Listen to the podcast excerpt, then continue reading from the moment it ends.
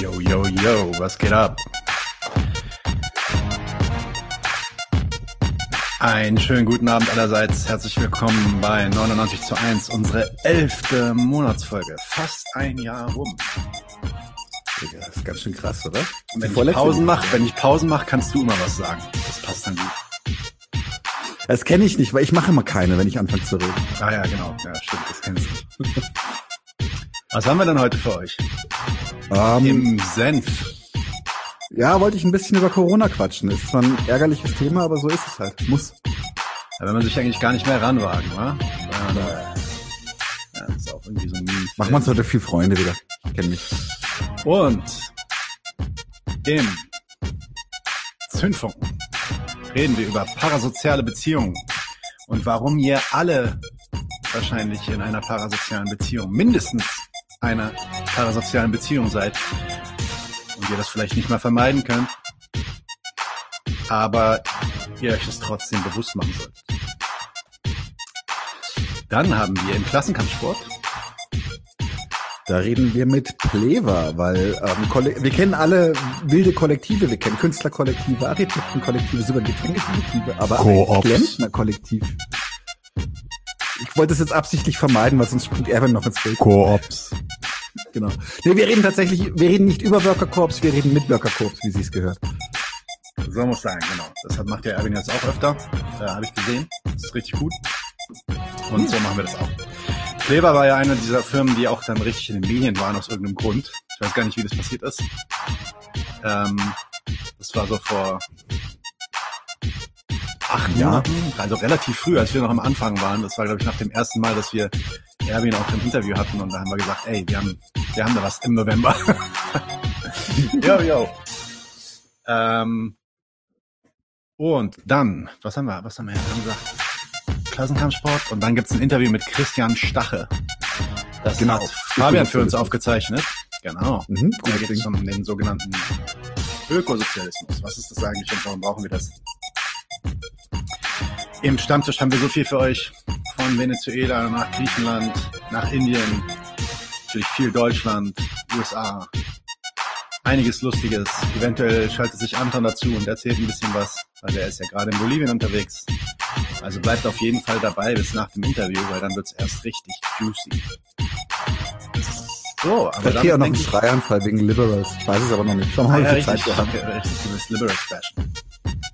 Ja, die Mucke ist gewollt, ist ein bisschen zu laut, sagt er. Okay, ich habe Daniel vorhin gefragt, er meinte, das ist geil.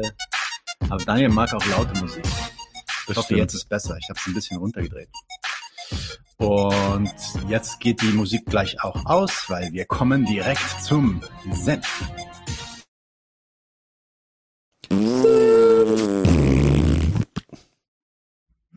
Sodele. Das ist tatsächlich ein relativ ungewöhnlicher Senf für mich, weil normalerweise ich äh, beim Senf gerne mit Meinung trumpfe und eine starke Meinung verargumentiere und warum diese starke Meinung so stark und wichtig ist. Und beim Thema Corona ist mir aufgefallen, starke Meinungen haben wir und zwar wirklich mehr, als wir brauchen. Ich hab, mir ist so ein bisschen aufgefallen, wenn ich mir so meine eigene Filterblase angucke. Momentan sind viele Leute damit beschäftigt, einfach ganz, ganz krass nach Impfgegnern zu treten und äh, vor allem auch immer so aus dem Winkel heraus, ich bin viel intelligenter als du. Es gibt dann halt auch entsprechende Sprüche, dass die Corona-Pandemie ja quasi den Genpool eventuell positiv beeinflussen kann. Also wir gehen hier auch im Humor in sozialdarwinistische Bereiche rein. Und ähm, nicht, dass ich irgendwas Ich habe da letztlich, letztens aber schon ein ziemlich lustiges Meme gesehen. Ja, das die sagte- auch geil. Das sagte, jeder, der glaubt, dass der ähm, Impfstoff eure DNA verändern kann, sollte das als eine Chance betrachten. Für mich ist das auch ein bisschen ein Thema, weil tatsächlich eine ideologische, also ideologische Impfgegner sollen sich auch wirklich, wirklich ins Knie ficken. Da kann ich nichts anderes zu sagen. Ähm, das ist generell geht es mir tatsächlich eher darum, das ist das, weswegen ich ein bisschen senfen möchte, ist, dass ich das Gefühl habe, wir führen eine Diskussion, die für uns, die uns keinen Meter weiterbringt. Und zwar ähm, habe ich ein bisschen, ich habe ein bisschen geschaut. Das hat Fabian Lehr, äh, Genosse, mit dem wir auch schon gearbeitet haben, hat einen schönen Beitrag gepostet auf Facebook. Äh, selbst Drosten hat äh, gesagt, also eine Pandemie der Ungeimpften ist ein bisschen kurz gefasst. Und ich habe mich tatsächlich gefragt, worüber reden wir hier eigentlich? Und wenn die Leute jetzt die ganze Zeit gegen die Impfgegner bolzen, wie gesagt, ich mag sie auch nicht, aber es ist die Frage, nützt es mir in dieser Situation? Ähm, dann sollte man sich angucken, wer sind denn eigentlich diese Impfgegner und was haben die eigentlich für Beweggründe? Und dann stellt sich halt relativ schnell heraus, dass diese ominösen ideologischen Impfgegner, die medial extrem aufgebauscht werden, dass die einen absoluten Bruchteil darstellen. Und dass die meisten Leute tatsächlich aus Unentschlossenheit und aus anderen Gründen nicht geimpft sind. Und auch die Leute, die zum Beispiel frisch von der, von der Intensive Care oder aus der, aus der Intensivstation kommen, die Corona überlebt haben, die dann gefragt wurden, warum sie sich nicht geimpft haben, ist es bei dem, einem geringfügigsten Bruchteil aus Überzeugung. Die meisten Leute haben sich nicht genug informiert, nicht genug informiert gefühlt, hatten Zweifel etc., wollten noch mal ein bisschen abgeholt werden. Und was wir gerade machen, ist es, dass wir sagen, oh, wir müssen die Impfungen nach oben drücken. Wir machen das mit Zwang. Wir reden schon über Impfpflicht, äh, wo ich schon ein bisschen, ein bisschen Nasenbluten kriege. Ich weiß zwar, dass das früher vollkommen üblich war und dass das nichts Neues ist. Das ist gar kein Präzedenzfall, aus dem es immer gemacht, also aus dem es immer gemacht wird. Trotzdem, äh, gefällt mir nicht so. Ähm, und dann ist halt auch die Frage, warum gehen die Leute tatsächlich nicht impfen? Und dann schaut man zum Beispiel nach Spanien oder nach Portugal. Und da fahren die eine andere Strategie. Da gehen sie nicht hin und sagen, du Impfgegner bist an allem schuld und wir hassen dich und du, wir machen dir jetzt das Leben zur Hölle, bis du dich impfen lässt. Das ist ein bisschen polemisch übertrieben, aber es ist ja auch ein Senf, kein Zündfunke. Ähm, aber tatsächlich äh, gehen die tatsächlich zu den Leuten direkt hin, machen große Vorort Aufklärungskampagnen, so wirklich mit Bierzelt und da gibt's dann was zu trinken, was zu essen und vor allem, und das fand ich auch wieder spannend, muss man sich mal angucken, wo sind denn die meisten Ungeimpften? Und hier macht sich die soziale Schere wieder deutlich sichtbar. Das heißt, ärmere Menschen sind weniger geimpft. Da fragt auch keiner, warum sind denn ärmere Leute weniger geimpft? Portugal und Spanien, wie gesagt, haben es zum Beispiel äh, so gemacht, dass sie speziell in Viertel mit äh, geringem Einkommen, also in Armenviertel oder in Arbeiterviertel, was auch immer, reingegangen sind und dort ihre Impfkampagnen vor Ort gestartet haben. Dort, wo die Leute sind, die geimpft werden sollen. Ich habe eine Horrorstory von, von meiner Schwester erzählt bekommen, die ist äh, Sozialarbeiterin hier in Berlin, dass es ja zum Beispiel gerade im Berliner Umland gibt es teilweise für große, große Ballungszentren eine einzige, eine einzige Anlaufstation für, für also ein einziges Impfzentrum. Das heißt also, Leute, ähm, Hausärzte können zwar auch, aber zum Beispiel da auch wieder, ich habe äh, versucht, einen Boostertermin zu kriegen. Ich muss jetzt, die haben gesagt, ich kann im Januar wieder anrufen. Also so viel mal dazu zur Verfügbarkeit von Impfstoffen gerade. Insofern, also es, für mich ist das ein bisschen, das muss man auch einfach so sagen, äh, es ist eine Meinungsmache für mich. Und zwar warum? Weil wir in meinen Augen drei bis vier Monate lang nichts gemacht haben. Gar nichts.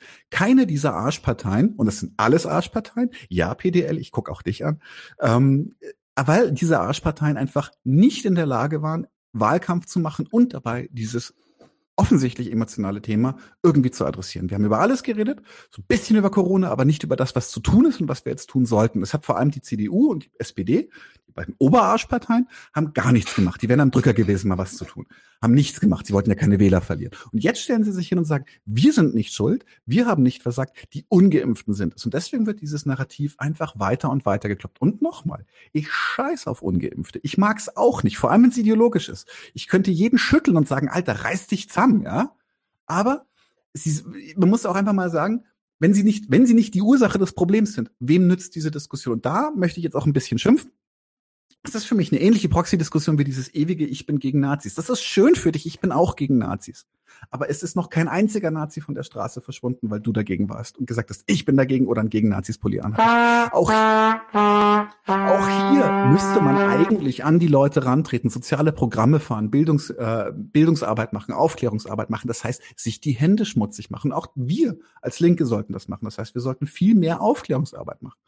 Und mein letzter äh, kleiner Rant an der Stelle ist es, warum machen wir das gerade? Weil wir als Linke wieder suggerieren müssen, wir haben zu allem die beste Meinung.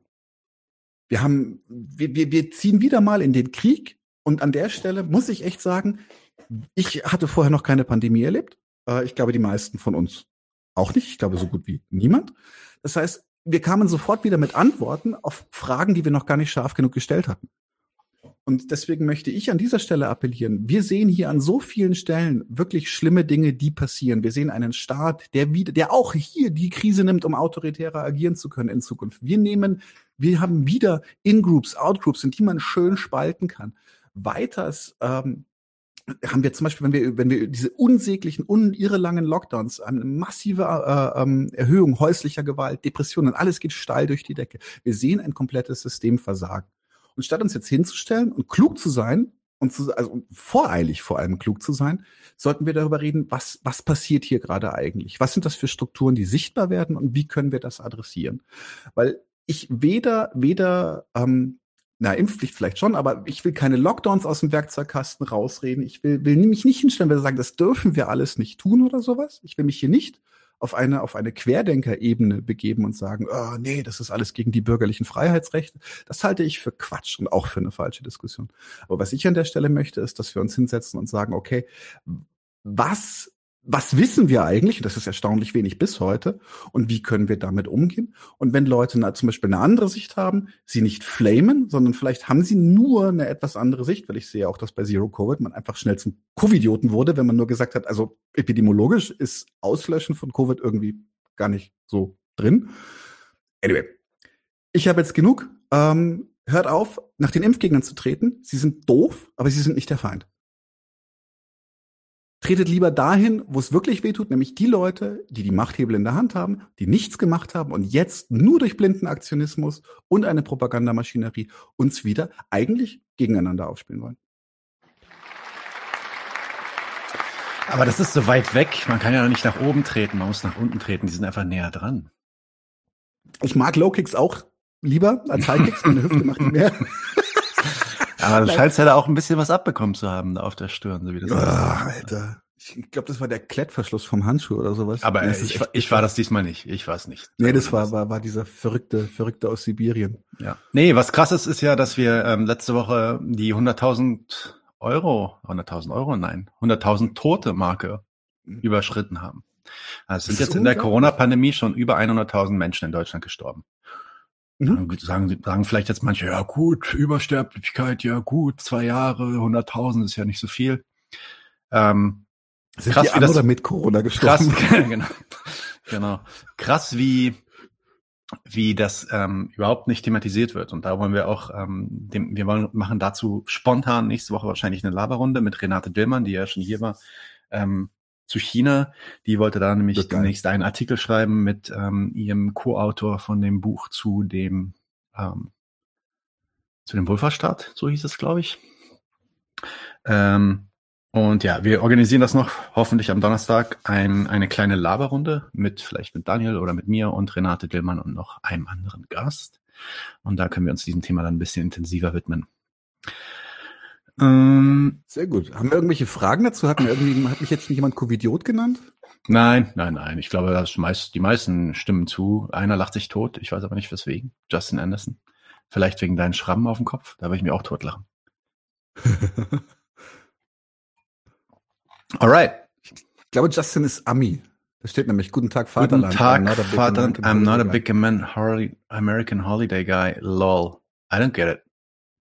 Is there an American holiday now? Is that like, no, Thanksgiving is over, right? No, no idea.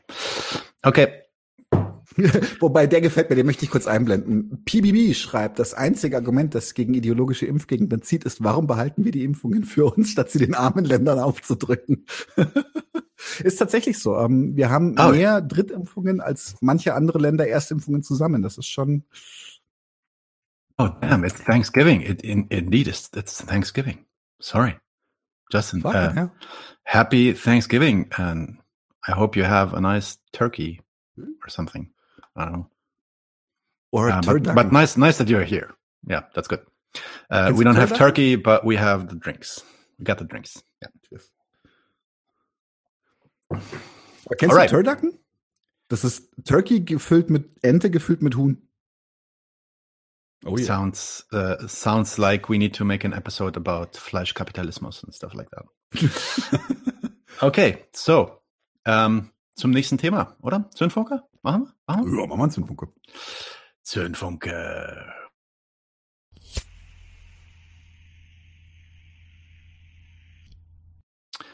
Ist geil, wie bei dem, bei dem Video dieses leichte noch mit dazu läuft. Äh, das höre ich jetzt zum ersten Mal mit dem Kopfhörer in den Ohr.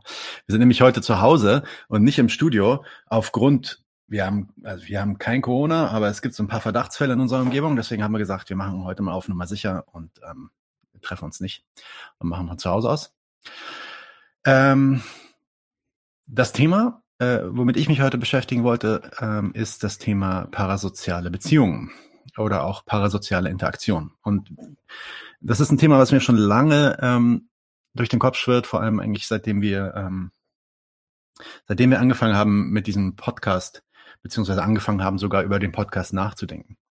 Und ähm, das Thema kam mir jetzt nochmal wirklich äh, ja, wortwörtlich hoch, als ich die Kommentare leste und auch den Live-Chat gelesen hatte zu unserer Debatte zwischen Maurice Höfgen und Fabian Lehr. Und äh, man muss ja sagen, wenn man durch den Chat geht und auch wenn man durch die Kommentare durchgeht, da sind ja auch wirklich viele gute und wertvolle Kommentare gewesen, auch wirklich Substantives, das gebracht wurde. Also es ist jetzt nicht, geht jetzt nicht darum, irgendwie alle, die in den Kommentaren unterwegs waren, da irgendwie abzuwatschen.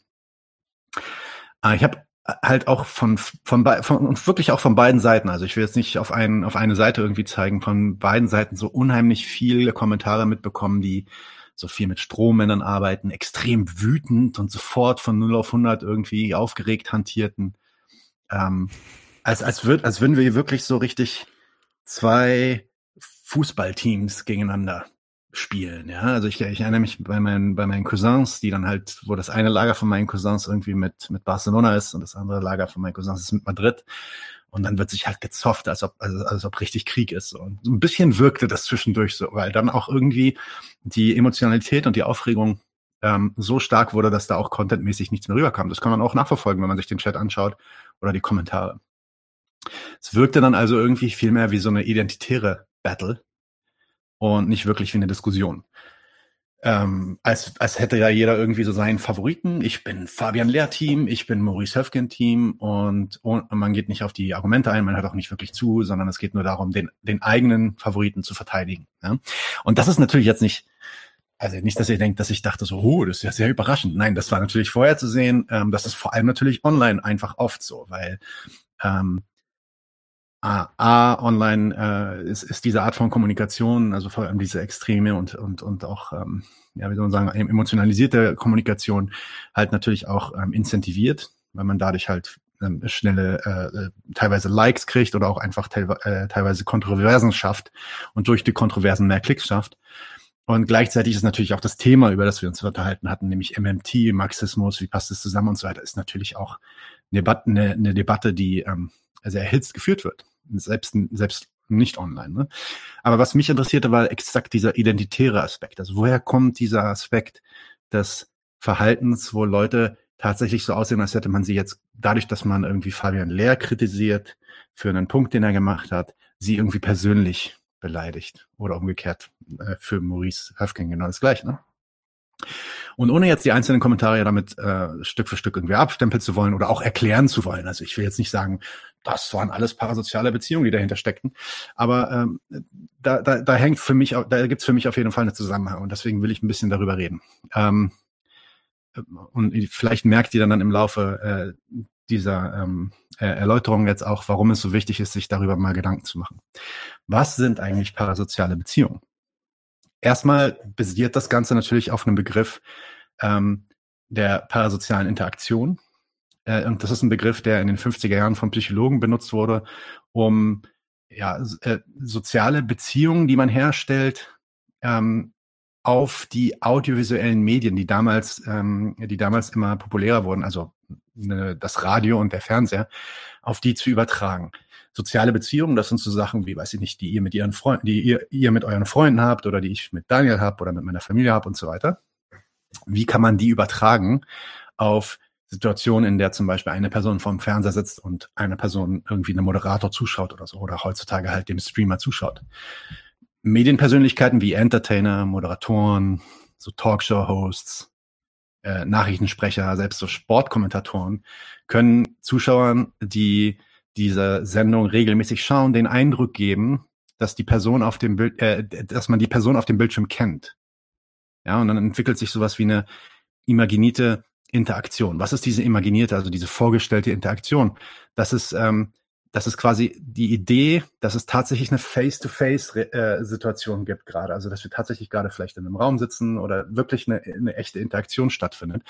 Ähm, die Person in dem Stream richtet sich, also ich gucke jetzt, ich gucke euch jetzt an und ich richte mich an euch. Das heißt, ich erwarte auch, dass da jemand auf der anderen Seite der Kamera sitzt oder auf der anderen Seite der Leitung sitzt und mir zuschaut. Ich habe also gewisse Erwartungen an euch, wie ihr reagiert, was ich sage. Und ähm, ihr äh, schaut mir zu und ihr habt auch das Gefühl, dass ich euch anspreche, dass ich euch persönlich anspreche, beziehungsweise der Zuschauer hat äh, das Gefühl, dass er selbst angesprochen wird und ähm, erwartet das dann auch, dass er dann persönlich angesprochen wird. Also diese gegenseitigen Erwartungen, die, ähm, die quasi in dieses Medium hineingehen, aber natürlich in dem Sinne nicht echt sind, weil wir nicht wirklich eine Interaktion haben, äh, wird als parasoziale Interaktion bezeichnet. Also das ist wirklich nur eine Interaktion, die passiert. Und wenn wir diese Interaktion wiederholen, also wenn wir uns öfter treffen und regelmäßig treffen, ähm, dann entsteht so eine Art Scheinintimität, ähm, in welcher Zuschauer dann nicht nur den Eindruck haben, ähm, den Host zu kennen. Also ihr habt dann nicht nur irgendwann den Eindruck, mich zu kennen und mich kennengelernt zu haben und vielleicht Intimitäten über mich zu kennen, ähm, sondern auch, dass ich euch, ihr habt, ihr habt den Eindruck, dass ich euch kenne. Okay. Ähm, eine, eine parasoziale Interaktion ist also quasi die illusorische Vorstellung einer echten sozialen Interaktion. Also es ist, es ist einfach die Art und Weise, wie wir denken, ist in diesen echten sozialen Interaktionen.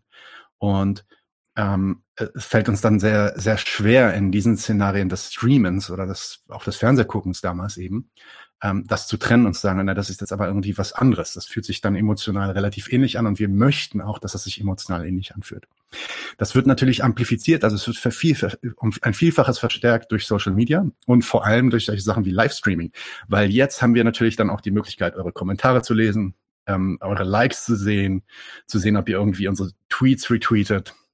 Und dann kriegen wir also Feedback und können dann noch besser unsere Sachen, die wir sagen, als Streamer oder als YouTuber darauf abstimmen, was unser, was unser Publikum möchte. Ja, also noch besser darin arbeiten, eure Erwartungen an uns zu decken, was dann wieder amplifiziert, dass ihr das Gefühl habt, dass wir euch kennen. Und je länger eine solche Beziehung dauert, desto wichtiger und stärker kann diese Beziehung werden. Menschen fühlen dann mit der Zeit weniger Unsicherheit in Bezug auf die Medienperson. Ja, also am Anfang denken sie vielleicht noch, ja, ich kenne den ja nicht so richtig und wer weiß, was da seine politischen Einstellungen sind. Aber mit der Zeit, ähm, wenn, wenn, man, wenn man öfter und wiederholter schaut, fühlt man sich vertrauter mit dieser Person und legt dann auch die Zweifel ab. Und die Beziehung wird dann persönlich für einen wichtiger. Und wenn sie endet, ist, ist es umso schmerzvoller, je länger diese Beziehung gedauert hat. Der Punkt ist jetzt natürlich. Ganz kurze Frage. Ja, mach mal. Ist es dann zum Beispiel, kann man sich da zum Beispiel, ist es auch das, dieses, was ich mal früher als Reinsteigern bezeichnet habe, ich, mir passiert das selber. Ich bin, kann mich extrem zum Beispiel in Serien, die ich binge, involvieren. Ja, ja, es geht, also es geht sogar mit, also es gibt sogar Studien darüber, wie man parasoziale Beziehungen aufbauen kann mit so Comic-Buchhelden oder sowas. Ja, also das geht nicht nur über Fernsehmedien, sondern es geht tatsächlich über. Ja, aber dann, stimmt. Ich glaube, die, ja? die stärkste parasoziale Beziehung hatte ich dann bisher mit Son Goku. Son Goku. Ich, ich, hätte jetzt, ich hätte jetzt gedacht, du sagst ja. der Punisher. Ich hätte jetzt gedacht, du sagst der Punisher. Also. Ähm, ja, nee, der, der ist nicht so zugänglich, finde ich. Ähm. Okay. Der Punkt ist jetzt aber, und hier ist, also das ist jetzt natürlich wichtig. Das sagt jetzt nicht aus, dass hier alle irgendwie, dass alle, alle Zuschauer irgendwie dämlich sind oder alle Zuschauer, die auf diese Beziehung hereinfallen, irgendwie dämlich sind. Natürlich wissen alle Zuschauer, jeder Einzelne, jeder Einzelne, den du fragst, weiß, dass das keine echte Beziehung ist, also keine reale, greifbare Beziehung, sondern tatsächlich eigentlich eine eingebildete Beziehung. Aber der Punkt ist, und das zeigen auch die Studien, das trägt überhaupt nicht bei, dass die emotionale Bindung und die Möglichkeiten der Beeinflussung, die sich über eine normale, eine normale soziale Beziehung äh, ergeben, verringert in der parasozialen Beziehung. Das heißt, in der parasozialen Beziehung seid ihr genauso auf, also von, von der Intensität her, genauso emotional gebunden wie zu einem Kumpel und könnt euch, wenn, wenn ein Kumpel zu euch kommt und sagt, ey, ich habe jetzt hier diese politische Meinung, dann nehmt ihr das ernst und dann geht ihr darauf ein und äh, werdet davon vielleicht beeinflusst und auf die gleiche Art und Weise werdet ihr auch beeinflusst durch ähm, äh, potenziell beeinflusst durch eure äh, Favorite YouTuber. Ja, sie können also wie alle realen Beziehungen, realen in Anführungsstrichen, realen Beziehungen in eurem Leben zu einem Teil eurer eigenen Identität werden. Es gibt jetzt auch zig Studien, also ich habe da auch ein paar Links, die ich später reinhauen werde, ähm, zu den zwei Beispielen, die ich jetzt nenne. Aber es gibt zig Studien, die dann auch zeigen, dass parasoziale Beziehungen dann nicht nur zum Beispiel Konsumverhalten beeinflussen können. Ne, ihr kennt, ihr kennt natürlich noch das Buch, das Influencer-Buch von Wolfgang M. Schmidt. Dazu haben wir eine tolle Folge gemacht. Und da wird ja genau auf diese Art von Beziehung irgendwie gebankt, auf dass man dann irgendwie äh, diese und jene Produkte besser an den Mann bringt. Ja? Aber sie können sogar politische Entscheidungen wirklich dominieren. Ja, es gab Studien dazu, die zum Beispiel zeigen, dass extrem viele Menschen, ich habe jetzt keine Zahlen im Kopf, wie gesagt, den Link werde ich scheren, ähm, Trump im Endeffekt gewählt haben aufgrund dieser parasozialen Beziehung, weil sie sagten, Trump fühlt sich an wie ein alter Freund von mir.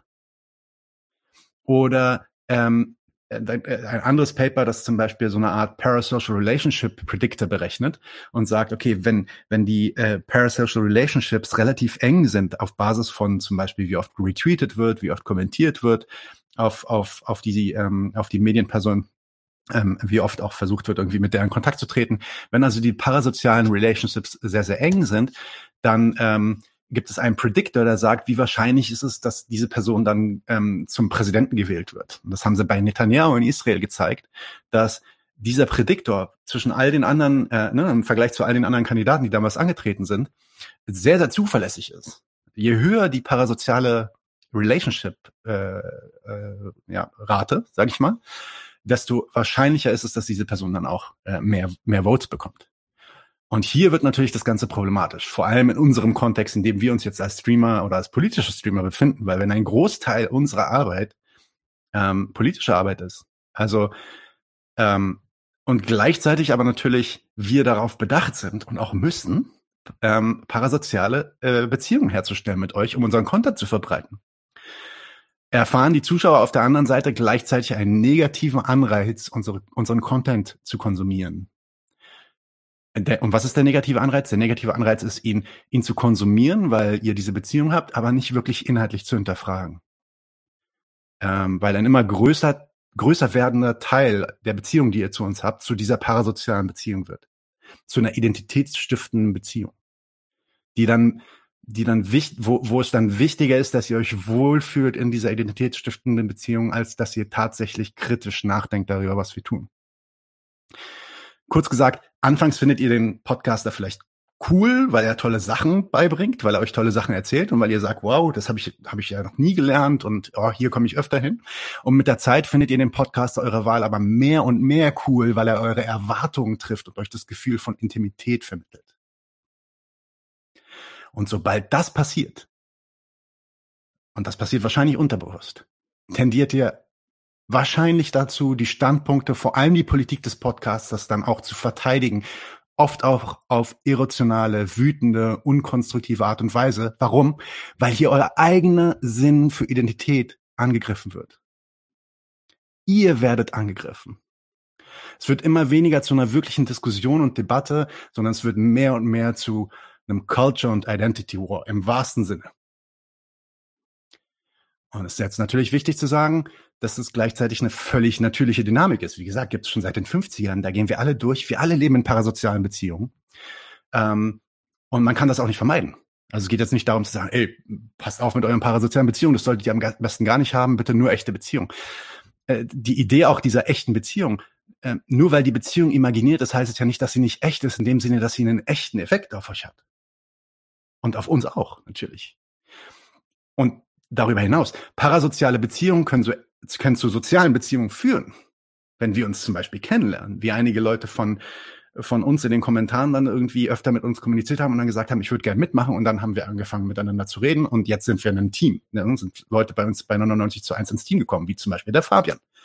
Und dann lernen wir uns tatsächlich echt kennen, weil wir dann gegenseitig Intimitäten austauschen nicht nur ihr erfahrt Intimitäten von euch, sondern ich erfahre dann auch Intimitäten von Fabian und dann können wir diese echte soziale Beziehung bauen. Es geht also hier nicht darum zu sagen, dass ihr keine Podcasts mehr hören sollt oder dass ihr keine Medien konsumieren sollt, aber es, ich glaube, es macht extrem viel Sinn, sowohl als Zuschauer als auch für uns als Podcaster, sich diesen Effekts bewusst zu werden. Als Zuschauer. Macht euch klar, dass eine echte soziale Beziehung auf dem gegenseitigen Austausch von Intimität beruht und dass euch das ein Streamer niemals liefern kann. N nur durch die Aktivität des Streams zumindest. Macht euch bewusst, dass das Gefühl, dass ihr so einem Freund beim Streaming zuschaut, ein Gefühl ist, was euch, was sich für euch wohlfühlen kann, wohl anfühlen kann, aber de facto so erstmal nicht stimmt oder nicht real ist. Weil ihr wisst viel über diesen Streamer, ihr, ihr, kennt Intimitäten über den Streamer, vielleicht erzählt euch der Streamer Intimitäten, aber nicht nur das, dass er euch irgendwie so Sachen erzählt. Ja, wir haben jetzt gerade zum Beispiel, Daniel und ich haben gerade gered, darüber geredet, dass er irgendwie so Kampfsport macht. Jetzt haben wir ein bisschen was davon von seinem eigenen Leben irgendwie preisgegeben. Oder Daniel redet darüber, dass er irgendwie ähm, ähm, diese Art oder jene Art von Musik mag oder Filme mag. Ja, das sind Intimitäten, die ihr über ihn kennenlernt. Ähm, das bedeutet aber natürlich noch nicht, dass er gleichzeitig Intimitäten von euch kennt.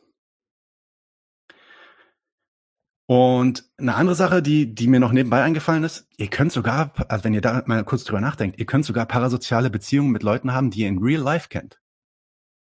Stellt euch mal die Frage, wie viele Leute in eurem Leben haben nicht nur, Inti ähm, ja, haben nicht nur Intimitäten über ihr Leben mit euch geteilt, also so, dass sie ähm, euch ähm, äh, ja, erzählt haben, was sie bewegt und, und wer sie sind, ja, dass sie sie kennt, ähm, sondern kennen euch auch auf dem Level. Also wissen, wissen auch diese Dinge von euch.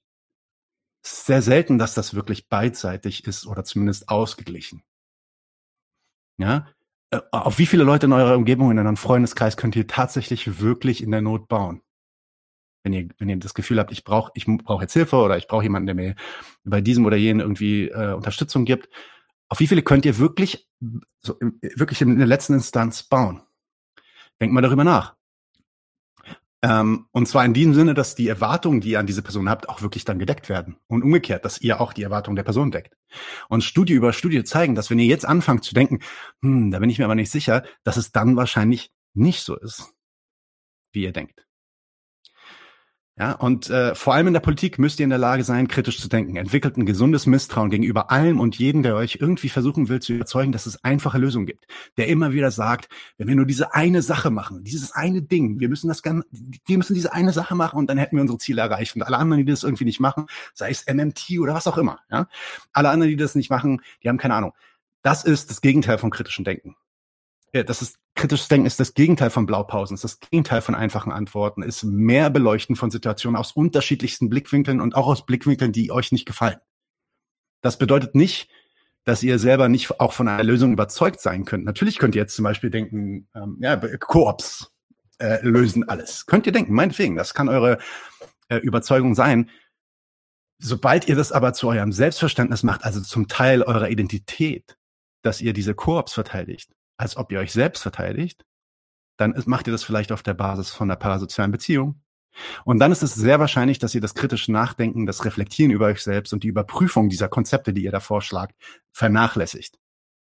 Und in, in, in Ecken lauft, aus denen ihr dann auch kaum noch rauskommt. Und an die Podcaster jetzt, wenn ihr jetzt überhaupt irgendeinen Podcast hier zuschaut. Ich finde das extrem wichtig und das ist eine Sache, die, die da mache ich mir schon, wie gesagt, vor dem Podcast mache ich mir da einen Kopf. Weil wir müssen uns auch bewusst sein, dass wir natürlich Teil dieser parasozialen Beziehung sind. Und wenn wir uns wirklich als Aufklärer verstehen oder irgendwie so eine Bildungsmission sehen oder so, müssen wir uns bewusst sein, dass ein Großteil der Leute uns folgen nicht ausschließlich deswegen, weil sie sich geil fühlen mit dem Content, den wir produzieren und sagen, ja, ich, ich stimme da 100 Prozent zu, was die sagen, sondern weil sie eine persönliche parasoziale Bindung mit uns aufbauen. Weil die uns gerne zuhören weil sie meine Stimme oder deine Stimme mögen oder die Art und Weise, wie wir miteinander interagieren oder die Witze, die wir machen und so weiter. Und das dann am Ende für manche Personen sogar Teil ihrer Identitätsformung wird. Kurze, also jetzt äh, gehe ich auch wieder, mache ich auch wieder diesen, diesen, diesen Schluss in das Intime, wo ich sage, als Kung-Fu-Lehrer zum Beispiel, ich bin ja Lehrer für Shaolin Kung Fu, ja. Als Kung-Fu-Lehrer habe ich mir immer die, habe ich mir immer die, äh, das war meine Maxime zu sagen, ich möchte in meinem Training nichts über mein Privatleben und nichts über meine Person preisgeben. Ich will nicht darüber reden, wer meine Frau ist, wer meine Kinder sind, wo ich wohne, wo ich aufgewachsen bin, woher ich komme, nichts. Damit die Leute nicht denken oder anfangen zu denken, dass ich ihr Freund bin, sondern dass sie die Lehre, die ich ihnen geben möchte, das Kung Fu, unmediiert oder weniger mediiert wahrnehmen können. Und im Streaming ist es aber natürlich viel weniger möglich, denn hier basiert ja so viel gerade auf dieser parasozialen Beziehung. Es basiert ja so viel darauf, mhm. dass ihr uns mögt. Und klar kann ich jetzt versuchen, irgendwie weniger über uns persönlich zu erzählen. Jetzt habe ich gerade erzählt, dass ich Kung-Fu-Lehrer bin. Ja, das, okay, hätte ich jetzt nicht machen können. Ähm, aber das Vermitteln von Intimitäten passiert ja auch nicht nur damit, dass ich irgendwas erzähle. Es passiert auch damit, dass ihr seht, wie ich reagiere, dass ihr meinen Ton hört über viele, über viele Folgen hinweg, dass äh, ihr, ihr, seht, was witzig erzähle oder wie ich auch mal sauer werde über irgendwas. Und so, so lernt ihr mich quasi fast unbewusst, ne? wenn ich lache, wenn ich wütend werde, wenn ich mich mal verhasple, die Art und Weise, wie ich äh, ähm sage und so weiter, lernt ihr mich unbewusst kennen. Und all das ver, ver, vermittelt ein Streamer ständig, sodass die Schaffung einer parasozialen Beziehung unvermeidbar ist. Aber damit kommt eben auch eine gewisse Verantwortung. Und kann ich, kann ich kommt eine gewisse, kommt eine, ganz kurz, ganz, lass mich den Satz zu Ende mhm. bringen. Da kommt eine gewisse Tendenz, dass ein Groupthink in eurer Community entste entsteht, liebe YouTuber. Eine Massendynamik und dessen ihr euch bewusst sein müsst. Nur weil irgendwie hunderte von Leute eure Posts liken und euch in den Kommentaren verteidigen, heißt es noch lange nicht, dass ihr inhaltlich oder politisch irgendwie ansatzweise recht habt. Denn diese Personen sind nicht mit euch unterwegs, weil ihr recht habt, sondern weil sie ihr eigenes Ich-Bewusstsein verteidigen. Danke. Jetzt, ich würde jetzt zu meiner letzten Zusammenfassung kommen, dann kannst du vielleicht jetzt nochmal reinhaken. Tatsächlich wollte ich einen Schritt weitergehen, wollte sagen, dass die parasozialen Beziehungen für uns YouTuber nicht nur, nicht nur unvermeidbar sind. Ich glaube, dass sie tatsächlich für, für also im Grunde auch ein Stück weit Teil des Anreizes sind. Ja. Ähm, weil ja. wenn ich jetzt zum Beispiel überlege, wie, wie sich meine Dynamik verändert hat, seit wir eine Fanbase haben, zum Beispiel. Ich lese, dass mhm. Leute auf mich reagieren, das was ich spiele mit diesen Parady äh, parasozialen Beziehungen tatsächlich. Nicht bewusst. Also ich stelle mich jetzt nicht hin und sag so, ah, oh, der Leftwinger, jetzt, den, den hook ich jetzt. Äh, ich habe jetzt absichtlich Leftwinger gesagt, weil er ist immer da und ich finde es so geil, dass er immer da ist. Ähm, aber tatsächlich, äh, wir, wir bauen auf diese parasozialen Beziehungen ein Stück weit. Und ähm, ja, tatsächlich hat Nightmare Reality was dazu gesagt, was mir sehr, sehr gut gefällt. Äh, auch so ein bisschen hier schön, schön um die Ecke gedacht. Äh, vielleicht wäre das Aufdecken dieser parasozialen Beziehungen in der Performance sinnvoll, so im Sinne von Brechts epischen Theater. Möchte ich kurz ein bisschen, bisschen klugscheißen. Brechts episches Theater war der Versuch, die emotionale Bindung an die Narrative rauszuholen aus den Geschichten. Brecht wollte, dass seine Geschichten über, über, den, über den, den, den Intellekt erfasst und analysiert und erfahren werden. Deswegen gab es dann halt sein episches Theater. Und das epische Theater hat das Narrativ immer wieder aufgebrochen. Das heißt also, man hatte die Inszenierung seiner Geschichte und plötzlich gab es eine Unterbrechung. Eine vollkommen unpassende Unterbrechung vielleicht sogar. Keine Ahnung, jemand hat irgendwie was anderes plötzlich auf der Bühne gemacht oder ähm, irgendwas um klar zu machen. Das ist eine Performance this is not real life, ja. So, so don't get, also involviert euch nicht emotional. Finde ich einen sehr, sehr spannenden Gedanken tatsächlich an der Stelle. Ähm, wüsste ich gar nicht, aber jetzt muss ich ganz ehrlich sagen, ich wüsste gar nicht, ob ich das, ob ich das wollte, weil ich mag diese Interaktion ja ein Stück weit auch sehr. Insofern ich, wir decken sie ja gerade auf mit äh, diesem hervorragenden Zündfunken. Äh, Applaus hier schon mal von mir, fand ich sehr, sehr geil. Ich bin noch nicht um, ganz ähm, fertig. In der Zusammenfassung gibt's Okay, dann, dann, dann, dann, gehe ich noch mal einen Schritt zurück und du machst es. Es dauert, dauert nicht mal mehr 30 Sekunden. Ich will bloß nur noch mal das Ganze zusammenfassen, was ich jetzt gesagt habe. Ne? Parasoziale Beziehungen sind heutzutage überall. Die könnt ihr nicht vermeiden. Und vor allem in der Covid-Isolation, Leute wir haben jetzt keine Lockdowns, aber wir hatten einige dicke Lockdowns. Macht euch bewusst, dass so tatsächlich soziale Beziehungen, also wirklich echter gegenseitiger Austausch von Intimität notwendig ist und da, dass ihr da ein Bedürfnis für habt.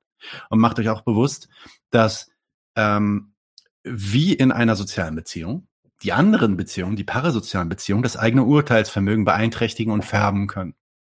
Das ist genau das gleiche wie in sozialen Beziehungen.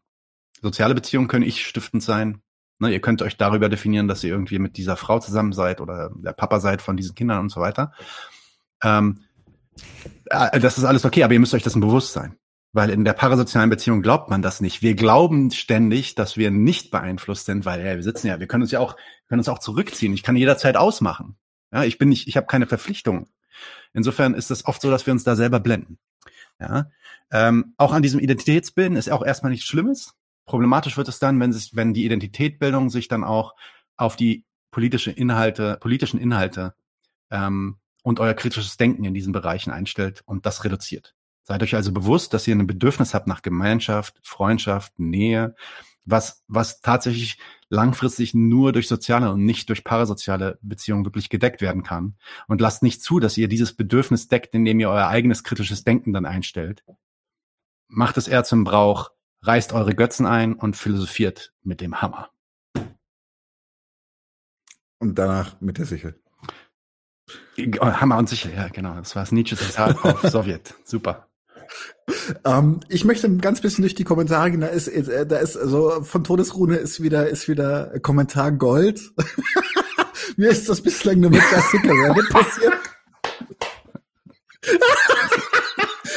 dann ja automatisch an die Stelle denken, wo Bo Hoskins gegen ihre Brüste knallt. Und es macht so wow, wow, so richtig mit Soundeffekt.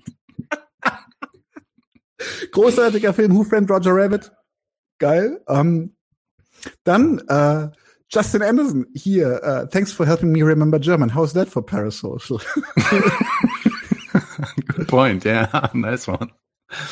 Ähm, um. Dann äh, Lefty natürlich. Äh, ich bin emotional abhängig von euch, lohnt sich aber. Dazu muss ich auch sagen, natürlich lohnt sich das, wenn ihr schon eine parasoziale Beziehung zu dem Podcast habt, dann zu uns.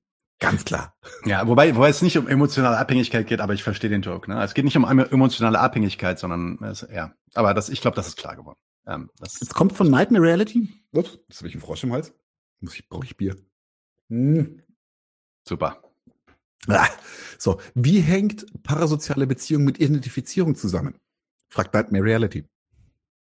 So wie jede andere Beziehung, also so wie ich das verstanden habe, als ich darüber gelesen habe, ist, dass das ähm, die, die die Annahme war, dass in, also es gibt ziemlich viel Forschung darüber, wie soziale Beziehungen und dein gesellschaftliches Umfeld dein eigenes Identitätsverständnis schu äh, schulen. Und ich glaube, das ist auch intuitiv relativ klar. Ne? Also mit den Leuten, mit denen du aufwächst, äh, in der Kultur, in der du aufwächst, und weiß ich nicht, wenn dein, wenn deine Eltern auf diese und jene Art und Weise irgendwie dich erzogen haben, dann formt das deine Identität. Und die Frage war halt in den 50er Jahren, Inwiefern ist das auch der Fall für diese, ja, damals gesagt, nicht echten Beziehungen? Also die, da kam auf einmal dieser Fernseher und dann waren Leute da, die wurden dann direkt, das war ja damals auch noch ganz anders als heute. Da haben die Leute wirklich damit gespielt, dass sie irgendwie direkt zu den Leuten in das Wohnzimmer sprechen und so tun, als ob die wissen, you there, who's sitting there. Ne? Also so eine direkte Ansprache dann auch. Und oft gab es dann auch die Möglichkeit, mal mit einem Telefonanruf irgendwie anzurufen, aber nicht mal um an, das war ja auch interessant, nicht mal um anzurufen, um einen Kommentar zu geben, sondern anzurufen und dann wurde so ein Counter gezeigt, wie viele Leute gerade angerufen haben, um diese, diese Frage zum Beispiel mit Ja zu beantworten oder so. Ja, und dann hast du halt diese Feedback-Möglichkeiten auch gehabt und hattest dann immer, immer mehr das Gefühl, ähm, das falsche Gefühl, dass die Person auf der anderen Seite des Bildschirms dich kennt.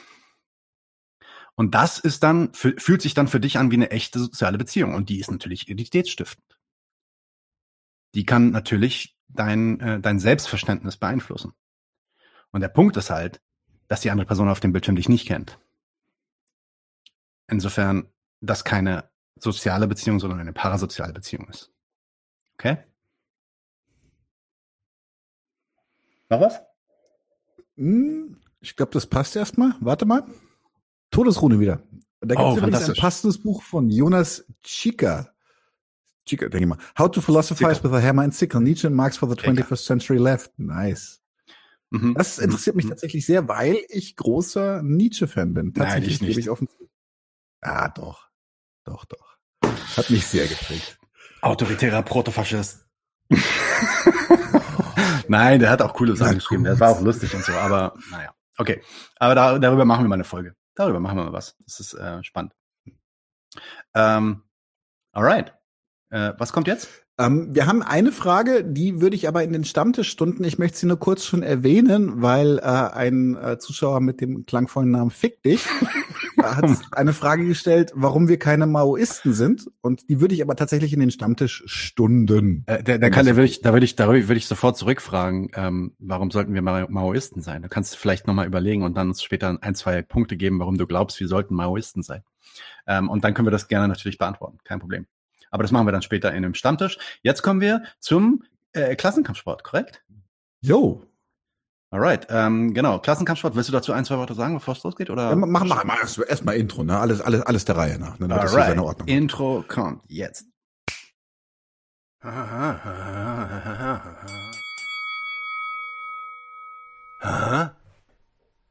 Dun, dun, dun, dun, dun, dun, dun, dun, dun. Aha. Aha.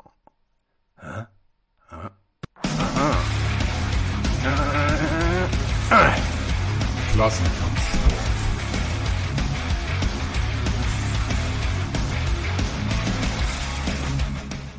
Jo, ich will es noch ein kurz ein bisschen noch mal an, anmoderieren. Ähm, ich habe mit äh, Plever oder mit jemandem von Plever habe ich ein Telefonat geführt. Deswegen, es gibt kein Bild dieses Mal. Äh, der Gute hat das in der Mittagspause auf dem Bau gemacht. Man hat im Hintergrund, glaube ich, auch noch Baulärm zu hören.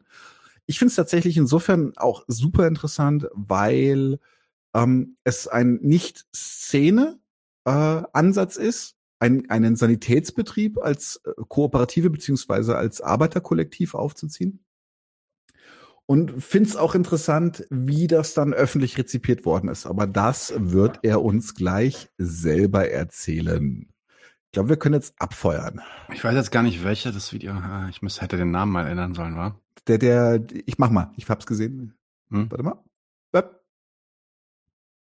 Willkommen zum Klassenkampfsport. Ich spreche heute mit Jakob von Pleva, einem Kollektivbetrieb, der ein bisschen anders ist als das, was wir zum Beispiel hier in Berlin häufig in szenemäßigen Kollektivbetrieben kennen, ob das irgendwelche Künstlerklitschen sind oder gibt ja auch ein Getränkemarktkollektiv, sondern ähm, Pleva ist tatsächlich ein Sanitärbetrieb, ein, also sozusagen Klempner. Und das ist tatsächlich, glaube ich, ein bisschen ungewöhnlich, dass die als Kollektivbetrieb arbeiten. Erstmal, hi Jakob, wie geht's dir? Hi, äh, super. Und dir? Passt, passt. Wetter kann besser sein, aber so ist das Leben. Ähm, tatsächlich würde mich interessieren, wie kam es dazu, dass ihr als Kollektivbetrieb auftretet? Hm, naja, schlussendlich, weil ich nicht keinen Bock hatte, die Firma alleine machen zu müssen und alleine Chef zu sein und Leute anzustellen und mir das normale Betriebskonzept halt nicht so ideal vorkommt und deswegen haben wir uns überlegt, wie wir das anders gestalten können. Und nachdem Nico und ich auch zusammen in einem Hausprojekt leben, ging das dann recht schnell, dass man dafür vielleicht ja einfach eine komplett neue Organisationsform findet. Mhm. Und dann waren wir auch recht schnell beim Kollektivbetrieb. Okay. Wart ihr vor, also was war das vorher?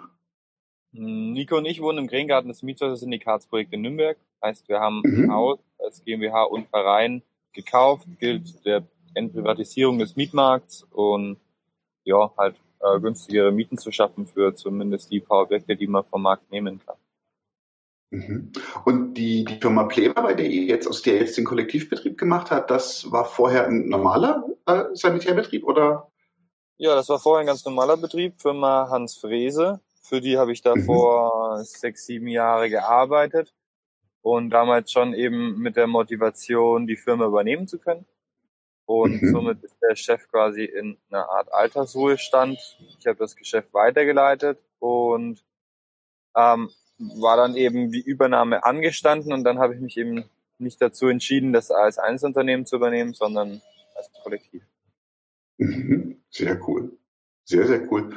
Und hat, also auch, du hast gerade gesagt, weil du kein großes Interesse daran hast, den Laden alleine zu, äh, zu leiten oder sowas. Aber ähm, hatte, also du kommst schon so ein bisschen auch aus einem, aus einem, sagen wir mal, linken Hintergrund, wenn du sagst Hausprojekt etc. Ja, also meine, meine politische Einstellung ist auf jeden Fall links und vielleicht komme ich auch aus einem linken Hintergrund, ja, durchaus. ja. Okay. Aber das tut jetzt eigentlich der Sache gar nicht so viel bei, meine ich. Mhm. Okay. In erster Linie ist das Ziel ähm, fairere Löhne, bessere Arbeitsqualität, eine höhere Work-Life-Balance vielleicht. Mhm. Einfach ähm, sich nicht so wild verrückt machen zu müssen und keine 40 Stunden plus schieben Wochen müssen, sondern einfach auch am Wochenende Ruhe zu haben, Urlaub haben zu können, Zeit für Freunde und Familie zu haben. Und mhm. das kann man damit besser gestalten, würde ich sagen. Aha, warum? Naja, weil ich damit somit ähm, andere Leute, äh, da, also wir uns gegenseitig darauf ausbilden, alle einigermaßen gleich gut zu sein in dem, was wir machen, ähnlich engagiert zu sein und vor allem gleich verantwortlich zu sein und somit mir auch wahnsinnig viel Verantwortung abgenommen wird. Jetzt halt in der Position eben als Chef und jetzt halt am Kollektivist und mhm. somit auch an Freiheit gewonnen habe. Mhm. Gab es auch irgendwelche Herausforderungen, die ihr habtet, mit denen ihr nicht gerechnet hattet oder sowas? Oder gibt es irgendwelche zum Beispiel rechtlichen Dinge, die einem, die einem der deutsche Staat eventuell in den Weg legt, auf dem Weg in einen Kollektivbetrieb? Mm, nee, da ist es jetzt tatsächlich speziell nichts aufgefallen. Also es gibt keine Gesellschaftsform, die jetzt halt erstmal ideal dafür ausgelegt ist. Am ehesten noch die Genossenschaft, die hat aber einen recht hohen Verwaltungsaufwand, vor allem von der Buchhaltung her. Das lohnt sich erst, wenn man wirklich auch mehrere Menschen ist, also zehn aufwärts, sage ich mal. Und ähm, von dem her war das einfachste tatsächlich die GmbH zu wählen. Und das geht ganz gut, aber natürlich ist der Gesellschaftsvertrag ist jetzt nicht sonderlich ähm, idealistisch aufgebaut. Das ist ein völliger Standard-Gesellschaftsvertrag, wie man ihn bei der GmbH erstmal vom Notar vorgelegt bekommt. Und alles, was betriebsintern quasi besser läuft, haben wir untereinander mit einem Kollektivvertrag ausgemacht. Und der ist aber, oder was heißt aber natürlich, aber der ist leider an sich auch nicht 100% rechtsgültig.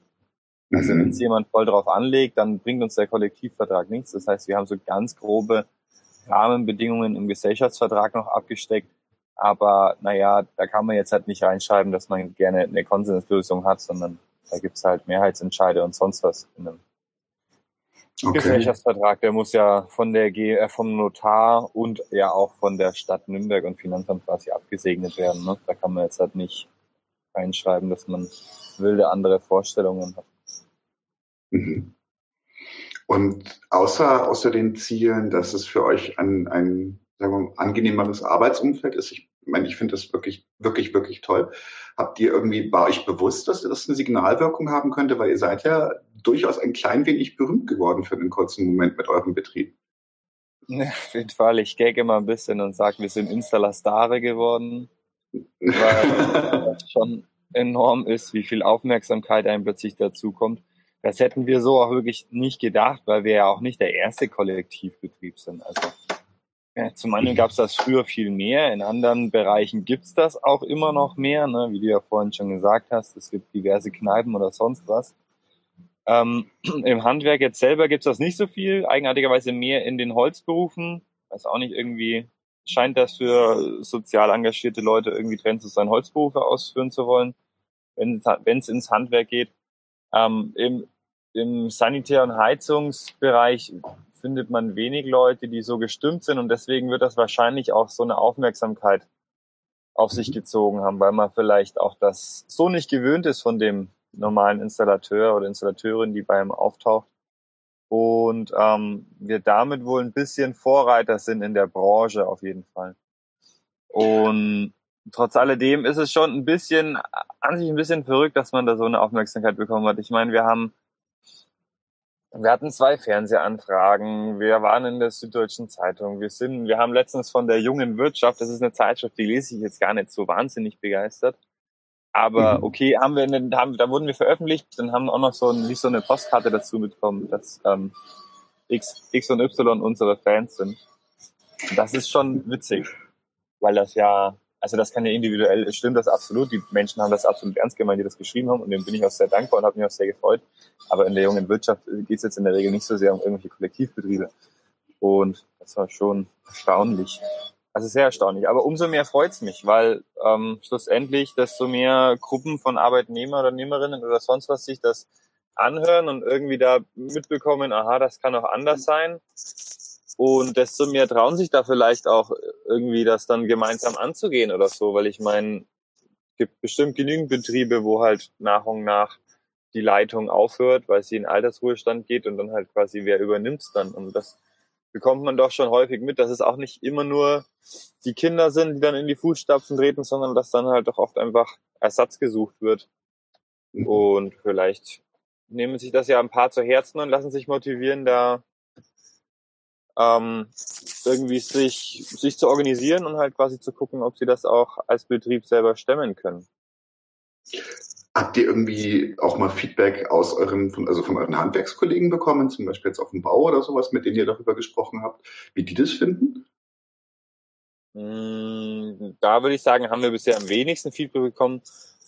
Da, nee, würde ich jetzt so nicht sagen. Nur von den Leuten, mit denen man eh schon irgendwie verkehrt die aber dann meistens auch schon ähnlich gestimmt sind oder so, mit denen man sich ja dann auch sehr gut versteht und auch Freundschaften pflegt und eventuell auch im Handwerk sind.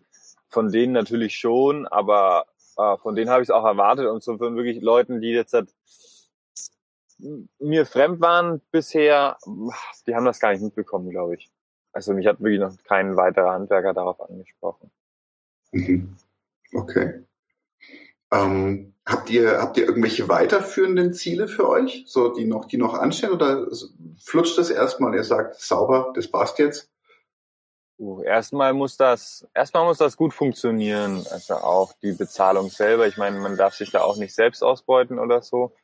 Mhm. Zumindest ist das meine große Hoffnung, dass das dann, und das sind wir auch schon fast, dass wir quasi eine faire Bezahlung hinbekommen und wirklich unsere 30-Stunden-Woche realisieren, weil die klappt jetzt auch nicht immer so super, super. Mhm. Ähm, mehr wie 40 sind es in der Regel nie, aber dennoch mehr wie 30 und 30 war das Ziel. Und naja, eventuell noch irgendwie mit ins Boot holen, aber das ist ja gar nicht so leicht, weil das muss ja dann wirklich äh, vom, von den Fachkenntnissen und vor allem auch privater Natur super passen, ne?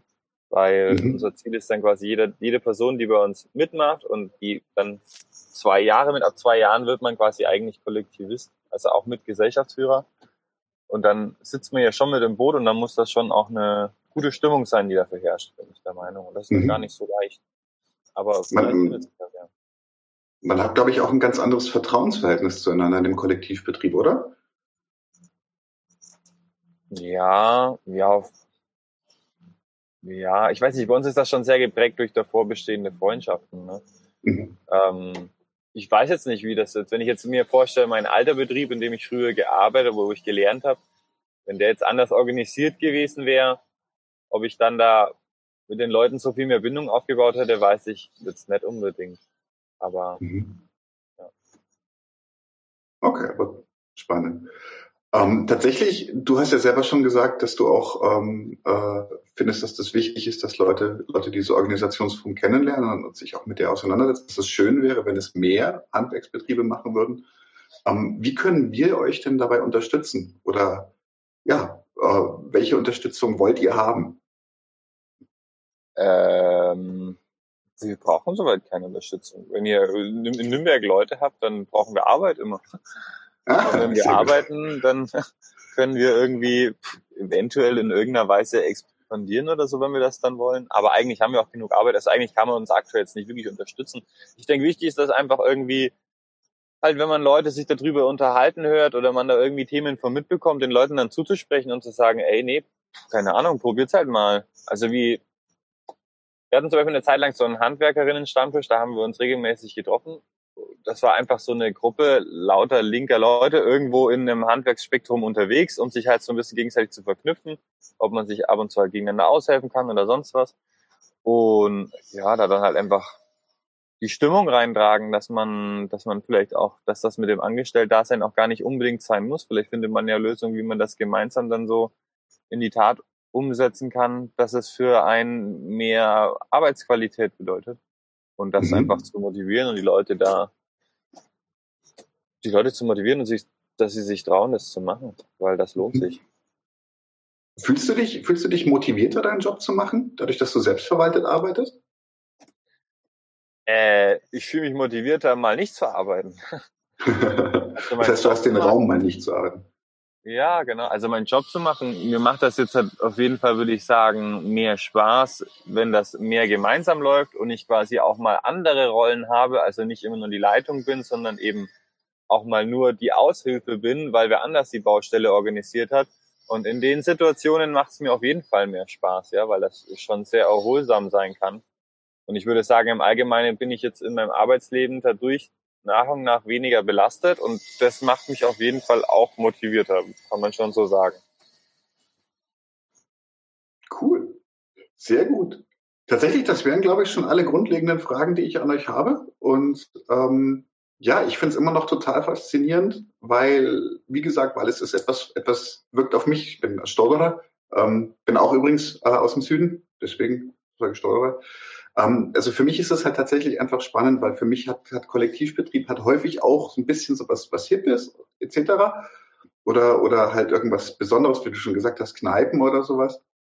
Und dass, dass die alltägliche Handwerksarbeit sich kollektiv organisiert, das finde ich extrem cool. Also ihr habt ganz, ganz, ganz viel Sympathie und, und äh, auch Begeisterung für das, das, was ihr da macht von unserer Seite. Wirklich. Cool. Das und ähm, ich würde einfach sagen, das, also von meiner Seite erstmal keine weiteren Fragen. Vielleicht hört man sich in der Zukunft nochmal, äh, wenn es irgendwelche besonderen Themen gibt oder sowas. Und ich bedanke mich schon mal für das Gespräch. Jo, danke. Tipptopp. Cool. Einen schönen Tag noch. Einen schönen Tag wünsche ich. Oh, ist so dunkel hier. Da, da ist wieder mehr Licht. Ich muss kurz anmerken, dass Stoderer ist äh, im Borischen, das heißt so viel wie Städter. Das heißt nicht Stotterer. So. Ich habe auch gerade gedacht, eigentlich stotterst du gar nicht so viel. Nee, nee, so Stotterer ist der, der, der heute in der Stadt wohnt. Stotterer. Stotterer. Genau. Stotterer. So, jetzt haben wir normalerweise eigentlich unseren Patreon-Pitch. Ja, lass mal machen. Genau, heute machen wir das mal in Person. Was erzählen wir denn da? Prost. Ja, dass, Leute, äh, wir, wir brauchen Geld. Wir brauchen mega Geld. geil sind. Ja, ach so, wir sind genau, nee, anders. Ich, äh, ja. Dieses, dieses, dieses bayerische Bier im Späti, weil ich bin einfach zu faul, zum Edeka zu laufen. Ähm, das ist einfach teuer und das brauche ich. Also unterstützt mich perfekt. Nein, Spaß beiseite. Tatsächlich, wir haben viele neue Sachen geplant für uns. Wir haben Ideen gehabt, wie wir, wie wir den Podcast auch noch ein bisschen abrampen können von, von, äh, von den Production Quality. 2022 wird der Hammer. Auf jeden Fall. Und das geht alles tatsächlich einfach real ins Geld. Und während wir privilegiert sind, dass wir tatsächlich ein relativ gutes Einkommen haben, ist so, alles können wir dafür auch nicht, da werden uns unsere Partnerinnen, glaube ich, irgendwann aufs Dach steigen. Ähm, insofern, bitte, bitte, bitte, bitte guckt euch den Patreon an. Und wenn ihr schon keine Patreons werden wollt, was auch fair ist, oder nicht könnt, was auch äh, fair ist, dann liked dieses Video. Am besten klickt ihr auf die Glocke und lasst euch immer updaten, wenn es bei YouTube was Neues gibt. Schaut euch Instagram an, schaut euch Facebook an, schaut euch Twitter an. Verteilt die Info, dass es diesen mega geilen Podcast gibt, der sich fest mit eurer Identität verdrahtet hat. und tatsächlich möchte ich noch eine kurze Anmerkung machen, weil wir das jetzt schon ein paar Mal hatten, dass Leute gesagt haben, wo ich wäre gerne Patreon, aber ich bin Harzer oder sowas. Und damit meine ich jetzt nicht geografisch Harzer. Ähm, wenn ihr zum Beispiel gerne Patreon sein wollen würdet, aber zum Beispiel von Hartz IV lebt oder irgendwie sowas und wollt trotzdem ein bisschen mitmachen oder sowas, dann schreibt uns einfach eine E-Mail. Wir können immer über alles reden. Ja? Genau. Als Patreon kriegt ihr ähm, Zugriff zu unseren ähm, Nachspielzeiten. Das sind dann ab und zu so mit bestimmten Gästen machen wir quasi noch ein bisschen weiter nach der nach den Zwischenmahlzeiten. Außerdem habt ihr die Möglichkeit dann in unseren Discord-Chat zu kommen, wo ihr direkt mit uns kommunizieren könnt. Und da sind mittlerweile auch schon viele Leute, die uns so Vorschläge gemacht haben, was wir so abarbeiten sollen. Und ähm, das ist cool. Die Gruppe wächst auch langsam so ein bisschen. Da kommt ein bisschen mehr Leben rein, denke ich. Ähm, und äh, außerdem wird es in Zukunft, wenn die Gruppe ein bisschen größer wird, ähm, auch die Möglichkeit geben für Patreons in dem ganz hohen Tier, ähm, äh, direkt mit uns live zu sprechen in Person. Das werden wir dann auch noch irgendwie machen. Ähm, so QA-mäßig vielleicht, irgendwas in der Richtung. Äh, dann könnt ihr uns fragen, Stärken könnt, könnt, ihr uns, könnt ihr uns fragen, warum wir eigentlich keine Maoisten sind. Ja, nee, das wird dann ja eine tatsächlich äh, soziale Beziehung, weil wir dann tatsächlich eine, voneinander Sachen erfahren können, weil wir uns face to face mhm. sehen. Na? Ja. Enough. Genau, insofern Patreon, ansonsten vielleicht eine Spende über PayPal. Wir wären sehr, sehr dankbar ähm, für eure Hilfe, aber wir machen das auch ohne eure Hilfe und natürlich bleibt 100 Prozent unseres Contents, ähm, unseres wichtigen Contents, sage ich mal, des Kerncontents, bleibt für alle zugänglich. Und ähm, kurze Anmerkung dazu noch, wir haben beschlossen, dass wir jedes, jedes Quartal vom vorherigen Quartal die Nachspielzeiten freischalten. Also die kommen dann auch irgendwann später, weil tatsächlich sind da ein paar nice Sachen dabei, die wir euch nicht vorenthalten wollen. Mhm. Ähm, gab da schon so ein paar Highlights in dem, in was so kernige Sprüche angeht, ja. Leute sich weniger beobachtet fühlen. Korrekt. Okay, und dann wären wir jetzt bei unserem Hauptinterview. Jawohl. Dieses Hauptinterview hat diesmal Fabian geführt, unser lieber Fabian, und der hat sich mit Christian Stache zusammengesetzt, der eine, ähm, ich glaube, eine Doktorarbeit geschrieben hat zu dem Thema Ökosozialismus. Ähm, was ja auch ein heißes Thema ist, wo wir auch übrigens eine Anfrage nach der anderen bekommen haben in E-Mails und Kommentaren und, und so DMs aus Instagram und Twitter. Macht doch mal was zu Ökosozialismus. Äh, ist ein gutes Interview geworden, dauert so ungefähr äh, eine Stunde, ähm, bleibt dabei, weil danach kommt der Stammtisch, dann wird's ähm, wie gesagt, juicy, dann gehen wir ins Angemachte. Und ja, damit würde ich jetzt eigentlich direkt loslegen. Was denkst du? Willst, du noch, so. willst du noch was sagen? Nö, ich bin selber tatsächlich gespannt auf das Interview. Ich auch. Uns ich auch. gesehen habe ich es noch nicht. Ich auch. Und los geht's.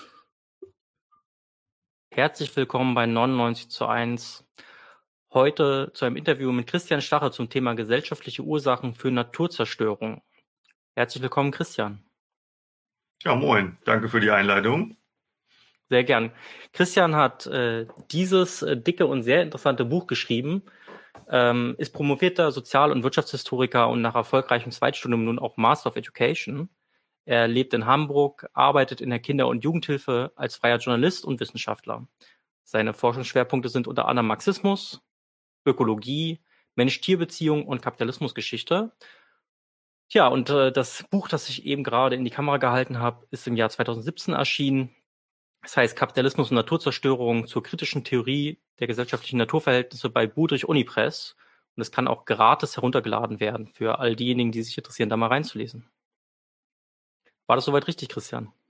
Ja, alles äh, tipptopp. Super. Christian, du schreibst als ersten Satz deines Fazits in diesem Buch, das auch übrigens deine Dissertation ist, die historisch spezifische Form der gesellschaftlichen Arbeit vermittelt den Stoffwechsel zwischen den Menschen einerseits und der Natur andererseits. Es gab in den vergangenen Jahren eine ganze Reihe von menschengemachten Naturkatastrophen. Ich würde jetzt hier mal ein paar aufführen. Zum Beispiel der Aralsee, der einmal der viertgrößte See der Welt war, ist inzwischen eine Wüste, ähm, da, weil er so viel Wasser entnommen wurde, um Baumwollfelder zu bewässern. Durch den Klimawandel verursacht äh, häufen sich Naturkatastrophen wie Starkregen, Überschwemmungen, Hitzewellen, Tsunamis, Tropenstürme. Ähm, in den letzten Jahrzehnten haben die sich laut einer UN-Studie verzehnfacht. Und zwar gäbe es seit 1960 mehr Stürme, Hochwasser und Erdrutsche, die zusätzlich auch noch zu der größeren Anzahl auch noch immer intensiver und damit auch immer folgenreicher für die Menschen werden auf der ähm, Ölplattform Deepwater Horizon gab es äh, 2010, war das glaube 2011, 2010, einen Brand und infolgedessen sind 800 Millionen Liter Öl ins Meer geflossen. Eine der größten äh, Ölverpestungen, die es jemals gab. 2011 äh, ist beim Nuklearunfall radioaktives Material freigesetzt worden. Wir erinnern uns alle noch, infolgedessen sind wir hier in Deutschland zumindest vorläufig aus der Nuklearenergie ausgestiegen. Und all diese Katastrophen waren mehr oder minder direkt menschengemacht. Momentan befinden wir uns ja in der Pandemie. Und auch bei der Corona-Pandemie gibt es Stimmen, die sagen, also, dass äh, diese Übertragung dieses eigentlich ja Vogelviruses SARS auf den Menschen hätte etwas damit zu tun, dass die im weitesten Sinne ursprünglichen Lebensräume von Vögeln so dermaßen in die Enge getrieben worden sind, so nah an menschliche Siedlung rangerückt sind, dass es sich dann übertragen hat. Ganz simpel gefragt, was hat das alles mit Kapitalismus zu tun, Christian? Ja, vielleicht den Aralsee ausgenommen, weil das ein bisschen äh, komplexere Sache ist, ähm, sind alle diese ähm, Phänomene letzten Endes ähm, Folgen einer bestimmten Produktionsweise, also der kapitalistischen Produktionsweise. Ähm, jetzt muss man sich natürlich vor Augen führen, was heißt das genau? Also das ist ja nicht so einfach gesagt. Kapitalistische Produktionsweise heißt eigentlich, ähm, dass es sich um soziales Ausbeutungs- und Herrschaftsverhältnis zwischen zwei im Groben zwei verschiedenen Klassen handelt, nämlich zwischen den der Klassen der Kapitalisten, die über die Produktionsmittel ähm, bestimmen und auch ihre Eigentümer sind und der Klasse der Lohnarbeitenden oder lohnabhängig Beschäftigten, die nichts zu verkaufen haben als ihre Arbeitskraft. So, zwischen den beiden besteht in der Produ kapitalistischen Produktion ein Ausbeutungsverhältnis. Die Kapitalisten eignen sich im, in, durch die ähm, Produktion den Mehrwert, den die äh, Arbeiterinnen und Arbeiter schaffen, an. Was hat das Ganze jetzt mit der Natur zu tun? Naja, wenn man irgendeinen Gegenstand produziert, eine Ware, ähm, sei es Braunkohle oder Fleisch oder was auch immer, ähm, dann treten die Arbeiterinnen und Arbeiter im Produktionsprozess ähm, in direkten Austausch mit der Natur. Das heißt, da wird Natur angeeignet, sagen, sagen wir zum Beispiel im Braunkohletagebau oder ähm, in der Fleischfabrik die Tiere. Ähm, und äh, in diesem Prozess ähm, wird dann mit der Natur das gemacht, was nötig ist, um eine bestimmte Ware mit Profit ähm, zu, Profi äh, zu produzieren. So, das äh, Interessante ähm, für sozusagen aus Blick des, auch mit Blick auf das gesellschaftliche Naturverhältnis ist nun, dass ähm, in diesem Produktionsprozess die Kapitalisten darüber entscheiden, was produziert wird, wie produziert wird und zu welchem Zweck produziert wird und das die Arbeiterinnen und Arbeiter auszuführen haben. Und gleichzeitig abstrahieren aber die Kapitalisten, ähm, also Leute wie Tönnies, ähm, oder ähm, Unternehmen wie die Chef oder die Chefetage von RWE davon, was die Folgen dieser verschiedenen Produktionsprozesse für die Gesellschaft sind. Also ähm, sie abstrahieren äh, von davon, dass ähm, beim äh, bei der Nutzung von Braunkohle ähm, äh, CO2 emittiert wird. Ähm, sie abstrahieren davon, dass Tiere bestimmte Qualitäten aufweisen, die dem Menschen sehr ähnlich sind, unter anderem, dass sie leiden können und ähm, auch denken können, soziales Verhalten haben.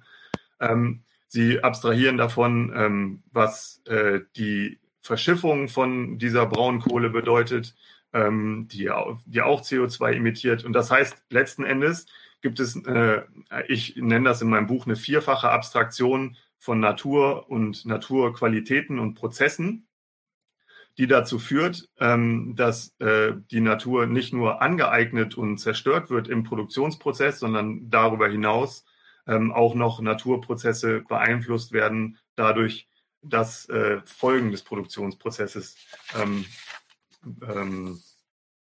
dass, die, dass die Produktionsprozesse Folgen auf die Natur darüber hinaus noch haben. So, ähm, als wäre das nicht alles schlimm genug, ähm, ist es so, dass die kapitalistische Produktionsweise ja nur funktioniert, wenn sie immer weiter wächst und immer weiter Profite geschaffen werden, was nichts anderes bedeutet, übersetzt in, den Produkt in die Produktionsprozesse, dass immer mehr äh, Natur angeeignet werden muss im Produktionsprozess und dass das auch immer die Folgen äh, und die Konsequenzen für die Natur im Sinne von Tieren, Braunkohle, was auch immer, kann man sich aussuchen letztlich, ähm, immer weiter steigert. Das heißt, wir haben eine quantitative Steigerung all dieser Prozesse, die ich vorhin versucht habe, kurz zu umreißen. Und das führt letztlich dazu, dass akkumuliert über viele Jahre ähm, die äh, Naturzerstörung auf verschiedene Art und Weisen an verschiedenen Orten der Welt ähm, äh, immer tiefer greifen, immer sich weiter ausdehnen und sich dann nach und nach akkumulieren zu erst vielleicht lokalen sozialökologischen Krisen, dann regionalen und irgendwann, so wie heute mit der Klimakrise zum Beispiel, ähm, zu internationalen.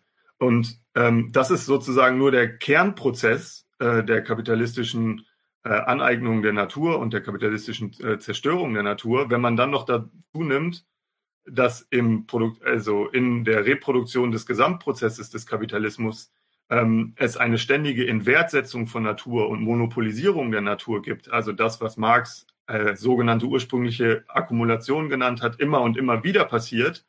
Das heißt, immer mehr Natur unter die Fittiche der Kapitalisten und Kapitalisten gerät äh, und das gleichzeitig zur immer stetig wachsenden Ökonomie, dann ähm, entwickeln sich natürlich auch exponentiell ähm, die Naturzerstörung. Und vielleicht noch ein ähm, äh, ein letztes, ähm, auf das man dann natürlich auch äh, immer wieder hinweisen muss, ist, ähm, dass das natürlich nur, äh, dass das zwar alles kleine partielle ähm, Prozesse sind im Produktionsprozess, also nur, nur RWE vielleicht wäre nicht so schlimm, die das Braunkohle abbaut oder nur Tönnies ähm, allein wäre noch ein viel kleineres Problem, aber natürlich äh, konvergieren diese verschiedenen Prozesse dann irgendwann zu dem, was wir heute äh, was heute Leute wie John Bellamy Foster zum Beispiel als planetarische Krisen ähm, oder planetarische Krise im Stoffwechsel mit der Natur ähm, bezeichnen.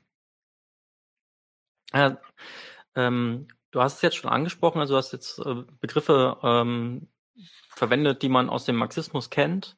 Und da wäre vielleicht meine nächste Frage, also deine Dissertation dreht sich ja darum, dass du mehrere Ansätze untersuchst und äh, diese Ansätze kommen alle aus dem linken Spektrum.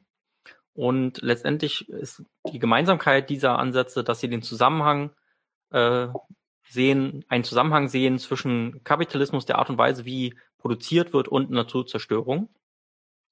Und dass eben dann diese Art der Gesellschaft, äh, ihre Produktion zu organisieren, auch die Ursache für diese Naturzerstörung und für, zum Beispiel auch für den Klimawandel ist. Ähm, am Ende verwirfst du aber all diese moderneren Ansätze, die es ja gibt, und landest äh, bei Marx und Engels wieder. Und äh, da würde mich interessieren, ähm, was bietet deren Ansatz deiner Meinung nach, äh, was diese ganzen neuen kritische Theorie, Regulationstheorie, postmoderne Theorie nicht zu bieten hat? Also ich finde, das sind eigentlich zwei Fragen. Ähm, aber ich will erstmal mit deiner letzten beginnen. Also ähm, was Marx und Engels ähm, meines Erachtens anbieten und was sie den anderen Ansätzen voraus haben oder ähm, wo die anderen, an, anderen, die Vertreter anderer Ansätze glauben, wieder über Marx und Engels hinaus zu sein, ähm, ist, glaube ich, dass Marx und Engels ähm, einen Ansatzpunkt bieten, den realen Prozess im Stoffwechsel, äh, den Stoffwechselprozess mit der Natur ähm, zu beschreiben. Das heißt, Marx und Engels gehen aus von dem, was real in der Praxis geschieht. Und da geben sie, äh, gucken sie hin und geben ein Begriffsinstrumentarium an die Hand, um den Prozess, den Stoffwechselprozess zu verstehen und den auch in seiner historischen Besonderheit zu verstehen als kapitalistischen und gesellschaftlichen Stoffwechselprozess. Ähm, und das ist meines Erachtens letzten Endes ähm, der Blick auf die kapitalistische Produktion und auch auf die von mir vorhin schon äh, genannten ähm, Eigentums-, Produktions- und Distributionsverhältnisse, die den Kapitalismus gegenüber anderen Gesellschaftsformationen auszeichnen. Ich glaube, das sind ähm, die, die Vorteile, die Marx unmittelbar bietet oder Marx und Engels unmittelbar bieten ähm, gegenüber den neueren Ansätzen, die ganz äh, von en gros einen ganz anderen Zuschnitt haben. Also ähm, wenn man zum Beispiel sich die Ansätze von Donna Haraway, einer äh, ökofeministischen äh, Kulturkritikerin und Philosophin anguckt, dann ähm, ist ihr Ansatzpunkt zum Beispiel eher ein erkenntnistheoretisch und erkenntniskritischer ähm, äh, Ansatz.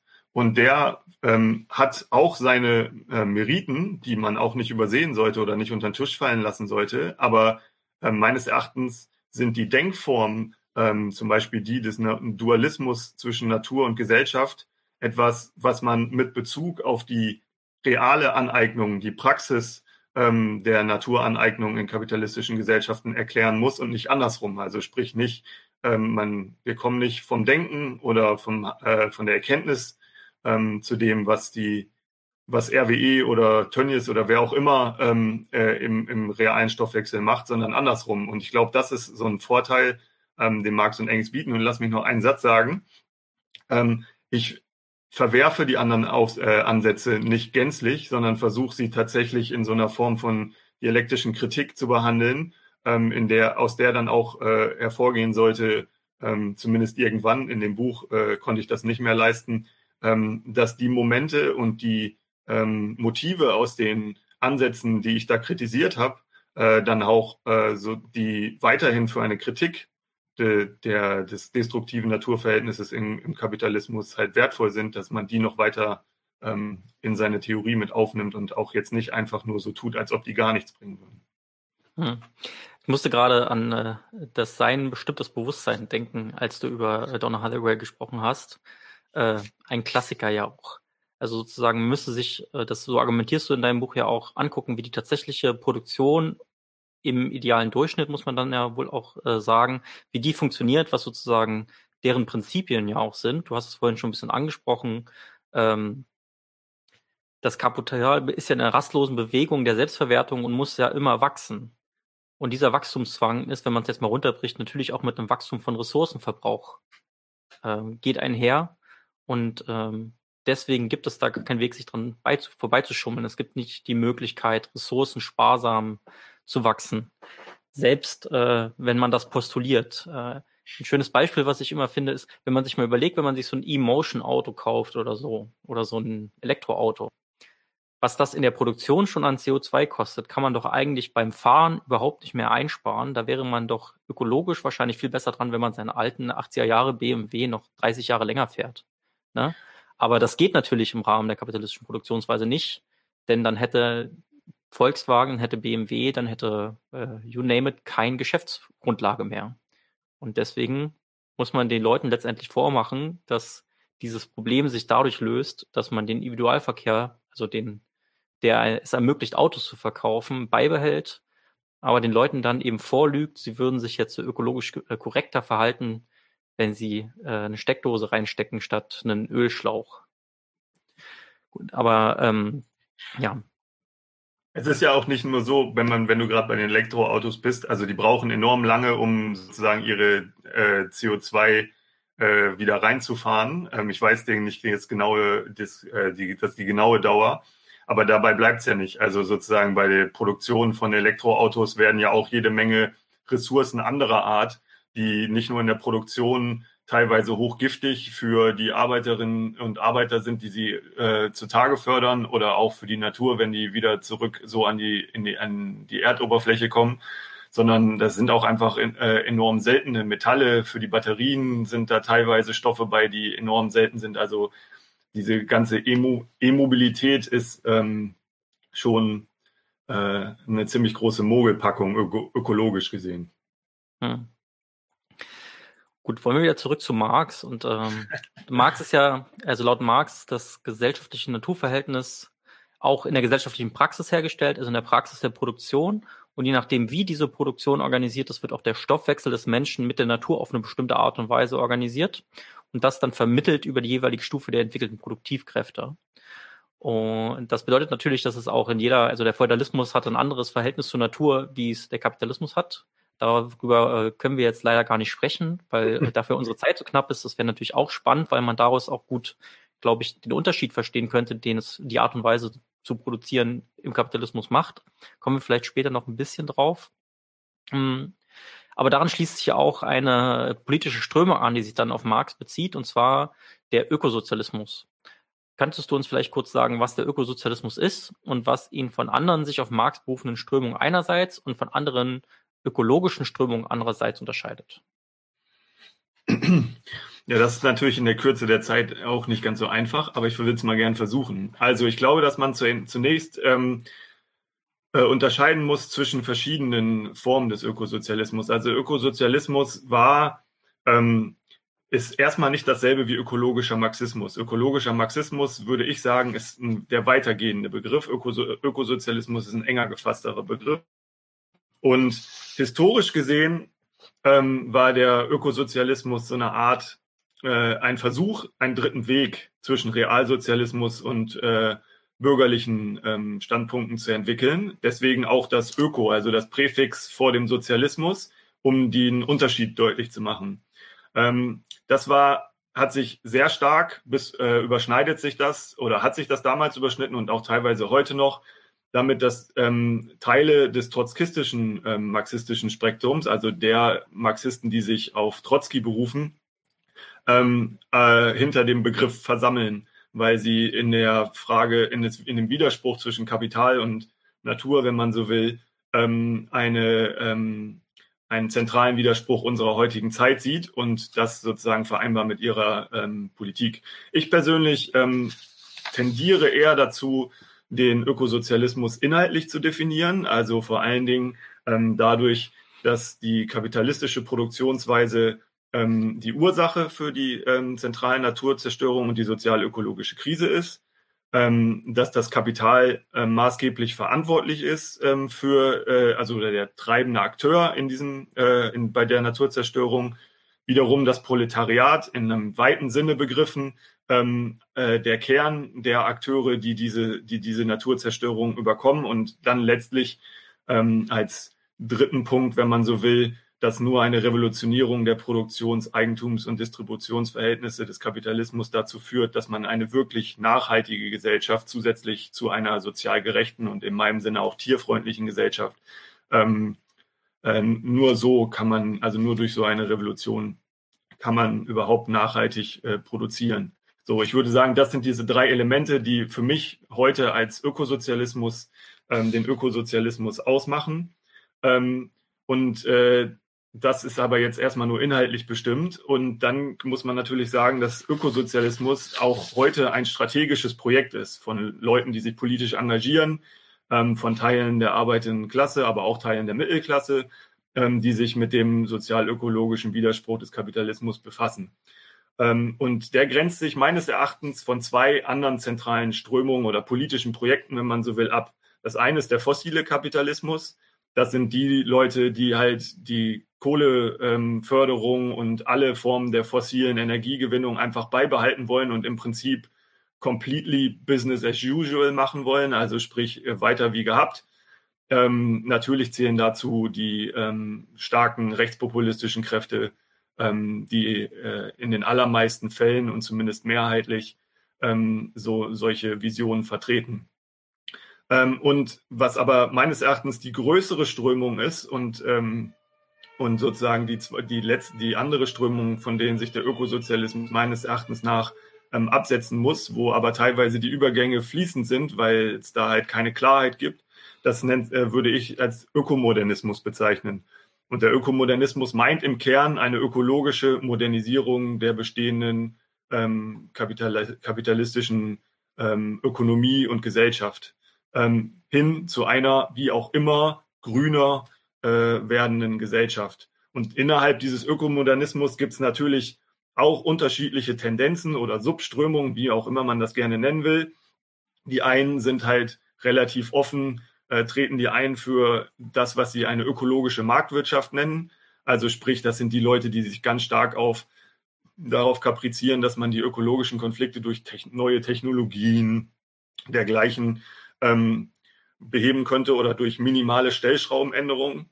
Und dann gibt es den linken Flügel der äh, sozialökologischen Modernisierung, ähm, der natürlich da das soziale Element ein bisschen mehr reinbringen will, ähm, der, der äh, auch mehr ein, tiefer gehende Eingriffe äh, in, die, in die Wirtschaft befürwortet.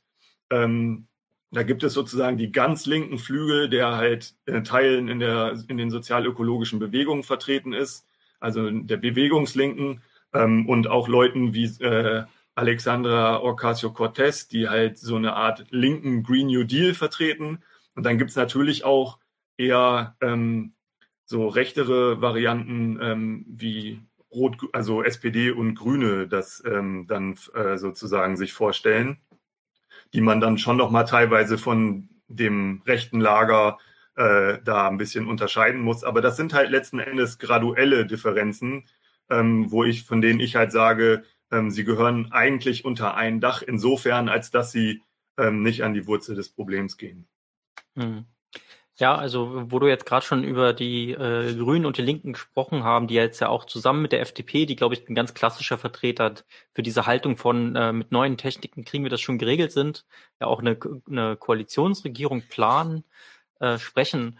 Also wir beobachten ja auch, dass in Deutschland in den vergangenen Jahren äh, ein erhöhtes Bewusstsein äh, über die ökologische Problematik ähm, zu sehen ist, und zwar insbesondere durch die Friday for Future Demonstration und äh, schon seit Jahren äh, gehen da die Kids auf die Straße, schwänzen dann eben teilweise freitags die Schule. Das Klima ist irgendwie in aller Munde. Und ähm, ich würde behaupten, die Grünen haben von dieser allgemeinen Stimmung ungemein profitiert, obwohl sie, wie du ja schon gerade gesagt hast, eigentlich keine wirkliche Lösung anbieten können. Also wir haben vorhin ja auch gerade über das äh, Autobeispiel gesprochen, E-Mobilität und äh, so. Das sind ja auch Sachen, ähm, für die die Grünen äh, stehen. Die Grünen haben, trotzdem die Springerpresse enorm auf sie eingeschlagen hat, was normalerweise auch ein Garant für einen gewissen Prozentsatz an Verlusten ist und trotzdem sie eine Spitzenkandidatin hatten, die sich wirklich blöd angestellt hat, muss, kann man gar nicht anders sagen, also die wirklich einen Fehler nach dem anderen gemacht hat, von dieser Stimmung trotzdem ungemein profitiert, haben eine Klimawahl ausgerufen und haben jetzt 14,8 Prozent äh, erreicht und das ist ein Ergebnis, das so gut ist, wie die Grünen es vorher noch nie erreicht haben die Linke als eine auch in, würde ich jetzt behaupten, Klimaprogramm äh, im Rahmen dieses Reformismus durchaus progressivere Partei ist enorm abgestraft worden, mit 4,9 Prozent gerade so reingekommen. Und äh, ja, was man so mitbekommt von den Ampel-Koalitionsgesprächen, folgt jetzt auch natürlich sofort die Ernüchterung der System Change, den Fridays for Futures gefordert hat und der auch in den Sonntagsreden von den Grünen immer beschworen wurde. Der fällt jetzt wohl aus, scheinbar aus irgendwelchen Gründen. Woran liegt das denn? Ja. Ähm, woran liegt was? Also woran liegt, dass der, dass der, ähm, dass der System Change ausfällt? Ähm, wenn, wenn das ist das die Frage? Na, ja, vielleicht anders formuliert. Also eigentlich ähm, ist man ja mit einem enormen Anspruch äh, reingegangen. Also auch die Grünen haben ja durchaus äh, große Töne gespuckt, was sie jetzt alles reformieren wollen, damit sich die ganze Sache verbessert. Und selbst das was ja trotzdem noch reformistisch wäre und an den Kern, an das Kernproblem, wie wir es jetzt auch gerade identifiziert haben, eine, eine, eine äh, Wirtschaftsweise, die einen Wachstumszwang hat, der automatisch auch zum Wachstum von Ressourcenverbrauch äh, führt, kann ja eigentlich gar nicht äh, etwas verändern. Deswegen ja eigentlich auch der Begriff des System Change. Also Teile der Friday for Future Bewegung verstehen das ja tatsächlich auch als eine antikapitalistische Parole. Man könnte da wahrscheinlich die Friday for Futures Frankfurt am Main hervorheben, die da besonders, glaube ich, aktiv sind. Der Mainstream, also die Neubauer und wer so alles so eingeladen wird in die, in die bundesdeutschen Talkshows, die vertreten dann doch eher einen etwas radikaleren Ansatz äh, des Reformismus, aber in, ganz spezifisch kein System Change. Ähm, warum ist jetzt sozusagen dieser radikalere Reformismus sogar schon äh, ausgefallen? Was meinst du? Ja, ich glaube, also das ist natürlich eine breitere Diskussion als nur in Anführungsstrichen nur eine ökologische oder eine sozial-ökologische. Ähm, aber ich glaube, zunächst einmal muss man festhalten, dass die äh, herrschenden Kräfte in der Bundesrepublik und auch Teile der Leute, die ähm, gewählt haben, sich anders entschieden haben. Also man muss das einfach erstmal so festhalten, ähm, egal ob es einem schmeckt oder nicht, glaube ich, ähm, weil ähm, die, die Kräfte, die da sozusagen jetzt die Regierung bilden oder bilden sollen oder bilden wollen, ähm, das sind alles Kräfte, die äh, letzten Endes nicht für ein System Change stehen, natürlich nicht. Ähm, und selbst wenn die Grünen sozusagen 50 Prozent bekommen hätten, ähm, wäre das sicherlich mit tiefgreifenderen Veränderungen äh, in Sachen ähm, Ökologie einhergegangen. Aber wie ich äh, vorher schon gesagt habe, auch nicht, also das hätte trotzdem nicht geheißen, dass wir jetzt äh, in Kürze vor einer nachhaltigen ähm, in, in einer nachhaltigen Gesellschaft leben oder dass wir das 1,5 Grad Ziel äh, von Paris, des Pariser Klimaabkommens oder so ähm, erreicht hätten. Also ich glaube, das muss man als allererstes feststellen. Als zweites muss man feststellen, glaube ich, dass die, ähm, dass wir in diesem Land ähm, eine rechtskonservative Mehrheit haben. Also äh, wenn man sich einfach nur die Verteilung anguckt, dann ähm, haben FDP, CDU, CSU und die AfD zusammen eine Mehrheit in diesem Land. Ähm, das sind die Kräfte, die ich vorhin teilweise als fossilistische ähm, äh, Fraktion oder ähm, als fossilistisches äh, Projekt und als äh, den rechten Flügel des Sozialökomodernismus, äh, des, Entschuldigung, des, also des, ähm, des Ökomodernismus bezeichnet habe. Also insofern ähm, sind halt letzten Endes die, die politischen Verhältnisse ähm, widersprechen komplett dem, was teilweise in den Medien oder auch in sozialen Bewegungen und auch in den sozialen Medien ventiliert wird. Also da muss man einfach die Realität zur Kenntnis nehmen, ähm, dass das nicht so ist. Ähm, und dann muss man, glaube ich, auch noch sagen, dass keine der im Bundestag vertretenen Parteien, also auch nicht der Partei Die Linke, wirklich so weit geht, ähm, so ein Programm äh, anbietet, das halt wirklich die sozial-ökologische Krise löst. Also du hast schon recht, dass natürlich da muss man Abstufungen vornehmen. Aber wenn man wirklich äh, über die Lösung der sozial-ökologischen Krise redet, dann ähm, wird es auch bei der Linkspartei dünn. Also natürlich mhm. nicht ganz so dünn wie bei den anderen. So, und ähm, ja. Ich glaube. Ich würde da gerne einhaken. Ja, ich habe da mich äh, ein, ein klassisches Marx-Zitat, was das ja auch eigentlich sehr gut auf den Punkt bringt. Und zwar schreibt Marx im Kapital, die kapitalistische Produktion entwickelt daher nur die Technik und die Kombination des gesellschaftlichen Produktionsprozesses, indem sie zugleich die Springquellen allen Reichtums untergräbt, die Erde und den Arbeiter. Und das ist ja eigentlich sozusagen ja auch das Grundproblem. Wenn man tatsächlich bestimmte Entwicklung aufhalten möchte, dann muss man eben diesen System Change äh, in Erwägung ziehen. Und äh, selbst wenn man bereit war, im Rahmen des, der Reform radikale Maßnahmen zu treffen, gibt es ja ähm, letztendlich Machtverhältnisse, gesellschaftliche Machtverhältnisse auch, ähm, ne, also Kräfteverhältnisse zwischen den Klassen. Ähm, und die schlagen nicht nur mit bei den Parteien, sondern die schlagen eben auch noch mal abseits des politischen Spektrums ganz klar zugunsten des Kapitals aus. Und wenn man das nicht einbezieht in seine politische Analyse, dann muss man sich eben auch nicht wundern, dass äh, dann aus dem System Change nicht so viel geworden ist. Darauf wollte ich eigentlich hinaus. Aber vielleicht führt mich das gleich zur nächsten Frage. Darf ich dazu kurz so noch eine Sache sagen? Ähm, ich glaube, dass man, dass man, oder vielleicht zwei Punkte. Also ich glaube, man muss im Auge behalten, dass man natürlich Fridays for Future für die ähm, richtige Parole ähm, nicht vorwerfen kann, dass sie sozusagen da, ähm, also dass sie nicht das erreicht haben, was dann, also bei den Bundestagswahlen oder so, dass nicht das rausgekommen ist, was sie sich wünschen. Ich glaube, darüber sind sich die Leute bei Fridays for Futures, die diese Parole kultivieren und meines Erachtens auch zu Recht nutzen, ähm, Das, das ist denen äh, ziemlich sicher klar.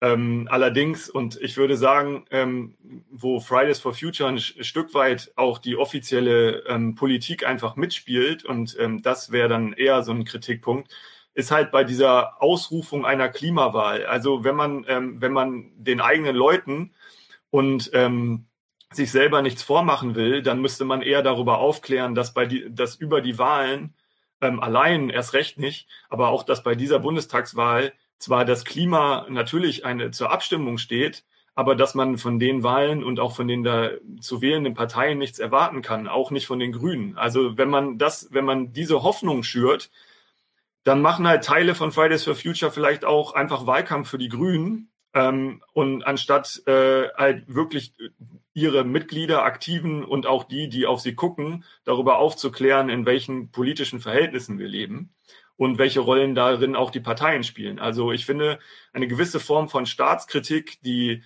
ähm, und auch von Kritik der institutionalisierten und aber auch der zivilgesellschaftlichen Politik, ähm, das wäre etwas ähm, oder ist etwas, was ich manchmal bei Teilen von Fridays for Future vermisse. Ähm, und stattdessen setzt man dann halt selber auch darauf, ähm, von Gipfel zu Gipfel, von, ähm, von ähm, Austausch mit großen Politikern zum nächsten. Ich, ich finde, man kann Bewegung nicht zwingend vorwerfen, dass man auf diese Gesprächsangebote angeht, eingeht.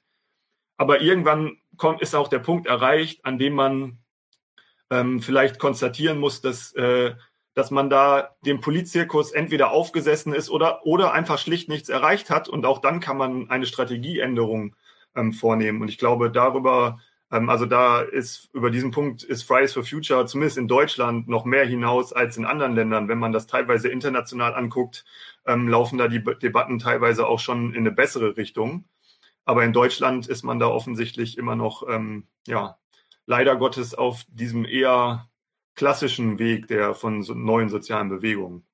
Genau, also äh, Fridays for Futures ist, das habe ich äh, versucht vorhin an Beispiel äh, Fridays for Futures Frankfurt am Main klar zu machen, auch gespalten in dieser Frage. Denn äh, eine Parole zu kultivieren ist ja das eine, aber sozusagen, was bedeutet diese Parole denn ganz konkret? Was meint man mit System, das sich wechseln, das sich ändern soll? Meint man damit jetzt zum Beispiel nur äh, Kohleverstromung beispielsweise oder meint man damit tatsächlich die Art und Weise, wie wir produzieren und dementsprechend eben auch ein gesellschaftliches Naturverhältnis herstellen? Das wäre, äh, glaube die Debatte zu führen, wäre dann fast schon wichtiger als eine Parole durchzusetzen. Und da, da würde ich dir recht geben, die große Mehrheit von Fridays for Futures äh, meint mit äh, System Change dann doch tendenziell eher die Kohleverstromung und äh, nicht den Kapitalismus. Und dementsprechend äh, ist äh, zum Beispiel Luise Neubauer ist ja auch bei den, bei den Grünen, soweit ich weiß. Und, ähm, und die, die Frontfiguren des deutschen Fridays for Futures ähm, machen, wie du es gerade formuliert hast, beim Politzirkus mit äh, und fordern da äh, wieder besseren Wissens eigentlich Maßnahmen ein, die halt äh, gesellschaftlichen machtvollen Interessen, also den Interessen des Kapitals widersprechen, weil sie eigentlich das Grund, ganz grundlegende äh, Interesse des Kapitals in Frage stellen, nämlich sich zu verwerten, zu, äh, zu wachsen und Profite zu erwirtschaften. Das ist ein, der einzige Zweck, äh, den sie letztendlich haben. Darf ich, ich würde gerne noch eine Sache sagen, und zwar, ich glaube, ähm, ich finde die Kritik sozusagen an Fridays for Future berechtigt, insofern, ähm, wie wir es jetzt gesagt haben. Aber ich glaube, dass dieses ähm, ähm, System Change, not Climate Change, äh, diese Adaption und die Entkernung dieser, ähm, dieses Slogans auch nicht nur sozusagen ein Problem von Fridays for Futures ist. Also ich glaube, ähm, wenn man sich Hambacher Forst und dergleichen, äh, also dieser teilweise wirklich auch beachtenswerten Auseinandersetzungen, die da geführt werden, ähm, das, aber auch da gibt es so einen Hang und das würde ich halt, ähm, das sehe ich halt in vielen äh, Selbstverständnispapieren, aber auch wenn man mit, mit Aktivistinnen und Aktivisten redet ähm, oder wenn man sich einfach, äh, wenn man Diskussionen verfolgt, auch publik publikatorisch, ähm, dann gibt es da so einen Hang zum abstrakten Antikapitalismus. Also sprich, das heißt, ähm, sozusagen der radikalste Flügel ähm, meint dann immer, wenn man sagt, man ist gegen Kapitalismus, ähm, damit hat sich's und da, damit ist dann sozusagen ähm, die Radikalität der Forderung eigentlich schon untermauert. Und ich glaube, es muss mehr darum gehen, dass wir dar darüber diskutieren und dass auch das sich in den Bewegungen verankert, dass sich hinter dem Begriff des Kapitalismus halt schlicht und ergreifend auch ein, ähm, Ausbeutungs- und Herrschaftsverhältnis zwischen den Klassen äh, in dieser Gesellschaft verbirgt, ähm, das äh, in allererster Linie in der Produktion hergestellt wird, zwar über den Markt natürlich vermittelt, aber in der Produktion ähm, existiert. Und das würde natürlich auch einen ganz anderen Blick darauf, ähm, also so ein Kapitalismusverständnis ähm, wirft natürlich auch einen ganz anderen Blick darauf, ähm, wie man selber als sozialökologische Bewegung agieren muss, wer die Bündnispartner sind, welches die strategischen Akteure und so weiter sind. Und da vielleicht als allerletztes ähm, sind dann vielleicht nicht diejenigen, ähm, äh, die strategischen Adressaten, die äh, den, ähm, ja, das, die ganze sozialökologische Katastrophe hier verwalten, sondern dann muss man, glaube ich, eher Druck auf andere Leute zusätzlich oder vielleicht sogar noch vermehrt aufbauen. Nämlich mhm. eben die Eigentümer von äh, der Natur und der Produktionsmittel. Da ähm, wo wir jetzt äh, von diesen Eigentümern gesprochen haben, auch schon sozusagen äh, von Kräfteverhältnissen, von Interessen gesprochen haben, ähm, in welchem Verhältnis stehen denn eigentlich Kapital und Arbeit zur Natur? Ich fand, äh, also äh, äh, ja, es ist jetzt eine sehr globale Frage, aber ich fand, du hast es äh, äh, ähm, in Bezug auf äh, Ausbeutungs- und Herrschaftsverhältnis ganz gut auf den Punkt gebracht in deiner Diss. Ähm, vielleicht kannst du es ja hier nochmal, äh, die Kernargumente dazu, die du da aufgeführt hast, wiederholen. Ja, äh, ich hoffe, also danke für die Blumen und ich hoffe, dass ich das vernünftig ähm, äh, rüberbringen kann. Also äh, der Unterschied, oder vielleicht fangen wir so rum an. Also ich habe es ja vorhin schon einmal gesagt, dass halt zwischen Kapital und Arbeit ein Ausbeutungs- und Herrschaftsverhältnis besteht, das vorrangig in der ökonomischen Produktion ähm, ein, äh, eingegangen wird. Ähm, aber ähm, sozusagen, da muss, darüber muss man sich im Klaren sein. Innerhalb der Produktion ähm, verhält sich das Kapital despotisch gegenüber den Arbeitskräften oder dem, äh, der Klasse der Arbeitenden, äh, der Lohnarbeitenden.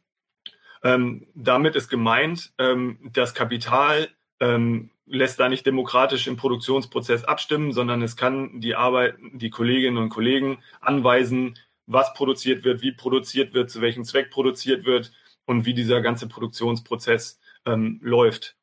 Gleichzeitig ähm, ist aber außerhalb der Produktion sind die Lohnarbeitenden und äh, politisch frei. Frei heißt, ähm, sie können über sich, sie äh, können politisch frei entscheiden. Sie sind nicht gebunden an einen Herren oder eine Herrin direkt, wie etwa in äh, feudalistischen äh, Verhältnissen, sondern ähm, sind freie bürgerliche Individuen.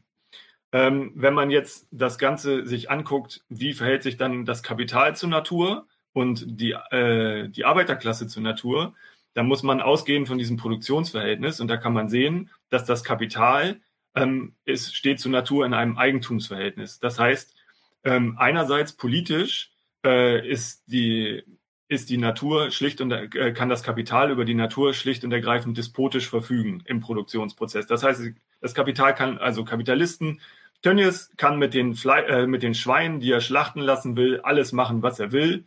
Ähm, es gibt zwar minimale äh, Bestimmungen, gesetzliche, die er einhalten muss, aber im Grunde kann er mit ihnen alles machen, was er will, bis hin zu industriellem Töten.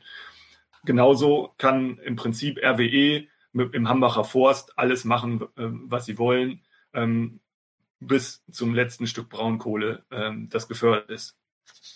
Ähm, das geht einher dieses politisch-despotische Verhältnis geht einher mit einem, wie ich sagen würde, Überausbeutungsverhältnis ähm, zur Natur, nämlich ähm, während bei den Lohnarbeitenden, Lohnarbeiterinnen und Lohnarbeitern noch ähm, durch den Lohn ähm, eine gewisse, ähm, gewisse ökonomische Subsistenz auf einem jeweils historisch besonderen Niveau ähm, gehalten wird, ist es bei der Natur völlig egal. Es gibt keine Grenzen der Ausbeutung in dem Sinne, dass ein irgendwie geartetes Äquivalent ähm, da zurückgegeben werden muss. Ähm, und das ist einer der wesentlichen Unterschiede im ökonomischen Ausbeutungsprozess, weil die, äh, die Klasse der Arbeiter und Arbeiterinnen, die bekommen natürlich für äh, ihren, für ihren, für ihre Tätigkeit, das heißt nicht natürlich, aber zumindest in den imperialistischen Metropolen bekommen sie einen Lohn für das, was sie tun.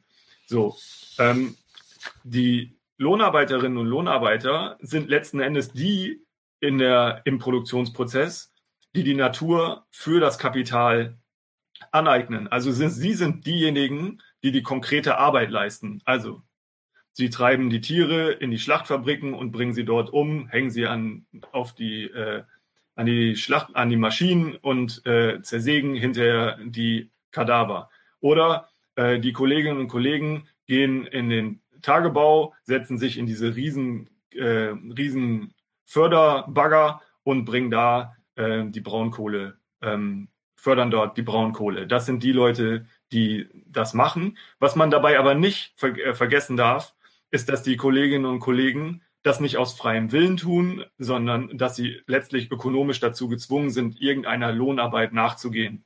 Das heißt, sie sind auch nicht diejenigen, die darüber entscheiden, was da wie produziert wird, sondern das macht immerhin noch weiter ähm, das Kapital, also die Kapitalisten, also die jeweiligen Eigentümer der Produktionsmittel.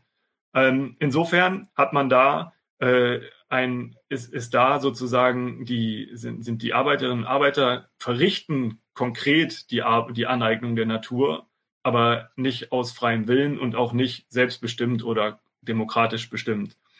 Also insofern ähm, hat man da ein anderes Verhältnis zur Natur, ähm, als das das Kapital zur Natur hat.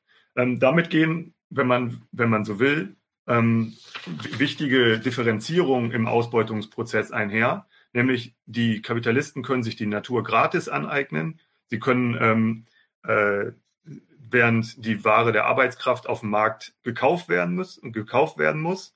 Und für den ähm, Produktionsprozess und den Verwertungsprozess des Kapitals hat es die Bedeutung, dass die Natur keinen Wert schafft, egal wie man das moralisch findet, ähm, wohingegen die, äh, also die Arbeitskraft der Lohnarbeiterinnen und Lohnarbeiter, die in der, die ja eigentlich in der Regel Menschen sind äh, oder eigentlich ausschließlich Menschen sind, ähm, die können, äh, die produzieren Wert innerhalb äh, des Produktionsprozesses.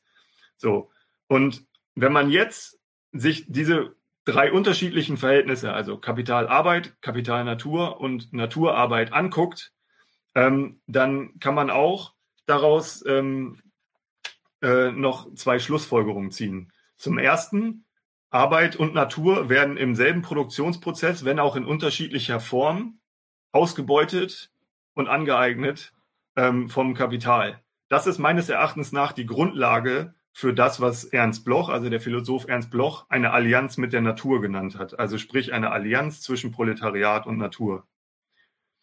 Gleichwohl habe ich ja gesagt, dass die Kolleginnen und Kollegen die Arbeit, die konkrete Aneignung der Natur leisten und dementsprechend auch bis zum gewissen Grad darauf angewiesen sind, diese Arbeit weiterzumachen. Und das ist natürlich auch gleichzeitig Ansatzpunkt für gegenläufige Strategien, wo die, das Interesse der Arbeiterklasse kurzfristig mit dem des Kapitals zusammenfallen kann, insofern als dass die Lohnarbeiterinnen und Lohnarbeiter ihren Job und die damit verbundene, den damit verbundenen Lohn beibehalten wollen. Und das ist der Punkt, der in der Regel sowohl von Kapitalseite, aber auch teilweise von sozialdemokratisch, sozialpartnerschaftlichen Gewerkschaftsfunktionären ähm, ausgenutzt wird, um die äh, beteiligten Arbeitern in so Unternehmen wie im Braunkohletagebau oder auch in der Fleischindustrie teilweise dann gegen äh, Umwelt- oder Tierrechtsbewegung oder so in Stellung zu bringen. Also sprich, dann das vermutlich vermeintliche gemeinsame Interesse von Kapital und Arbeit gegenüber Natur sozusagen hervorstellen, was es meines Erachtens nach, wie ich versucht habe, gerade kurz zu umreißen, eigentlich nicht gibt. Hm. Und vor allen Dingen ist es so, dass die Folgen der Naturzerstörung ja im Wesentlichen von der arbeitenden Klasse ge äh, getragen werden müssen, äh, wie du ja auch überzeugend darlegst. Also sprich, äh, wenn irgendeine Insel im Pazifik untergeht, dann wird da wahrscheinlich kein Millionärshäuschen draufstehen, denn die können sich dann eine höher gelegene Insel leisten, ähm, beziehungsweise Wassermangel, äh, wenn durch Verödung von Böden landwirtschaftliche Fläche rar wird, dementsprechend Lebensmittelpreise steigen, ähm, Energiepreise steigen, weil die verknappt werden und so weiter und so fort. Das sind ja letztendlich alles äh, Dinge, die einen direkten Einfluss auf die Lebensumstände der Arbeitenden haben, während diejenigen, die es sich eben leisten können, sich immer auch äh, das jeweilige up-to-date Auswegsmodell aus der jeweiligen Krise leisten können. Ja, Nichtsdestotrotz. Ach, Entschuldigung. ja, Genau, also wenn du dazu gleich was sagen möchtest, gerne. Ansonsten würde ich nämlich gerne noch darüber sprechen, dass ja äh, nichtsdestotrotz auch eine letztendliche Grenze der Kapitalverwertung in der Natur gibt.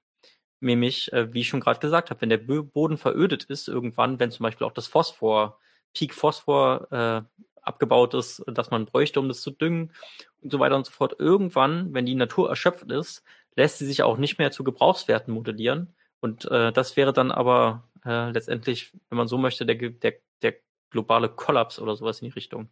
Also man kann die äh, Welt schon immer weiter vernutzen, aber irgendwann ist sie halt kaputt, irreparabel kaputt. Das könnte man noch als so eine Art natürliche Grenze der Kapitalakkumulation bezeichnen. Aber ich glaube, das wollen wir alle nicht. Ähm, ich glaube, also man muss vorsichtig sein, darüber gibt es auch eine lange, ähm, eine lange Diskussion, inwiefern da wirklich natürliche Grenzen ähm, erreicht werden. Ich glaube, bevor dieser Punkt, ähm, ich habe das auch mal versucht für eine, für eine Veranstaltung mit den Kolleginnen und Kollegen von der Z, Zeitschrift für marxistische, Erneu marxistische Erneuerung, ähm, darzulegen. Ich glaube, bevor dieser Punkt erreicht ist, ähm, kommen wir sozusagen an, äh, durchwandern wir eine lange Phase äh, des gesellschaftlichen Niedergangs, ähm, weil wir gar nicht sozusagen die fixen Naturgrenzen, die ja teilweise auch durch Technologie, also Produktivkraftentwicklung und so weiter immer weiter rausgezögert werden können und auch durch neue Akkumulationsmodelle kompensiert werden können. Aber bis wir an diesen Punkt rankommen, ähm, sind halt die Folgen für der Naturzerstörung, für die gesellschaftlichen Verhältnisse und deren Verarbeitung schon so gravierend, ähm, also nehmen wir nur mal den Klimawandel und das Beispiel, was du vorhin genannt hast, also die, den, ähm, den ähm, steigenden Meeres, äh, ja, das ist ein Meeresspiegel, danke. Ähm, dass, äh, wenn man das nimmt, dann sind natürlich, bis wir wirklich äh, die großen Kipppunkte äh, erreicht haben, ähm, die ja, die verheerend wären, wenn sie erreicht würden. Aber bis dahin ähm, sterben ja jetzt schon jährlich äh, große Zahlen von Menschen an den Folgen der Klimaerwärmung. Und das würde sich einfach radikalisieren auf dem Weg dahin, dass dann wirklich ähm, ein komplett ummodelliertes Klimasystem sozusagen entsteht oder neu modelliertes Klimasystem. Und ich glaube, äh, darauf muss man sozusagen eigentlich den, den Fokus setzen, dass äh, die, die Grenzen, meines Erachtens nach gibt es sie, ähm, aber sie können halt vom, vom Kapitalseite schon noch sozusagen verlängert werden also in Schranken umgewandelt werden. Und aber auf dem Weg dahin ähm, ist, sind die Verwerfungen sozialer und ökologischer Art so groß, dass vor allen Dingen, und das ist ein Punkt, den du ja vorhin auch noch gebracht hast, ähm, die Folgen für die, äh, vor allen Dingen für die arbeitende Bevölkerung auf der ganzen Welt, äh, ja, in, in ungeahnte Dramatik steigen lassen werden. Mhm. Ja.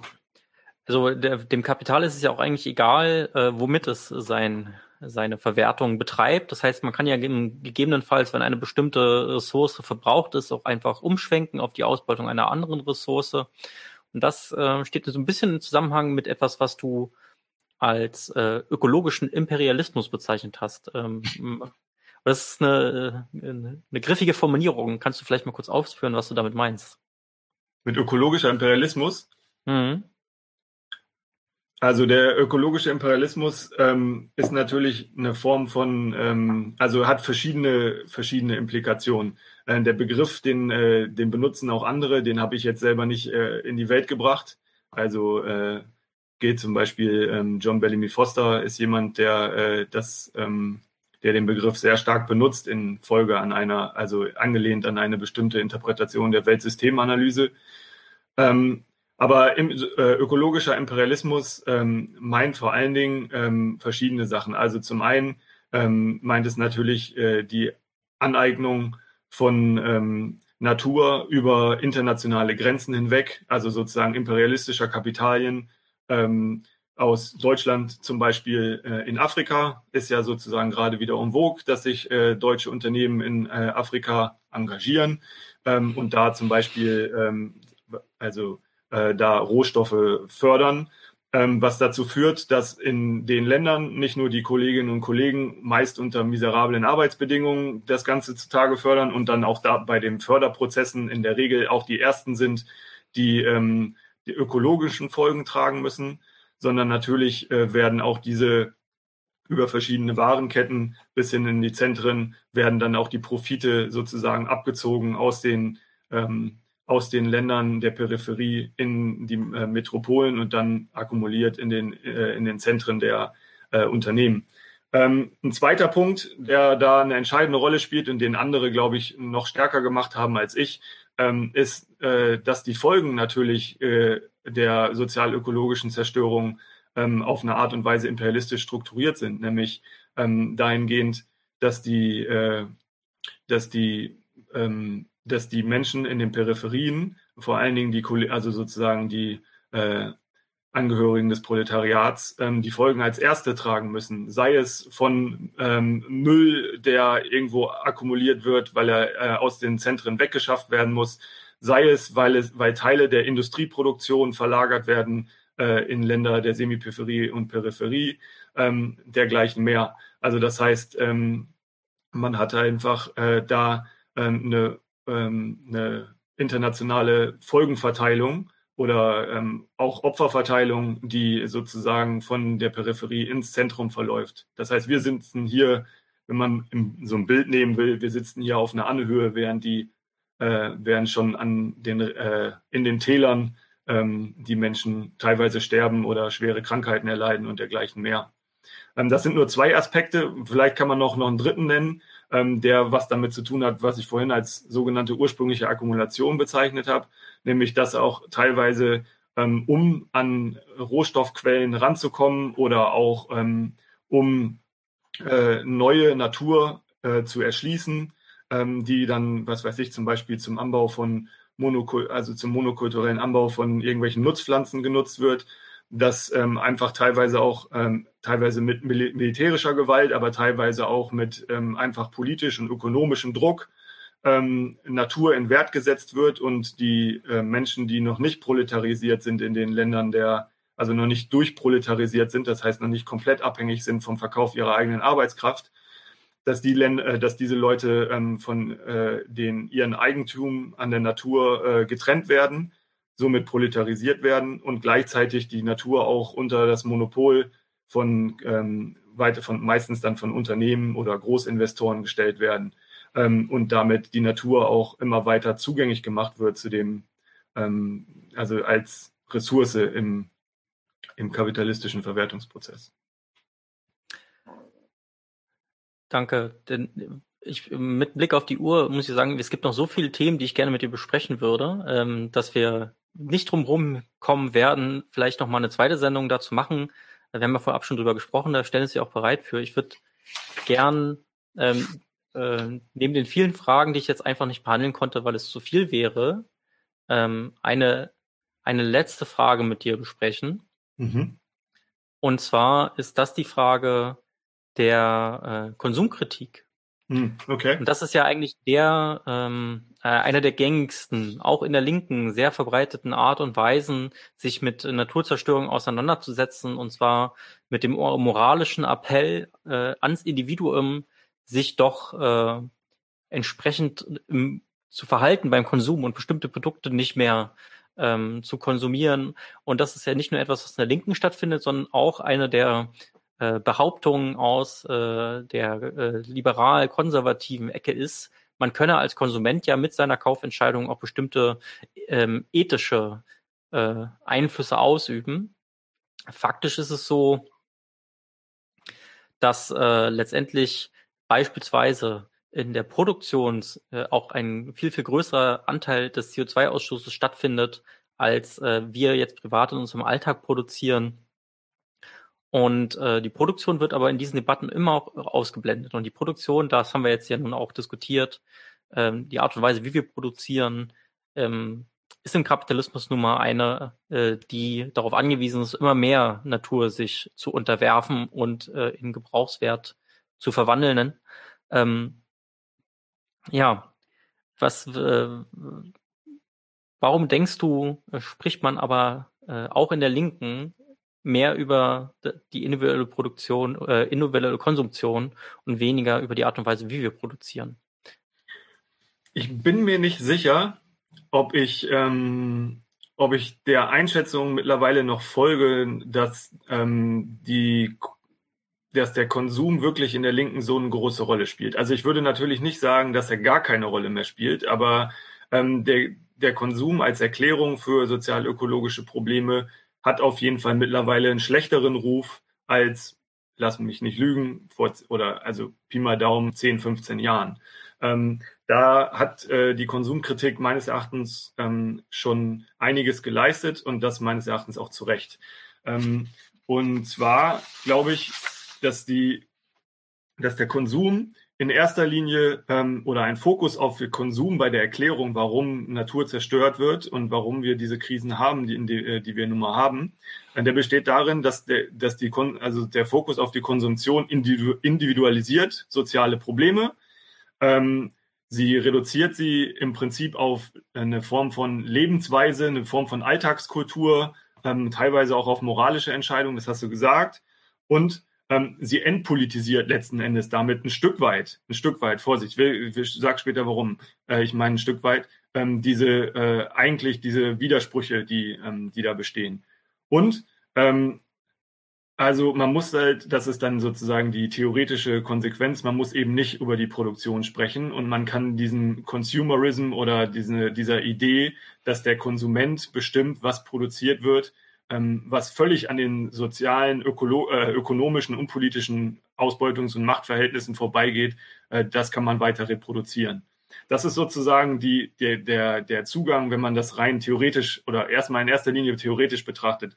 Ähm, wenn man das ökonomisch betrachtet, hat die Verschiebung zur Konsum, äh, zur Konsumkritik von der Gegenseite, wenn man so will, also von Kapitalseite auch, äh, bietet das auch die Möglichkeit, zur Lösung von sozial-ökologischen Krisen oder zu mutmaßlichen Lösungen auch wieder neue äh, ökonomische ähm, Angebote zu schaffen. Das be bedeutet, man kann eine neu, neue Form von Lebensweisen produzieren. Du hast vorhin das E-Auto angesprochen. Ich würde zum Beispiel darüber sprechen, dass im Moment äh, Kunstfleisch, also In-vitro-Fleisch, total, äh, total den Hype hat, ähm, obwohl es ja eigentlich Tofu und den ganzen Kram schon gibt. Also das ist jetzt nicht so, dass das keinen Ersatz dafür geben würde. Ähm, also das heißt, man das Kapital ähm, kann aus so einer Form von äh, bürgerlich-liberaler oder auch linksliberaler Konsumkritik die äh, herausziehen, dass man im Prinzip ein neues Feld zur Akkumulation, neuen Markt schafft und neue Konsumenten schafft, die mit einem neuen Lebensstil verbunden sind. Ne? Also ähm, das ist, glaube ich, sozusagen der zweite Punkt, den man dann ökonomisch betrachten will. Und drittens, also politisch, ähm, kann man auch ähm, aus sozialen Bewegungen mit solchen Angeboten zu Lebensweisen, neuen Kulturen, neuen Konsums, neuen Waren und dergleichen mehr, kann man auch bestimmte eher liberalere Strömungen sozialer Bewegungen aus den sozialen Bewegungen rausbrechen und sie im Prinzip, ihnen im Prinzip den Kapitalismus buchstäblich schmackhaft machen, also sprich sie wieder integrieren, weil ja mit bestimmten neuen Lebensweisen auch eine bestimmte Form der Kritik akzeptabel gemacht wird dass letztlich damit sich an, an den Grundproblemen nichts ändert, spielt da nicht so eine entscheidende Rolle, sondern man hat dann, ähm, man hat dann, man kann dann seine seinen Strom grün produzieren lassen, obwohl das in der Regel auch eher Fake ist. Man kann irgendwie ähm, äh, tierleidfrei essen. Ähm, man kann irgendwie, äh, man kann ähm, korrekt produzierten Kaffee kaufen und dergleichen mehr. Das sind alles Sachen, die ich nicht prinzipiell ablehne. Aber wenn man das als politische als politische Strategie anbietet, dann wird es halt eben verkürzt und man gibt damit letzten Endes dem Kapitalismus auch so ein, äh, verpasst ihn halt letzten Endes ein Gesicht, das er nicht hat. Also, also das ähm, mit dem, was drin ist, ähm, nicht korrespondiert, weil die Widersprüche werden bestenfalls verlagert, bestenfalls vielleicht abgemildert Stück weit, aber im Kern bleiben sie fortbestehen. So, und ähm, das kann man bei der bei der Stromproduktion oder Energieproduktion sehen, ist weiterhin maßgeblich fossil bestimmt. Auch die großen Banken haben da immer noch investiert. Die großen Unternehmen unterhalten weiterhin ihre großen ähm, Kraftwerke und dergleichen. Also ähm, und der Ökostrom hat daran letzten Endes nur minimal was geändert. Natürlich gibt es da auch politische Prozesse, die da, die sozusagen eine Umstellung auf regener regenerative Energien behindern oder erschweren und so weiter. Das will ich gar nicht in Abrede stellen. Aber man ändert halt mit dem Ökostrom, den man dann anzapft, äh, nicht ähm, die Eigentums- und Produktionsverhältnisse. So, das ist so der Teil, wo ich sage, das ist halt so richtig bei der Konsumkritik. Und jetzt kommt vielleicht ein Teil, ich weiß nicht, ob das dich überrascht, aber vielleicht ähm, wo ich sage, man muss der Konsumkritik aber auch ähm, man muss im Prinzip die Konsumkritik wieder ein bisschen kritisieren, meines Erachtens. Nicht in dem Sinne, dass man zurückkehrt zur originären, ähm, zu originär auf Konsum ausgerichteten Strategien, sondern insofern, als dass man aus der Kritik der Konsumkritik ähm, nicht die Schlussfolgerung ziehen darf, dass der Konsum gar keine Rolle spielt. Nämlich, wenn man sich das mal äh, teilweise, ähm, äh, nein, erster Punkt, wenn man erstens ähm, die ganze Kritik der neuen Linken an politischen und ähm, kulturellen Formen, die die Produktion unterstützen, die ähm, also du hast das vorhin äh, mit dem E-Auto angesprochen, da gibt's ja auch eine ganze Form von Ideologien, die darum gezimmert sind, ganze Lebensstile, die darauf ab, abgestellt sind. Ohne diese Kritik dieser ganzen politischen und ökonomischen und auch teilweise individuellen ähm, Prozesse äh, kommen wir heute meines Erachtens nicht aus. Also ich glaube, man darf das, äh, um es plastisch zu sagen, ähm, Politik, Lebens- und Denkformen sind auch Probleme des Klassenkampfs und man darf jetzt nicht sagen, okay, was du konsumierst, ist völlig egal. So, sondern es ist halt, es spielt eine Rolle, aber es ist, es ist nicht der zentrale und es ist auch nicht der zentrale Punkt, nicht die zentrale Ansatzpunkt für eine Strategie des Übergangs in eine nachhaltige Gesellschaft. Aber wir dürfen es auch nicht hinten rüberfallen lassen. So, und das hat was damit zu tun, dass auch heute Ökonomie ohne diese Sachen nicht auskommt. Also das Kapital braucht genauso wie das Kapital den die Subjektivität in Anführungsstrichen braucht, der, der des Mannes, der den SUV fährt, genauso braucht das Kapital ähm, oder brauchen andere Kapitalfraktionen den sich gesund ernährenden, bewussten, äh, liberalen Grünen, der halt E-Auto fährt und ähm, sein Bio-Hähnchen im Bio-Supermarkt kauft. So, es kommt, man, wir müssen uns mit diesen Sachen schon auch auseinandersetzen. So, und dann ein Vielleicht ein letzter Punkt. Ähm, wenn, Oxfam hat vor kurzem eine sehr interessante Studie rausgegeben. Und Oxfam hat gezeigt innerhalb dieser Studie, das kam natürlich passend zur COP26, also der großen Klimakonferenz in Schottland jüngst ähm, äh, in der ersten Hälfte vom November, dass der globale Konsum des reichsten 1% der, ähm, der Welt äh, dass der letztlich 30 Mal so hoch ist, wie er sein dürfte, um das Klima, die Klimaziele, die für 2030 gesteckt sind, äh, zu erreichen und im Prinzip auf einem Pfad von 1,5 Grad Erwärmung zu bleiben.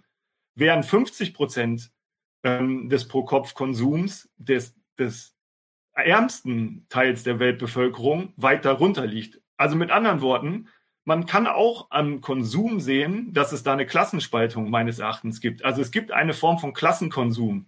Und das ist ja auch eigentlich, wenn man sich das plastisch vor Augen führt, gar nicht so, so, so eine komplizierte Angelegenheit, wenn irgendwelche reichen ähm, Mäzen irgendwie aus, weil sie Bock drauf haben, ins All fliegen oder um die Welt jetten oder mit ihren Yachten umherfahren, ist natürlich eine ganz andere Form von Konsum, als wenn der Arbeiter, der halt nicht mehr anders kann, irgendwie mit, mit seinem Auto zur Arbeit fahren muss, weil das halt nur mal 50 Kilometer entfernt ist und der, der öffentliche Nahverkehr einfach scheiße ist. So, um es mal ganz platt zu sagen. Und insofern muss man, glaube ich, die Konsumfrage ähm, mittlerweile heute ähm, im Lichte der Erkenntnisse, die wir mittlerweile haben, einfach klüger stellen und ähm, auch anders äh, sozusagen angehen, ohne ähm, die Konsumkritik wieder als, als das Zentrale ähm, sozusagen anzupeilen, aber auch anders als Teile das der Linken dann machen, die Kritik der Konsumkritik dafür zu nutzen, dass man sich mit Konsum, Lebensstilen und dergleichen überhaupt nicht beschäftigt, beziehungsweise das immer abtut als Nebensache. Das finde ich, kann man einfach im Lichte der, der kritischen Theorie, wie sie heute, wie der heutige Stand ist, einfach nicht mehr machen. Und insofern, mein Plädoyer wäre, die Konsumkritik sinnvoll und marxistisch zu integrieren in so eine kritische Theorie der Gesellschaft. Das soweit. Klar. Vielen Dank, Christian. Ich glaube, ähm, wir haben jetzt schon mal, äh, wir haben leider nur ein bisschen an der Oberfläche kratzen können, aber wir haben schon äh, eine Menge interessanter ähm, Punkte aufmachen können. Und ich äh, würde jetzt vielleicht mal einen kleinen Ausblick auf ein kommendes Interview äh, geben wollen, und wir haben jetzt natürlich schon über die natürliche Grenze der Kapitalakkumulation beispielsweise gesprochen. Wir haben noch nicht darüber gesprochen, wie Produktivkräfte sich auch zu Destruktionskräften entwickeln können, dass es einen Zwang zur Inwertsetzung von immer mehr Natur äh, gibt, äh, die sozusagen sich äh, unmittelbar äh, aus äh, den Bewegungsgesetzen des Kapitals ableitet. Du hast es vorhin so kurz angesprochen, dass die Natur selbst nicht wertschaffend ist. Darüber würde ich gerne nochmal später mit dir sprechen. Und ähm, auch gar nicht gesprochen haben wir über Politizismus, äh, auch ein Begriff, den du sehr viel in deiner Dissertation verwendest. Ähm, wir werden darüber in einem kommenden Interview äh, irgendwann später, sage ich jetzt einfach mal, noch mal sprechen. Bis dahin war es das von uns heute. Ich glaube, eins ist auf jeden Fall deutlich geworden. Klimakrise, Rohstoffkrise, äh, äh, der Kapitalismus ist die Krise. Und in diesem Sinne würde ich mich heute hier verabschieden. Viel Spaß beim Rest der Sendung. Tschüss. Ciao.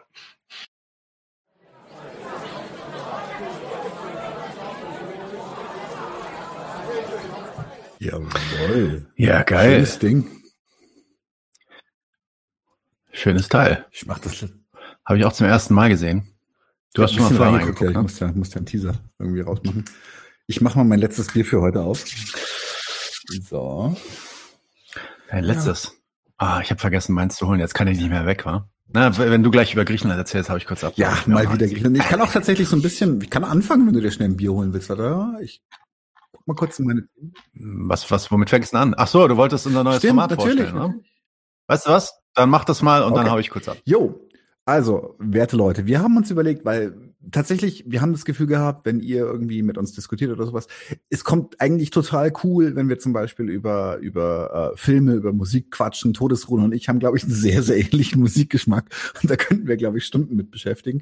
Ähm, tatsächlich habe ich mir überlegt, wir fangen jetzt mal an und haben irgendwie so ein Kulturformat, wir haben noch keinen Namen dafür, wo wir zum Beispiel Musiktipps, Buchtipps, Filmtipps oder sowas abgeben. Und weil wir das heute noch nicht haben, wollte ich was Kleines machen, aber es ist mir trotzdem wichtig. Und zwar ähm, bin ich tatsächlich ein großer Fan von, von Kabarett und zwar vor allem von klassischem Kabarett, also Oldschool, so 70, 60er, 70er, 80er Jahre. Und vor allem halber Österreicher, ganzer Bayer, vor allem halt äh, südlich der Donau, wo Kabarett sehr viel mit sehr grimmigen, grausigen, schwarzen Humor zu tun hat, weniger mit das läuft alles scheiße, mehr mit äh, beschämender, beschämender, äh, wieso soll ich sagen, Darstellung der Missstände. Und mir ist aufgefallen, dass das eine der größten, also für mich geilsten Nummern, Prosit, ähm, äh, im, im, wirklich in der Kabarettgeschichte gibt es vollständig auf YouTube und das würde ich gerne, werde ich auch jetzt gleich mal feist auf äh, in den Chat droppen, weil es ein YouTube-Link ist. Das ist vom wirklich Urvater des österreichischen Kabarett, der Herr Karl. Er spielt einen Lageristen in einem Gemischtwarenladen, der sich über seine Lebensgeschichte, die halt große Teile des Dritten Reichs dominiert haben, äh, auslässt. Und es sind so ein paar Sachen drin. Ich habe es ich hab's nicht, nicht alpinen Kumpels gezeigt. Und die waren ein bisschen überfordert, weil es echt so ätzend ist. Ähm, von Qualtinger kommt dieser geile Ausspruch, dass im deutschen Kabarett stellt sich jemand auf die Bühne und sagt, der Kanzler ist ein Arschloch. Und im österreichischen Kabarett stellt sich ein Arschloch auf die Bühne und sagt, der Kanzler ist großartig. Und so ungefähr muss man das auch verstehen. Das heißt also, Herr Helmut Qualtinger geht völlig auf in der Rolle des opportunistischen, kriecherischen Sacks, der immer schön nach unten tritt und nach oben buckelt. Also quasi die, eine, eine 60 Sekunden Destillat von dem, wofür dann Mann bei seinem Der Untertan ganzen Roman für gebraucht hat. Ich bepiss mich fast vor Lachen. Andere Leute gucken nur fragend, aber check das mal aus. Alright, wurde gerade, hier hat sich äh, 8 Watt gerade gut erschreckt über deine Schrammen und hat sich gefragt, ob du auf der Demo warst. Welcher Demo?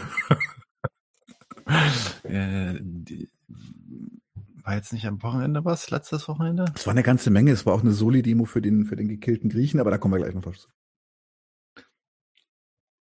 Ja, ähm, genau. Ich äh, wollte direkt am Anfang, das machen wir einfach mal direkt jetzt, damit wir das schon mal Mhm. weg haben. Und dann können wir gucken, wie viel Zeit wir hinten raus noch haben. Aber Anton hat uns ein kurzes Video geschickt. Ähm, zwei Minuten Update zu den Präsidentschaftswahlen in Chile. Ähm, da haben wir auch schon ein Video drüber gemacht, beziehungsweise Anton hat eins drüber organisiert.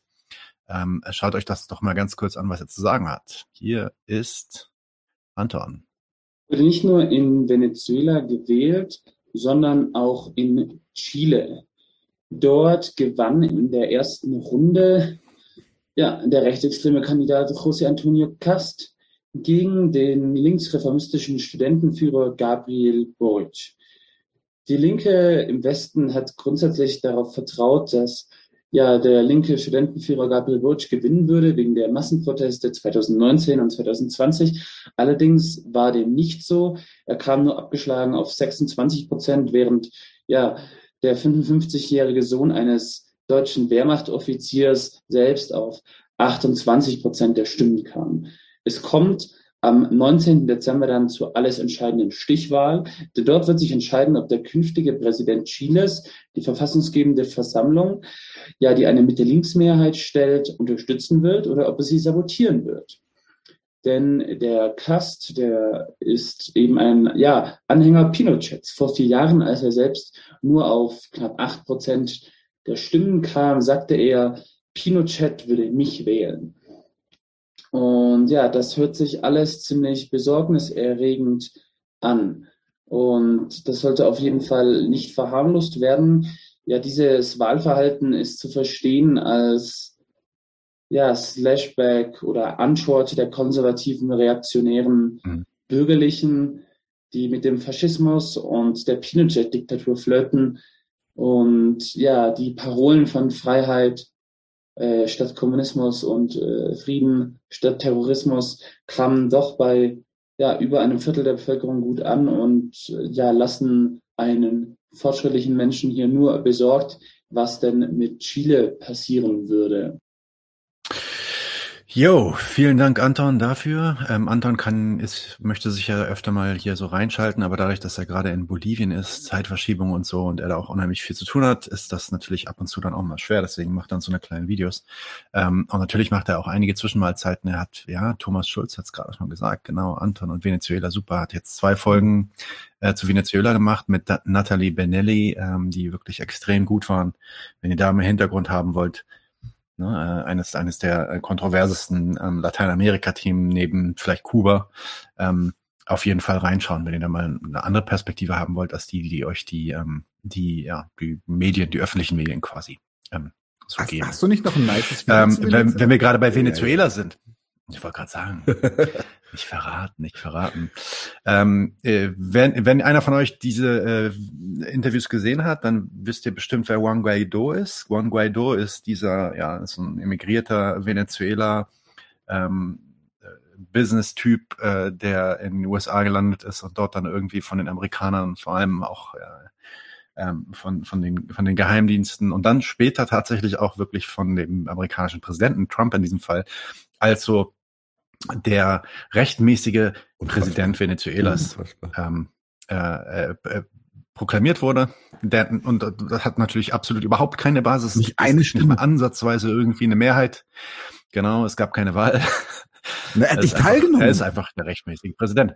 Und es gab dann dieses eine, ähm, die, eine der letzten Ansprachen, die Trump dann irgendwie im, im, im Kongress gemacht hat oder im Haus, ich weiß nicht mehr genau, ähm, und da äh, war dann Juan Guaido, Juan Guaido sogar anwesend. Ja? Ähm, und er hat dann diesen ähm, Juan Guaido-Typen ähm, gepraised quasi.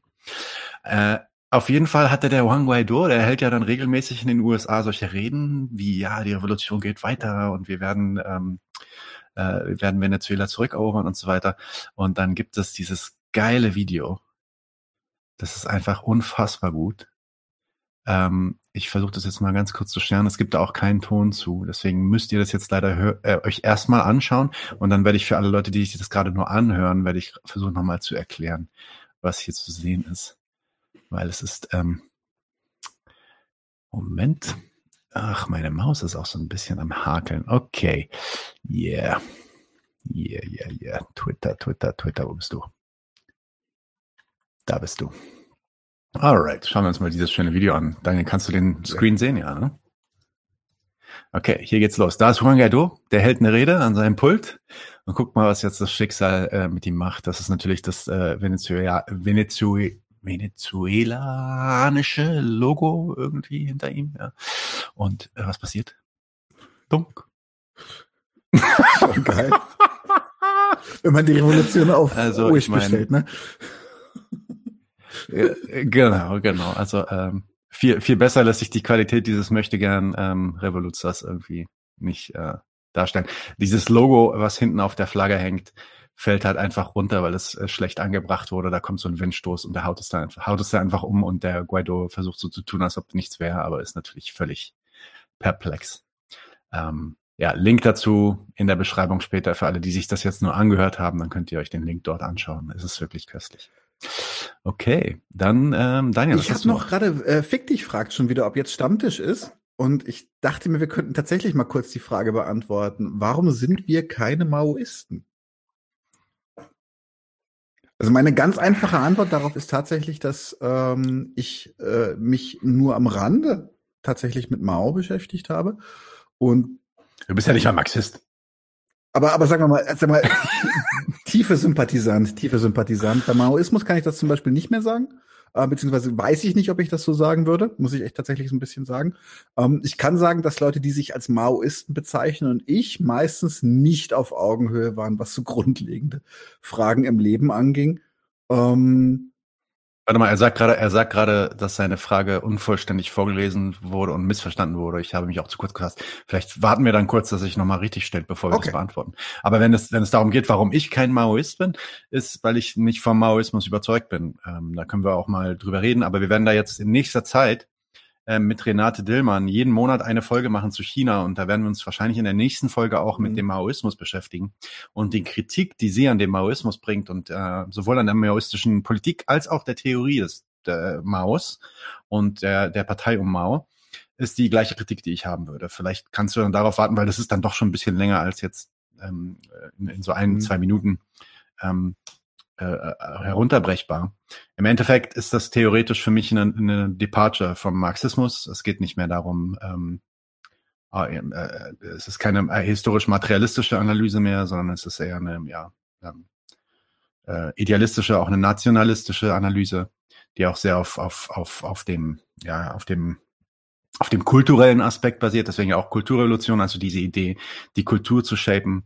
Ähm, und äh, das ist einfach nicht, nicht was, wo ich hinterstehe. Ich denke eher in diesem materialistischen, in dem ursprünglichen materialistischen Ansatz, den ja Mao erst sehr spät gelesen hat. Das muss man, darf man ja auch nicht vergessen. Ähm, die Chinesen hatten ja auch nicht so guten Zugriff auf ähm, Karl Marx' Schriften.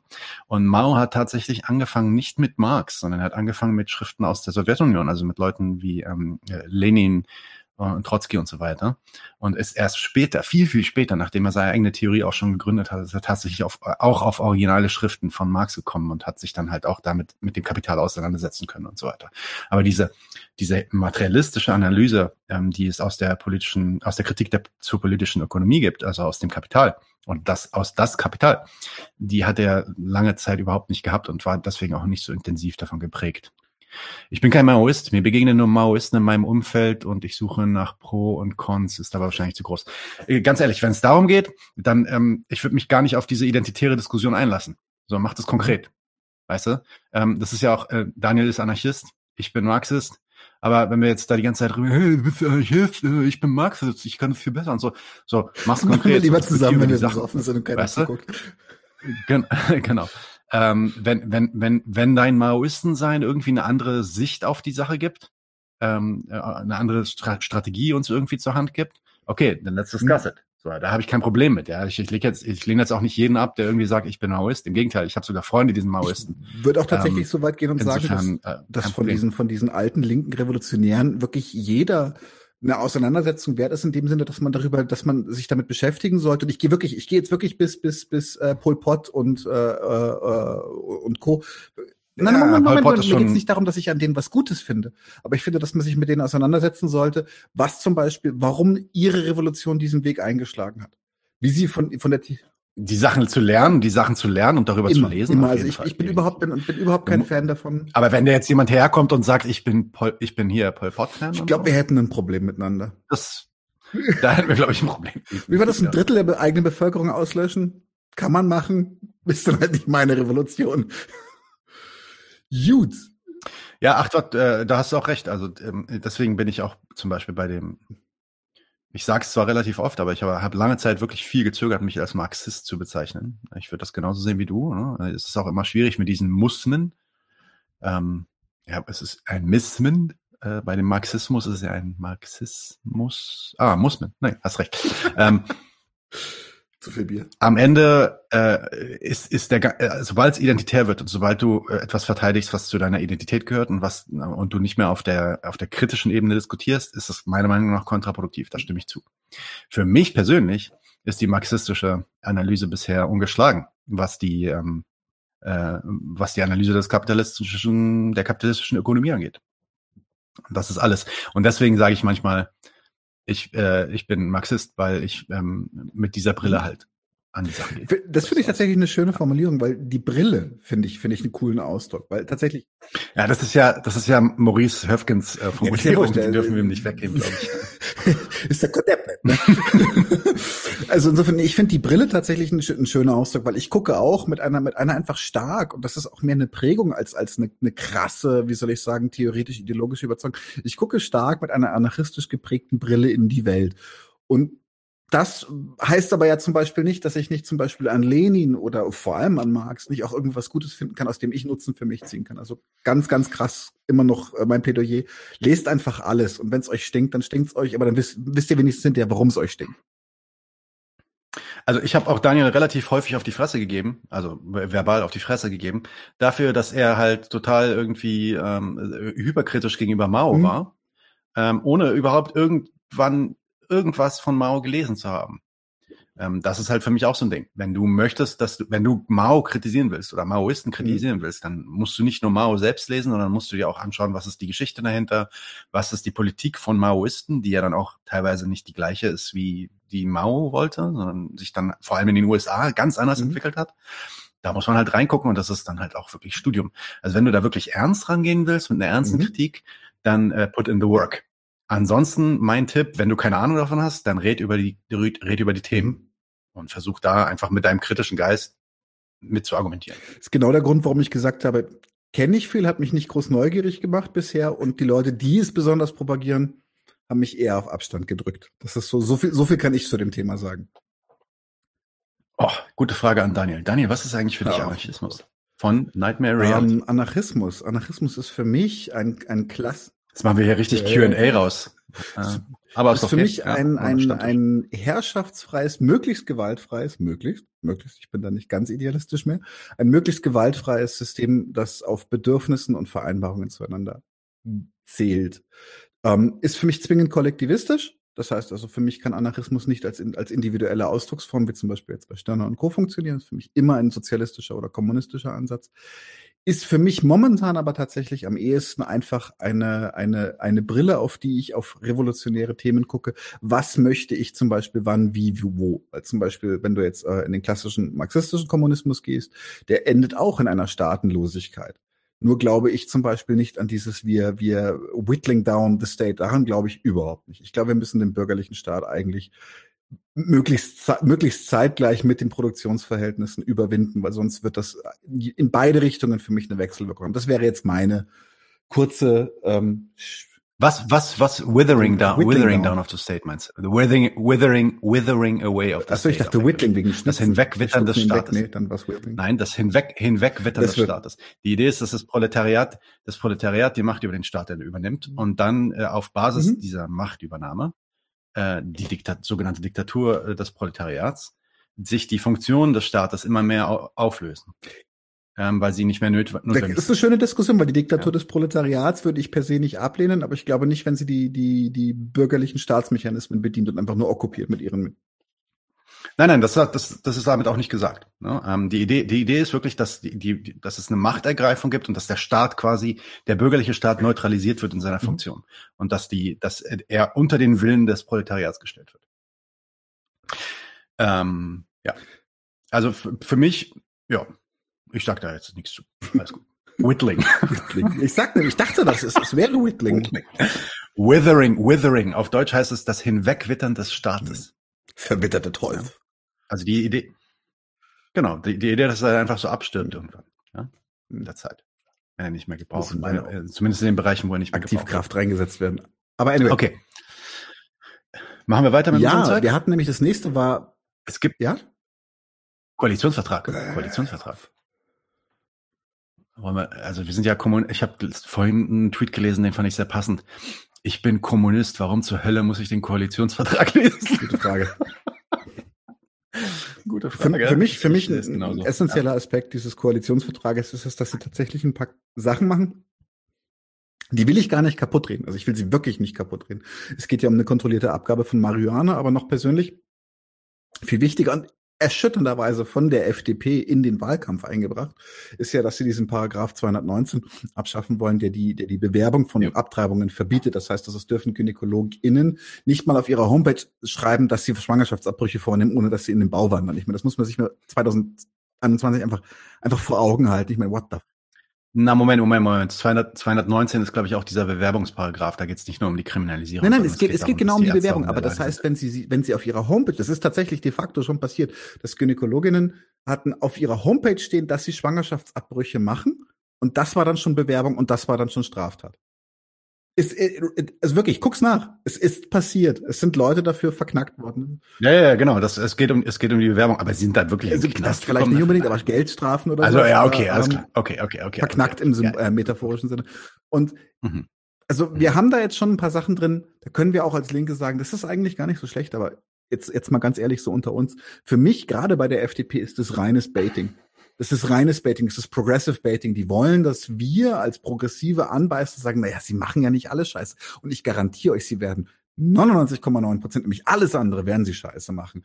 Weil zum Beispiel, wenn man sich jetzt anguckt, die Baerbock ist eine NATO-Hardlinerin, anti-Russland, anti-China, aber jetzt nicht in einer, in einer reflektiert kritischen Art und Weise, sondern wirklich einfach anti, weil Westen ist geil und wir müssen sie einfach, wir müssen sie einfach verdrängen, diese fiesen Unrechtsstaaten da aus dem, aus dem barbarischen Osten. Und ah, ganz ehrlich, da ist nichts zu holen. Auch, auch wenn Sie, Sie haben in Ihrem gesamten Koalitionsvertrag faseln Sie dauernd von Modernisierungen. Wir müssen die Gesundheit modernisieren. Wir müssen das Sozialsystem modernisieren. Ihr könnt euch selber ausrechnen, was modernisieren heißt. Das ist im Endeffekt eine Lösung für alles. Sind neue Geschäftsmodelle, Innovationen, alles muss irgendwie wettbewerbsfähiger werden. Äh, und Digitalisierung und natürlich auch alles schön Diversity, Woke und so weiter. Mehr Frauen, mehr Menschen mit Migrationshintergrund in Startups, in Handwerk, an den Unis und so. Ähm, und äh, eigentlich fast jedes Problem, was man sich anguckt, also geht mal, geht mal durch. Fast jedes Problem, was die irgendwie, fast jedes, ja, ich sag nicht jedes, aber fast jedes Problem, was die irgendwie angehen, die Lösung ist dann immer irgendwie Innovation. Innovation. Deutschland soll jetzt hier der Leitmarkt für Elektromobilität werden. Ähm, äh, genau, Modernisierung, diese Themen. Und am Ende ist es halt, es gibt, es gibt natürlich auch, also rein gesellschaftspolitisch gesehen, so wie man, äh, so wie Daniel das auch schon meinte, ne, 12 Euro Mindestlohn. Pff, ist jetzt nicht was, was ich feiern würde, ganz ehrlich. Ähm, aber das ist ähnlich wie bei dem Paragraph 219. Da sind wir einfach 16 Jahre CDU-Scheiße gewöhnt, die einfach, äh, die einfach 16 Jahre lang auf die Bremse gedrückt haben und eigentlich, eigentlich bürgerlichen Standard der äh, selbst in den USA mittlerweile Standard ist, sowas wie Abtreibung oder, oder Legalisierung von Marihuana. Äh, Abtreibung in den USA ist noch ein großes Thema, sorry. Aber Legalisierung von Marihuana zum Beispiel, ähm, überall auf der Welt eigentlich schon vorankommt, aber die CDU halt einfach gesagt hat, nee, mit uns nicht. Und jetzt, wo die weg sind, können sie halt dann so ein paar Sachen umsetzen und das als einen Win verkaufen. Aber wenn man sich dann anschaut, was die was die Ämter sind, die vergeben wurden und was dann hinter diesen Ämtern dann auch steckt. Ich meine, im Endeffekt, das gesamte Geld liegt jetzt bei Lindner, ja, und die Entscheidungsverfügung darüber, was wir mit diesem Geld machen, liegt im Endeffekt bei Lindner. Die Baerbock darf jetzt schön, das steht auch übrigens in dem, in dem ähm, Koalitionsvertrag, die darf jetzt schön Drohnen schicken in, ähm, oh yeah. in, in, in, in, in Bereiche, in denen wir vorher eigentlich keine Drohnen schicken wollten, weil wir gesagt hatten, wir, also das hat sich tatsächlich geändert. Das wurde vor der Wahl gesagt, nee, das machen wir nicht. Aber das ist, steht, steht jetzt dann doch drin. Insofern. Ähm, das alles und ja, das als Grüne ist das nicht zum maximalen Abkotzen? Die Antikriegspartei? Ach, aber das ist für mich nicht mehr. Das ist seit für mich seit Joschka, seit Joschka Fischer ist das für mich nicht mehr überraschend. Also, er war ja schon immer ähm, gewaltig. Die Grünen sind die, das beste Beispiel. sind das beste Beispiel für Imperialismus nee, auf jeden tatsächlich Fall. Tatsächlich brauchen ähm, wir eine Anpassung des alten Spruchs, wer uns verraten, Sozialdemokraten, also Challenge an unsere Zuschauer, macht uns das mal mit den Grünen. Weil die Grünen. Da, da gibt's glaube ich sogar was. Da gibt's glaube ich sogar was. Ja, ja, da gibt's was. ja. Also äh, ja, es gibt so es gibt zum Beispiel diese Idee, dass ähm, äh, dass die Schuldenbremse jetzt gelockert werden soll, ja, und dass man dadurch dann jetzt zum Beispiel irgendwie Bahn erneuern kann und so weiter. Tatsächlich, ich habe es jetzt zumindest noch nicht gelesen. Vielleicht ist es auch wirklich nicht im Vertrag, aber so diese Bahnprivatisierungsfrage, die vor ein zwei Wochen irgendwie geleakt war, die ist da jetzt doch nicht mehr drin.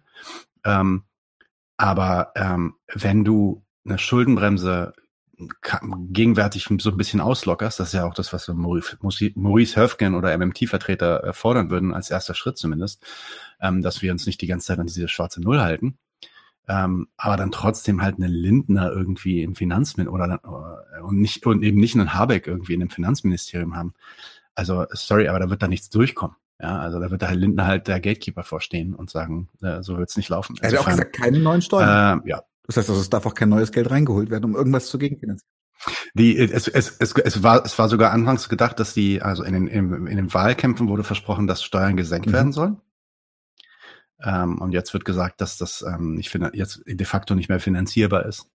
Ähm, dass eine generelle Steuersenkung nicht mehr finanzierbar ist und gleich, äh, ich meine, das sagt Ines Schwertner auch sehr gut in ihrem Artikel in Jacobin, dass das natürlich ein absolutes Scheinargument ist, weil du kannst natürlich auch einfach Steuern für die Mittelklasse und die, die äh, untere, untere Klasse, äh, untere Einkommensklasse senken, damit die mehr Geld in der Tasche haben und äh, Steuern erhöhen für Reiche in dieser Gesellschaft oder eben für ähm, ähm, Erbschaften und so weiter. Ne? Ähm, aber äh, all das steht nicht in dem Koalitionsvertrag und dreimal darfst du raten, wie viel von dem möglich sein wird, wenn Christian Lindner im Finanzministerium sitzt. Todesrune hat schon vorgelegt. Mit, wer war mit dabei? Die Grüne Partei? Nice one.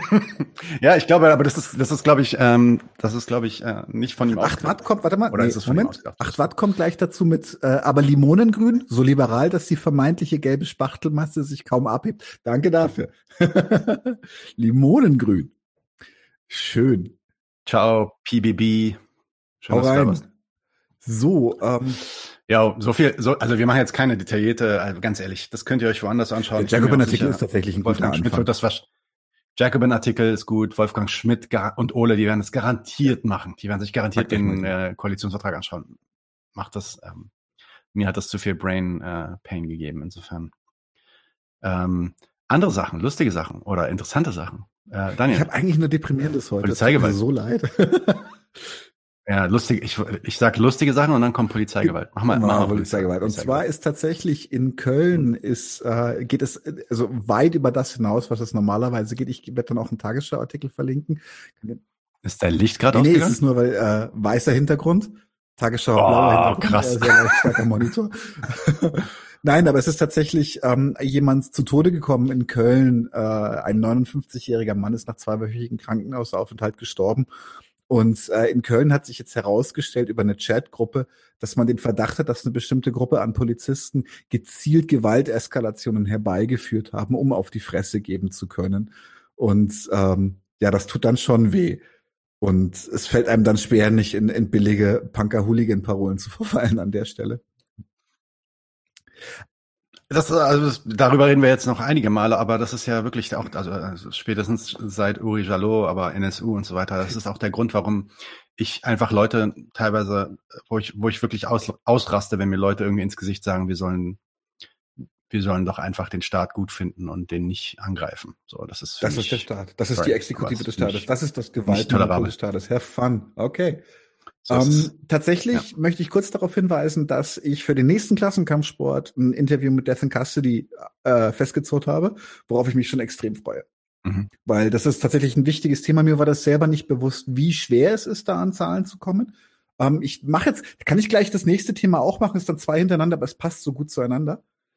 Weil es gab einen zweiten Toten und da ist kaum drüber berichtet worden. Und zwar hat die deutsche Polizei in Wuppertal ähm, jemanden verhaftet nach einer Partynacht und äh, der ist dann, der ist dann tatsächlich in ihrer Zelle gestorben.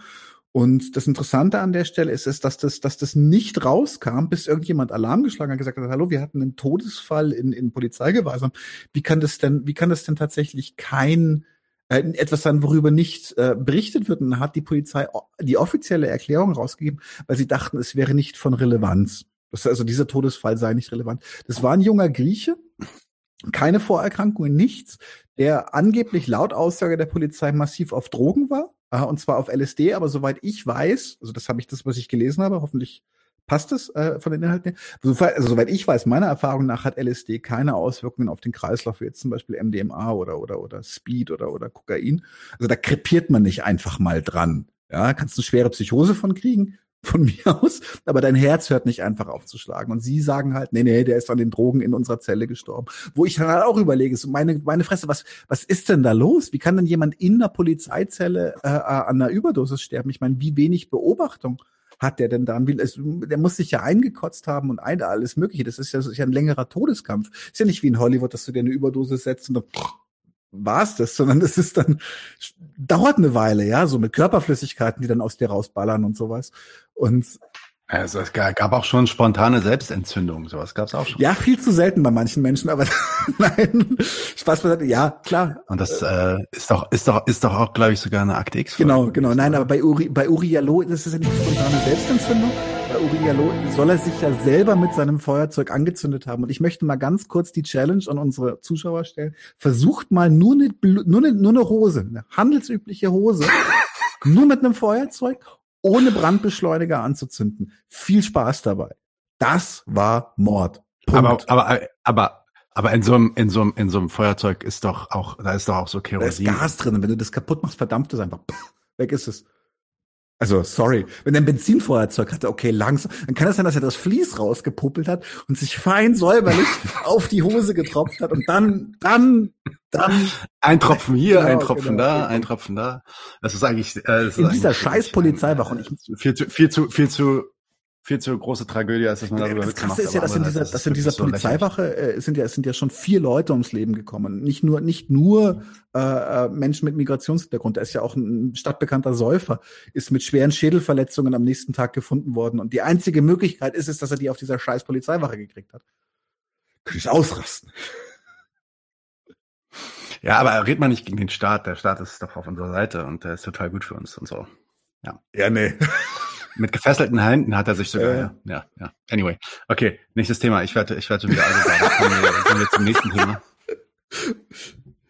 Kein. Äh, und zwar, ja, äh, eine gute Nachricht vielleicht. Ähm, cooles Foto, bisschen stilisiert, aber geil. Von Redfish. The Farmers Have Won in India. Ähm, eine unserer ersten Zwischenmahlzeiten. Ich glaube, das war die zweite, die ich hier gemacht habe. Und unser erster Stammtisch. Die erste war mit, war mit Sarah und die äh, zweite war mit Amandi Psando. Ähm, und genau, der erste Stammtisch. Ging, da ging es genau um diesen Farmer Strike in, äh, also den Bauernstreik in Indien, der mittlerweile schon seit über einem Jahr ähm, abläuft. Ähm, ich glaube, September 2020 ging der los.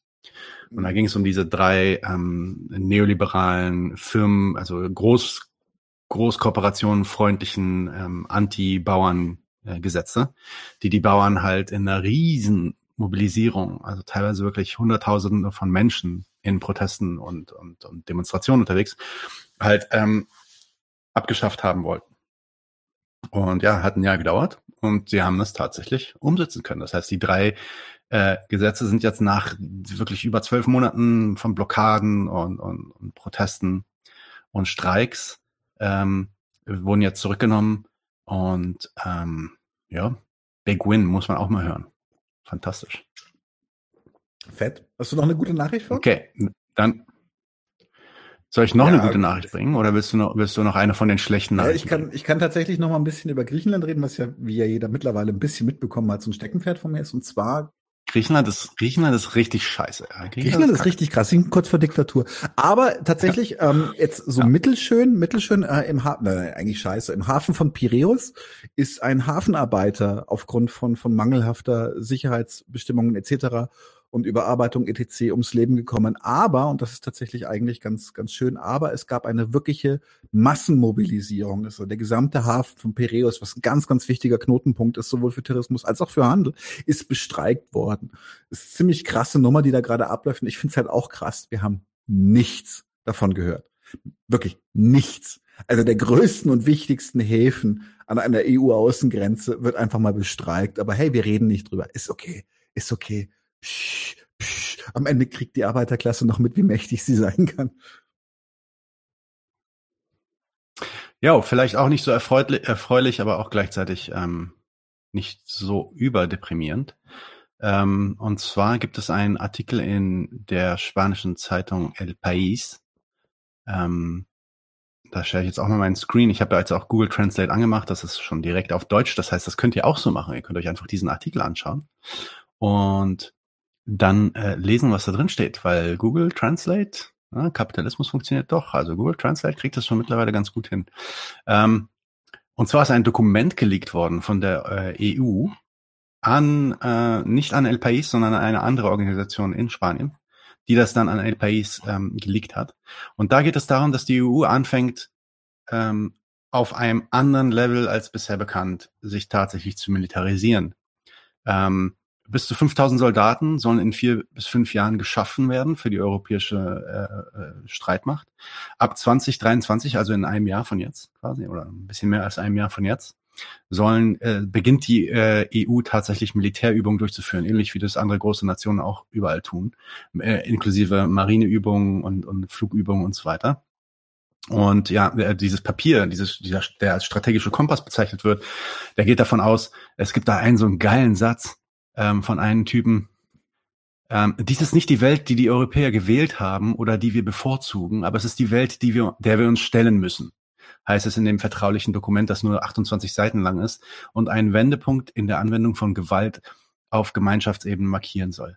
Ab 2023 werden wir regelmäßig Manöver organisieren, auch Marinemanöver heißt es äh, in einem der Ziele des Kompasses. Äh, das, dadurch, dass das jetzt, ähm, dass es dazu noch kein Statement gab und dass es ein geleaktes Dokument war, gab, ist natürlich jetzt noch nicht hundertprozentig klar, ähm, ob das jetzt alles auch so bestätigt ist, das muss noch bestätigt werden. Aber ja, als geleaktes Dokument gibt es uns auf jeden Fall schon einen guten Einblick, wohin das geht. Wenn man sich immer mal wieder Fragen stellt, wie das jetzt eigentlich so weitergehen soll mit den Flüchtlingswellen, die ja auch nicht nachlassen werden, ja. Wir hatten so einen idiotischen Kommentar irgendwie. Ja, irgendwann hört doch Krieg auch mal auf. Da müssen doch auch die Flüchtlingskrieger äh, die Flüchtlingsströme immer aufhören. Ja, erstens, Krieg muss nicht notwendigerweise aufhören, vor allem in, äh, in der imperialistischen äh, Gesellschaft. Und äh, selbst wenn Krieg irgendwann aufhört, was wie gesagt nicht sein muss, ähm, die, die Klimaveränderung wird ja erstmal so schnell auch nicht aufhören. Und ja, daraus werden wahrscheinlich auch wieder Kriege stammen oder zumindest aber Hungersnöte, äh, Dürren, Wüstifizierung und so weiter. Da kommen extrem viele Leute auf uns zu. Und die EU bereitet sich darauf vor, auf die einzige Art und Weise, wie sie es kennen. Festung. So sieht's aus. Ich habe tatsächlich noch was, was deprimierend Genau. Witziges. Ähm, und zwar könnt ihr euch noch erinnern an dieses Du bist so eins Pimmel, was gleich zu einer Hausdurchsuchung geführt hat auf Twitter. Wir haben jetzt nach Pimmelgate, wir brauchen einfach klassisch, wir müssen, wir müssen Diversifizierung auch bei Gendern und sowas machen. Wir haben nach Pimmelgate haben wir jetzt Fotzengate. Und das Fotzengate ist tatsächlich, es gab eine, eine Hausdurchsuchung bei der Die Partei Bayern und zwar für, warte, jetzt share ich mal meinen Screen, das mache ich. Warte mal, wo ist er? Hier, Screenshot. Dingens. Genau. So. Und zwar für dieses Wahlplakat. Ich, ich meine jetzt ohne Scheiß, Leute. Beschreib, beschreib mal, beschreib Also mal. wir sehen hier einfach einen, einen benutztes Tampon und drunter steht Feminismus, ihr Fotzen. Typisch die Partei. Ja? Also es ist die gleiche Partei, die uns das Wahlplakat mit den besoffenen Frauen gegeben hat zum Weltfrauentag, die gesagt haben, immerhin nicht behindert. Das ist ähm, also tatsächlich, aber ein Feminismus ihr Fotzen, was ja nun wirklich, man kann, man kann jetzt wirklich über über geschmackvoll etc. kann man alles streiten, aber das hat eine Hausdurchsuchung wegen wegen wegen Volksverhetzung nach sich gezogen. Der der ähm, Sonneborn hat einen langen langen Artikel darüber, auch wie immer bei Sonneborn dann tatsächlich erschütternd gut fundiert ähm, dazu geschrieben und sie haben auch schon ein neues Plakat. Ähm, der Tampon dann in der Schale von Justitia liegt und sehr, sehr viel wiegt. Hashtag Fotzengate.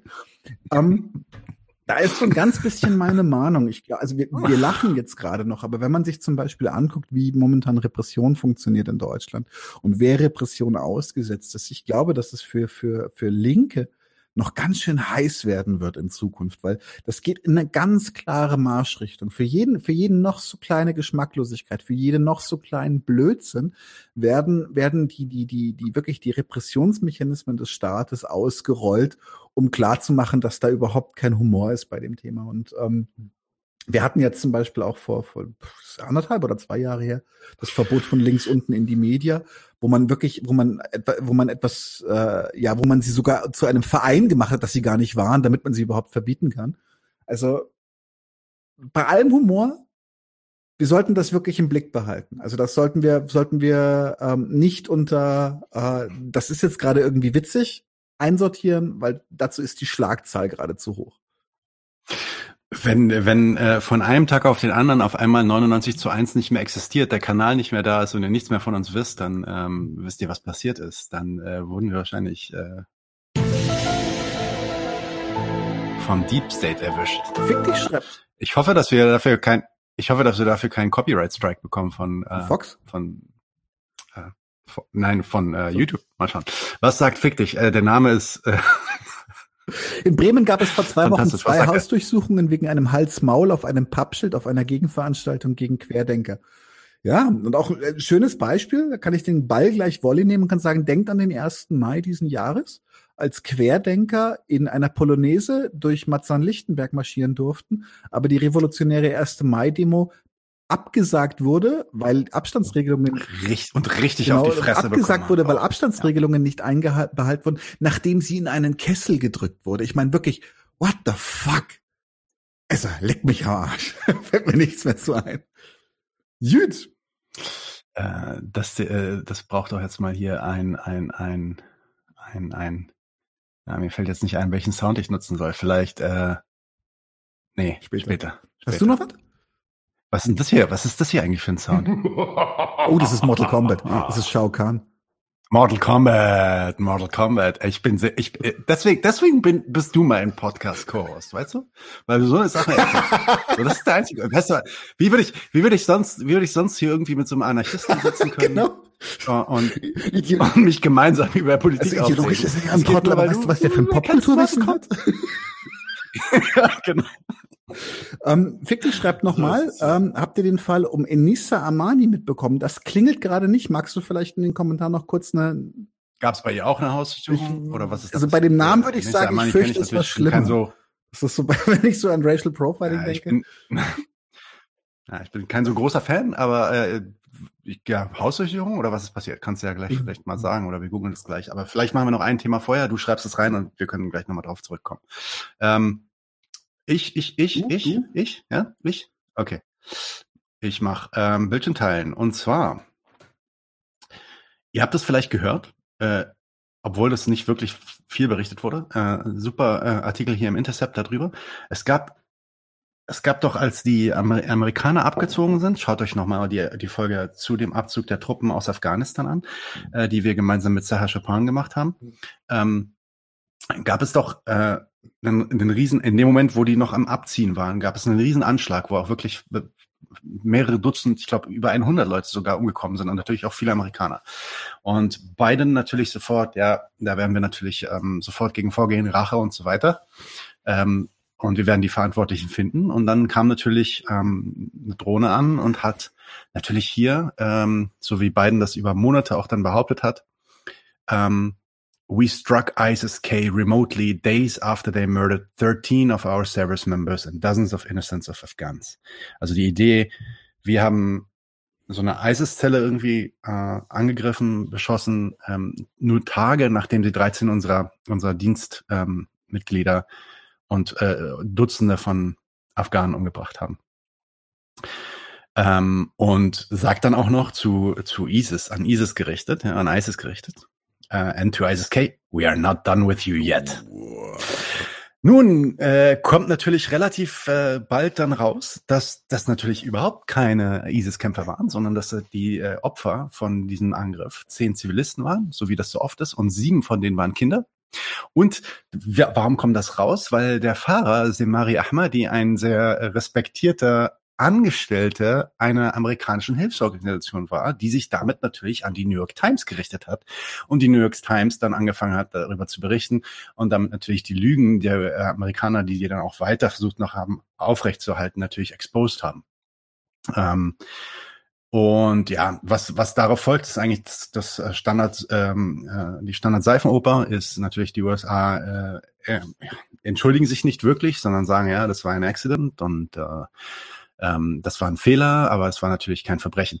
Ähm, es ist, es ist ähm, nichts Neues. Also vor allem, wenn man sich, ähm, wenn man sich die letzten 20 Jahre anschaut und einfach mal so googelt, so ähm, Fatalities, Drohnen, Drohnentote quasi. Wie viele von denen waren tatsächlich Zivilisten? Dann sehen wir weit über 75 Prozent, an die 80 Prozent der Menschen, die umgekommen sind durch Drohnenangriffe, amerikanische Drohnenangriffe in Afghanistan, waren Zivilisten. Und sie wurden immer gerechtfertigt auf dieselbe Art und Weise. Und die Opfer, die, äh, die, die nach, nach äh, die Überbleibenden der Opfer, also die, die Angehörigen der Opfer, wurden dann meistens dann auch immer mit Hush Money, also mit Geld quasi abbezahlt, auf dass sie damit dann nicht an die Öffentlichkeit gehen. Und dazu gibt es natürlich auch viel ähm, Nachforschung. Intercept, super, ähm, eine super Webseite für diese Art von äh, ähm, News und für wirklich investigativen Journalismus. Schaut euch das an. Auch diesen Link werden wir nochmal verlinken. Ja? Ich habe tatsächlich kurz die Zeit genutzt, und nach Enissa Amani geguckt und Achtwart hat uns dazu auch schon ein bisschen aufgeklärt. Anscheinend hat ein AfD-Politiker eine wirklich abstoßende Rede gehalten, in der er so Dinge gesagt hat. Ich darf es gar nicht zitieren. Darf ich zitieren? Ich zitiere jetzt einfach. Alle, nee, ich sag's nicht. Alle N-Wort seien krank, hat er gesagt. Ja, und äh, Albaner sind Diebe etc. Also richtig, richtig harter Rassismus. Und sie ist wohl steil gegangen. Äh, Ah, das habe ich mitbekommen. Sie ja, ist wohl ja, steil ja, ja, gegangen ja, in ja. ihrem Comedy-Programm Okay, gegen ihn und äh, hat jetzt von ihm eine Anzeige wegen persönlicher Beleidigung bekommen, ist auch verknackt worden und geht jetzt lieber in den Bau, als das Strafgeld zu bezahlen. An dieser Stelle ganz, ganz, ganz, ganz viel Liebe dafür, dass sie diese Aktion dann macht, dass sie das, also dass sie lieber in den Knast geht, als zu zahlen. Ähm, Finde ich krass. Also hätte ich nicht, also für, vor allem, dass das, dass das Strafgericht den, also die, die Aussagen des AfD-Politikers als nicht volksverhetzend sieht, aber sie dann der Bele also ja, fuck off. Komm. Hör auf. Aber, aber äh, red mal nicht gegen den Staat. Jetzt hör auf! Der Staat ist doch auf unserer Seite. Jetzt langt's aber. es ist irgendwann nicht mehr komisch. so. So, ich habe ich hab noch, ich hab noch Lustiges. Soll ich noch was ja, ich kann auch noch mal ein bisschen steigen später. Das ist gerade. Mach du mal. Du willst später noch mal steigern. Ja, ich, ich habe eine lustige Sache, nämlich von Burger King. Äh, ich versuche das mal kurz aufzumachen und ich hoffe, ich kann es irgendwie sharen. Ich glaube aber, es sollte möglich sein. Und zwar äh, auf Twitter gefunden, ähm, so, so ein paar Jobausschreibungen, sehr besondere Jobausschreibungen von äh, Burger King in den USA. So. Warte mal, finde ich das jetzt? Ja, da ist es doch. Bimba. So. Erste Jobausschreibung. Also, da würde ich sagen, okay, erster Schritt vielleicht. Ist vielleicht noch nicht so schlimm, ja. Ähm, hey Parents, hallo liebe Eltern. Do you have a 14 or a 15 year old? Habt ihr eine 14 oder eine 15-jährige oder jährigen? Das der Epstein geschrieben? Do they need a job? Brauchen die einen Job? We will hire them. Wir werden sie anstellen. Ask for an application. Fragt nach einer Bewerbung. Ja. Das ist Nummer eins. Also erstmal ziemlich geil. Also die brauchen anscheinend mm, dringend Arbeiter. Ähm, fangen jetzt dann auch schon an, de facto in die Kinderarbeit reinzuheiern. Es ist ja, bis 14 ist das legal in den USA. Ich glaube hier sogar man auch. Ähm, aber das ist, das, das, das ist jetzt der Hammer.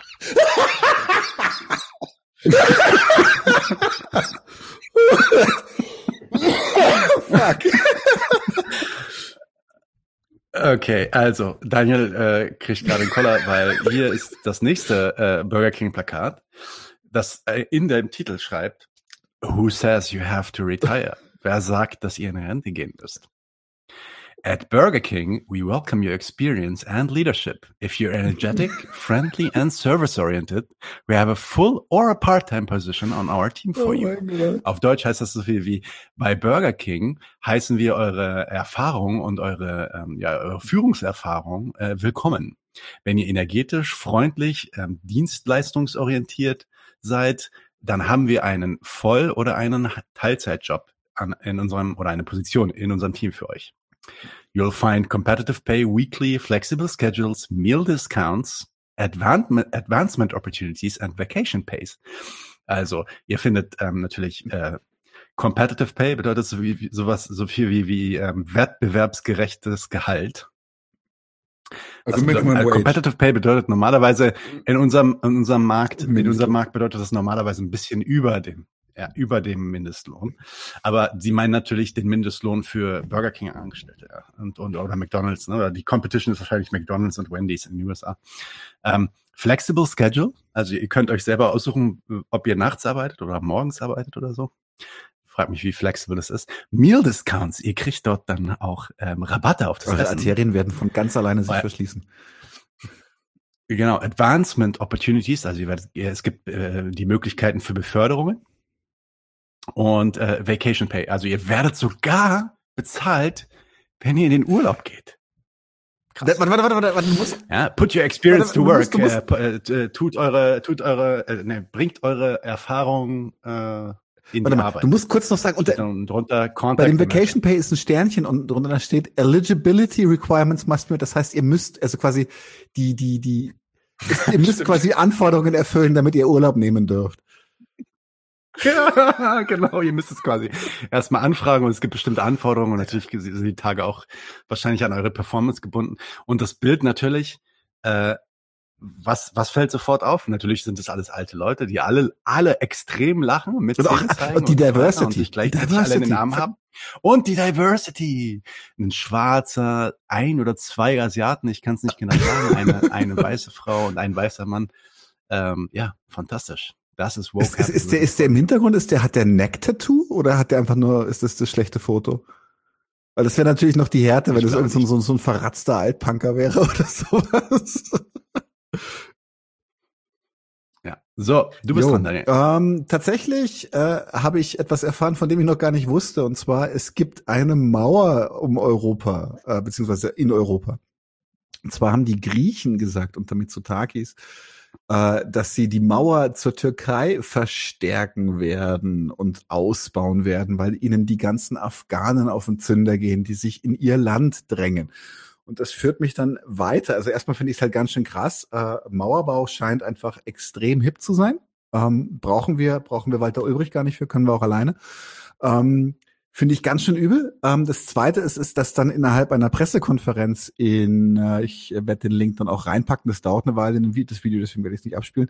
Während einer Pressekonferenz in den Niederlanden hat eine, eine Journalistin, Mitsotakis, den Premierminister von ähm, Griechenland, eine, geben wir es zu, eine relativ krasse Suggestivfrage gestellt, wie er denn nämlich zu den illegalen Pushback-Maßnahmen etc., zu den grauenvollen Zuständen in Lesbos steht und hat halt wirklich so richtig einmal ausgepackt. Und man merkt auch, es ging ihr mehr darum, dieses Statement in dieser Pressekonferenz zu machen, als eine sinnvolle Antwort zu erwarten. Das Geile ist, ist, dass er darauf überhaupt nicht klar kam und dann voll ausgekreist ist und dann fast gebrüllt hat und dann gesagt hat, Sie waren nicht in Lesbos. Und dann sagt sie, doch, ich war in Lesbos. Und dann sagt der Eiske, nein, waren Sie nicht.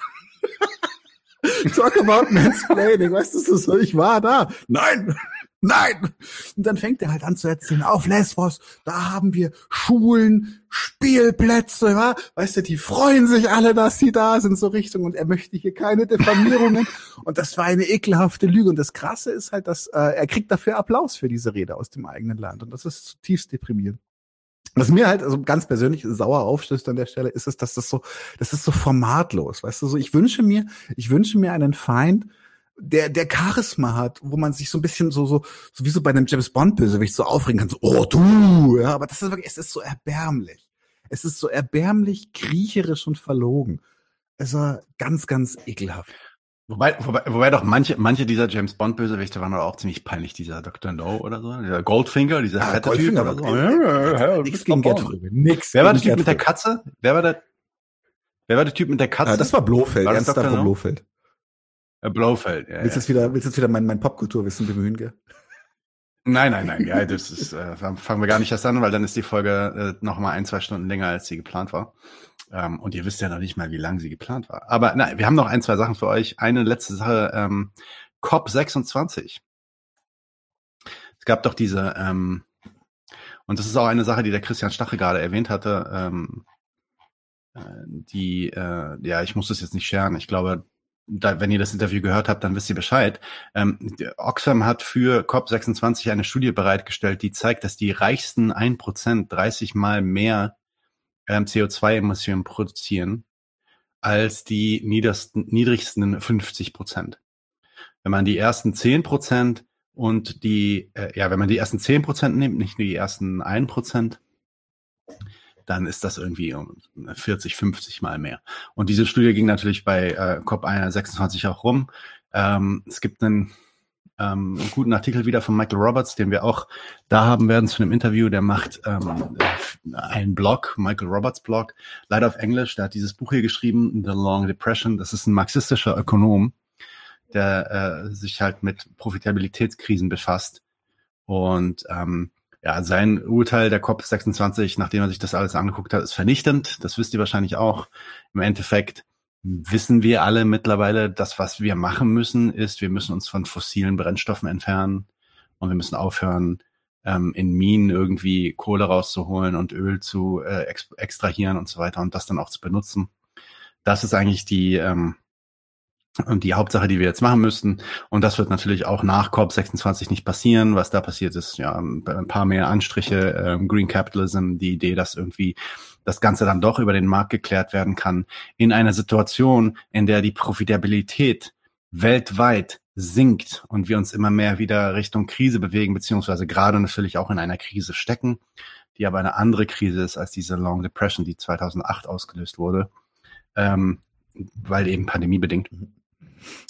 Ähm, sich da dann vorzustellen, dass diese Unternehmen, die an, an, nach dem Profit ringen, freiwillig das Öl oder die Kohle im Boden lassen, weil es ähm, da Anreize gibt für, äh, ist illusionär. Wird nicht passieren, deswegen auch COP26 ein absoluter Flop.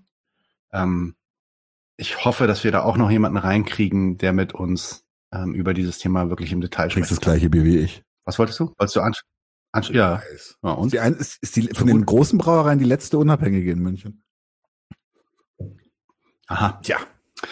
So, dann kannst du jetzt noch dein, ähm, dann kannst du jetzt noch deinen letzten Punkt bringen und dann müssen wir noch das Gewinnspiel machen. Ich glaube, dein letzter Punkt war noch dieser liberalen genau, Pass. Es ging ja so weit, dass du mich, da ja richtig du hast mich zwischendurch noch gefragt, so sag mal, du hast es aber gerade mit liberalen, weil ich nur noch nur noch am abkotzen war. Ja, und zwar, ähm, ich muss ich ganz kurz nur das äh, das Bild teilen. Ist äh, geht nur kurz um das Logo an der Stelle. Und zwar bin ich auf eine Facebook-Gruppe aufmerksam geworden, die heißt Is It Fash the Musical? Das klingt erstmal super witzig. Ich dachte mir, schwarz-rot. Kann ich gut was mit anfangen? Gucken wir mal rein. Und tatsächlich dachte ich am Anfang, das wäre eine Facebook-Gruppe, in der es darum geht, in der man zum Beispiel äh, wirklich Recherchearbeit macht, was zum Beispiel jetzt Verstrickungen von, von Musik mit Neonazis oder sowas angeht. Also wirklich jetzt ernstzunehmende Sachen. Ernste Sachen. Und dann ist es, also wirklich, ich habe in meinem Leben noch nicht so einen fucking Circle Jerk, also, also so mit Kreisgewichse. Wirklich, jeder hat den, jeder hat den Pimmel des ja, und, und, und du hast du hast dich schon mit ja, Antideutschen ja. beschäftigt. Also, also das, das, das, war, war, war kurz war kurz davor, echt wirklich. Also jeder hat den Lümmel des anderen in der Hand und hilft kräftig mit, ja. Es geht einmal im Kreis und es ist im Grunde, es, Warum geht's denn da? Genau, Erzähl mal, was ist denn das darum, Ding? Und das, ich könnte, könnte wirklich die Krise kriegen, nur bei den Begriffen schon. Es geht darum, da werden Bands vorgestellt und dann wird diskutiert, ob sie sketch sind, also sketchy im Sinne von, oh, ist da irgendetwas, das wir nicht toll finden, ja? Oder, und das ist der Ausdruck, wo ich bei Grindcore, Punk und Black Metal wirklich sagen muss, hey, fick dich doch ins Knie. Oder ob sie safe sind. Und allein bei der Ausdrucksweise kriege ich schon völlig einen Füll. Wenn jemals irgendein Liberal zu meinen Texten sagt, in meiner Band, die sind safe, ich löse diese Band instantan auf. Ich schwöre es euch. Ich schwöre es euch. Ich saug mir keine linken Gewaltfantasien aus dem Fänger, damit mir irgendein Arschloch sagt, ich sei safe. Nein, Spaß beiseite. Aber tatsächlich, ich habe dann ein bisschen, ich habe das dann verfolgt. Und die Absurdität, ich habe ich hab schon viel Scheiße erlebt, das schon viel bei Proxy, aber da ging es dann so weit, dass dann zum Beispiel alt, alteingesessenen linken Bands äh, wie Napalm Death oder sowas wurde dann ohne eine Quelle wegen eines Likes auf Facebook eines Mitgliedes unterstellt, sie seien nicht safe, sie seien eventuell transphob oder oder oder slightly racist. Es ging dann weiter, dass dann von, dass dann jemand Fred Perry Buttons auf der Jacke hatte. Fred Perry ist ja nun wirklich eine einwandfreie Firma, insofern man bei kapitalistischen Firmen von einwandfrei reden kann. Die haben jetzt sogar ihre schwarz-gelben Polohemden eingestellt, damit die scheiß Proud Boys sie nicht mehr vernetzt, äh, verwenden können und gesagt, wir sind von einem Sozialisten gegründet, wir machen bei Faschos nicht mit. Dann ging es aber darum, dass einer einen Button hatte von Fred Perry, der war in schwarz-weiß-rot. Und er das sind schon bedenkliche Farben, wo ich mir sage, äh, das sind bedenkliche Farben? Ich meine, natürlich wegen der Reichskriegsfahnen. Der nächste hat dann gesagt, so ja, diese Band hatte einen Galgenknoten auf dem Cover. Oh, ist das heutzutage noch cool? Ja, wegen Lynchmord und so, wo ich mir denke, so, so wenn du ein Österreicher bist, dann ist der Galgenknoten das Revolutionärste, was es gibt. Wer fraternisiert, wird laternisiert. Das sagen wir schon dabei. Und wirklich, und dann, oder, oder, wo ich dann wirklich dachte, jetzt platzt mir wirklich der Kopf, war, dass jemand gesagt hat, hey, die Band finde ich richtig geil und die sind politisch auch super cool. Und dann hat er gesagt, ja, aber ich habe mal ein Foto gesehen, da sind die irgendwo aufgetreten und im Hintergrund von der Location, literally, im Hintergrund von der Location war eine Confederate, also eine Südstaatenfahne. Und ich mir dachte so, okay, Wenn ich jetzt tatsächlich mal runterzähle, wie oft ich irgendwelche, irgendwelche blödsinnigen Sticker, fahren oder was auch immer in irgendwelchen scheiß Clubs in Deutschland gesehen habe, die sind teilweise einfach, kannst du nichts gegen machen. Aber und da hat auch einer, Gott sei Dank, in dem Moment hat dann einer gesagt, so Leute, aber das ist, das ist im Süden fast jeder zweite Laden, ja. Also das hat auch nichts, ist kein politisches Statement oder sowas. Und vor allem, was erwarten die eigentlich? Dass wir alle, alles, auch gerade Bands, die, die, die teilweise leben, versuchen die ja davon zu leben, äh, dass sie auf gehen, was, dass die jeden Laden darauf checken, ob vielleicht, vielleicht irgendwo ein Sticker ist, der scheiße ist oder sowas. Ey, und das Krasse ist, ist, dass die sich so schön dabei fühlen. Das ist das, was mich so wirklich auf die Palme treibt. Die fühlen sich geil dabei. Die reden, das sind 3800 Mitglieder. Das seht ihr da hier, 3800 Mitglieder, die nur damit beschäftigt sind, sich gegenseitig einzuflöten, wie cool und safe sie sind. Ich hoffe, dass jetzt niemand von den Mitgliedern hier im Chat war. Und wenn doch, dann. Also ich kann mich äh, da, nee, ja, kannst ja, ja also ich kann mich über sowas so unglaublich aufregen und vor allem das, was mir, was mir persönlich dann wirklich die Seele zerreißt, ist, dass diese Liberalo-Scheiße dann mit schwarz, schwarz-roter Farbkodierung ist. So, so, wir sind, wir sind, das sind, es sind die anarcho-kommunistischen, das. Let go, let go of your darlings, let go of your symbols. We don't need this shit. They can have red and black, doesn't matter. Naja, es ist aber They trotzdem schon, ich meine, das ist ja, ne? du regst dich ja auch über Die Todesrune sagt, das Logo, das Logo unseres Podcasts hat aber auch eine bedenkliche Farbgebung. Warum? Also ich bin ja, ja. ich glaube, ich glaube, das Lel heißt LOL, aber beziehungsweise ich habe Lel relativ oft gesehen und ich bin ja ziemlich Boomer mittlerweile, ja. Was ist ein Lel? Ich weiß, was LOL ist. Das ist Laughing Out Loud, aber das ist ein Lel. Keine Ahnung, was das ist, ja. Ähm, 7,62. Ach, das ist der Name deiner Band, genau. Wollte ich gerade, nee, das musst du jetzt laut sagen. Weil, weil, Sorry, weil, weil Fick dich fragt, äh, nee, Freiburger Max Äh, fragt, wie heißt meine Band? Meine Band heißt 762 und da bin ich zusammen mit dem, mit dem Videoproduzenten dieses Podcastes. Der spielt Gitarre, ich spiele Bass und Schrei. Genau. Der Videoproduzent dieses Podcasts, Basti, ähm, der war auch mit uns im, im QA Genau, unterwegs, Q&A. ne? Q&A. Ja. Alright. Ich glaube, wir sind inhaltlich jetzt erstmal durch. Es sei denn, ihr habt noch irgendwelche Fragen oder ihr wollt noch, dass wir zu irgendwas ähm, äh, so Improvisationstheater machen, dann kriegen wir das hin. Ähm, ansonsten gibt's noch eine Sache, die wir machen müssen. Und die ist natürlich extrem wichtig. Und da geht es um die Verlosung von dem Buch von Maurice Höfke. Ich hoffe, das ist jetzt nicht zu laut. Literarische Aktion kann mir sagen, das ist vielleicht doch wieder zu laut, dann mache ich es ein bisschen leiser. Aber äh, machen wir das doch direkt. Insgesamt waren es jetzt so 30, äh, 40 Mitglieder ja, oder Teilnehmer. Und wir haben zwei Bücher zu verlosen. Also fangen wir direkt an. Klick.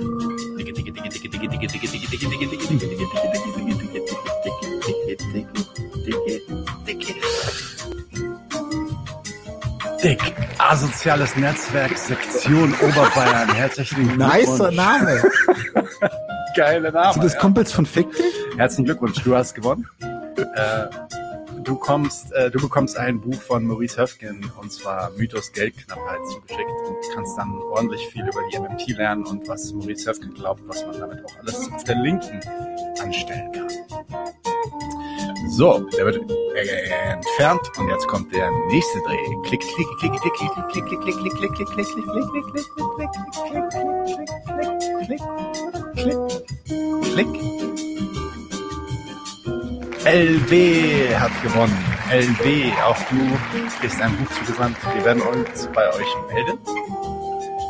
Und dann müsst ihr uns nur noch eure Adressen oder eine Adresse geben, an die wir die Bücher schicken sollen. Und dann kriegt ihr das hoffentlich in den nächsten paar Tagen schon direkt zugesandt. Und damit war es das mit dem Glücksspiel. So. Wir sind durch, oder? Oder hast du Wir können einen? Ausblick geben. Wir machen noch geile Sachen die nächste Zeit. Jetzt let's do the Ausblick und zwar let's do the Ausblick zur Musik. Wir machen, ich glaube, am Sonntag machst du Crossover mit dem Podcast Link Theorie. Äh, Die waren eigentlich ein riesengroßer Instagram-Account und haben jetzt seit kurzem einen Podcast. Linke Theorie, auch marxistisch unterwegs, aber machen auch viele andere Sachen. Und die beiden ein Mädel und ein ähm, Typ kommen vorbei und wir diskutieren ein bisschen. Genau. Das wird Am spannend. Montag drauf treffe ich mich mit Özge Jimöske und wir quatschen ein bisschen. Auch wieder ein Crossover. Wir, wir treffen Okay. uns. Wir zu zweit. Okay, Ja, ich bin auch da. Sehr. Eske kommt vorbei. Genau. Sehr gut. Ähm, dann war noch, was war noch? Laberrunde am Donnerstag, hoffentlich. Wir müssen nochmal mit Renate Mhm. Dillmann sprechen, ob das passt, aber Laberrunde am Donnerstag zu dem Corona-Thema und zu den 100.000 Corona-Toten Mhm. und warum ist es eigentlich in unserer Gesellschaft so, dass wir das einfach alles so akzeptieren, wie es so Mhm. läuft, wie es so läuft. Straffe Woche, weil am Montag, äh, am Sonntag geht's gleich weiter mit Kurdistan. Oder? Genau, wir haben äh, Kerem Schemberger und Rosa Bursch äh, zu Besuch, mit denen werden wir sprechen, versuchen so einen Abriss zu bringen über Kurdistan äh, und, den, die Konflikte, in denen sich Kurdistan befindet und ähm, was das so in Zukunft, ähm, äh, in welche Richtung sich das in Zukunft so äh, entwickelt. Genau, und am Dienstag darauf spreche ich mit äh, jemandem von der anarcho-kommunistischen Plattform darüber, warum Anarchismus kommunistisch sein muss, warum es eine Wechselwirkung ist, auf die wir insistieren. Gibt's noch? Dann ist am Sonntag drauf ist das Z-Wort wieder am Start. Da haben wir bestimmt wieder Besuch von Leuten, die uns sehr mögen. Ey, seine Straight Edge, komm doch bitte wieder vorbei, du warst so unterhaltsam. Ähm, wir reden mit Sheerhaver und Wieland Hoban ähm, äh, über Zion die Geschichte des Zionismus und machen wirklich einen historischen Abriss. Wie kam Zionismus zustande und was ähm, steht hinter der Geschichte des Zionismus auch heute noch? Beziehungsweise wie beeinflusst das den Zionismus von heute? Äh, Oder wie muss, wie, wie muss man den Zionismus von heute verstehen? Aus einem historischen Background heraus. Sehr gut. Was ist dann als nächstes? Als nächstes haben wir haben noch über Prostitution am 16. Äh, genau, am 16. sprechen wir mit, ähm, ich glaube, Don't Trigger My Kali heißt ihr Account auf Mhm. Twitter. Ähm, sie ist, äh, wir wollten uns eigentlich in Berlin treffen, aber sie wird an dem, in der Woche nicht in Berlin sein, sodass wir das dann auch online machen werden. Es kann sein, dass noch jemand anders ähm, dazu kommt, der auch aus, der, ähm, ein Kollege von ihr ist quasi oder eine Kollegin von ihr ist. Und ähm, wir reden über Prostitution und was unsere linke Position zur Prostitution oder der sogenannten Sexwork sein sein sollte. Dann haben wir noch eine Woche? Milton Amadi haben wir an dem Sonntag.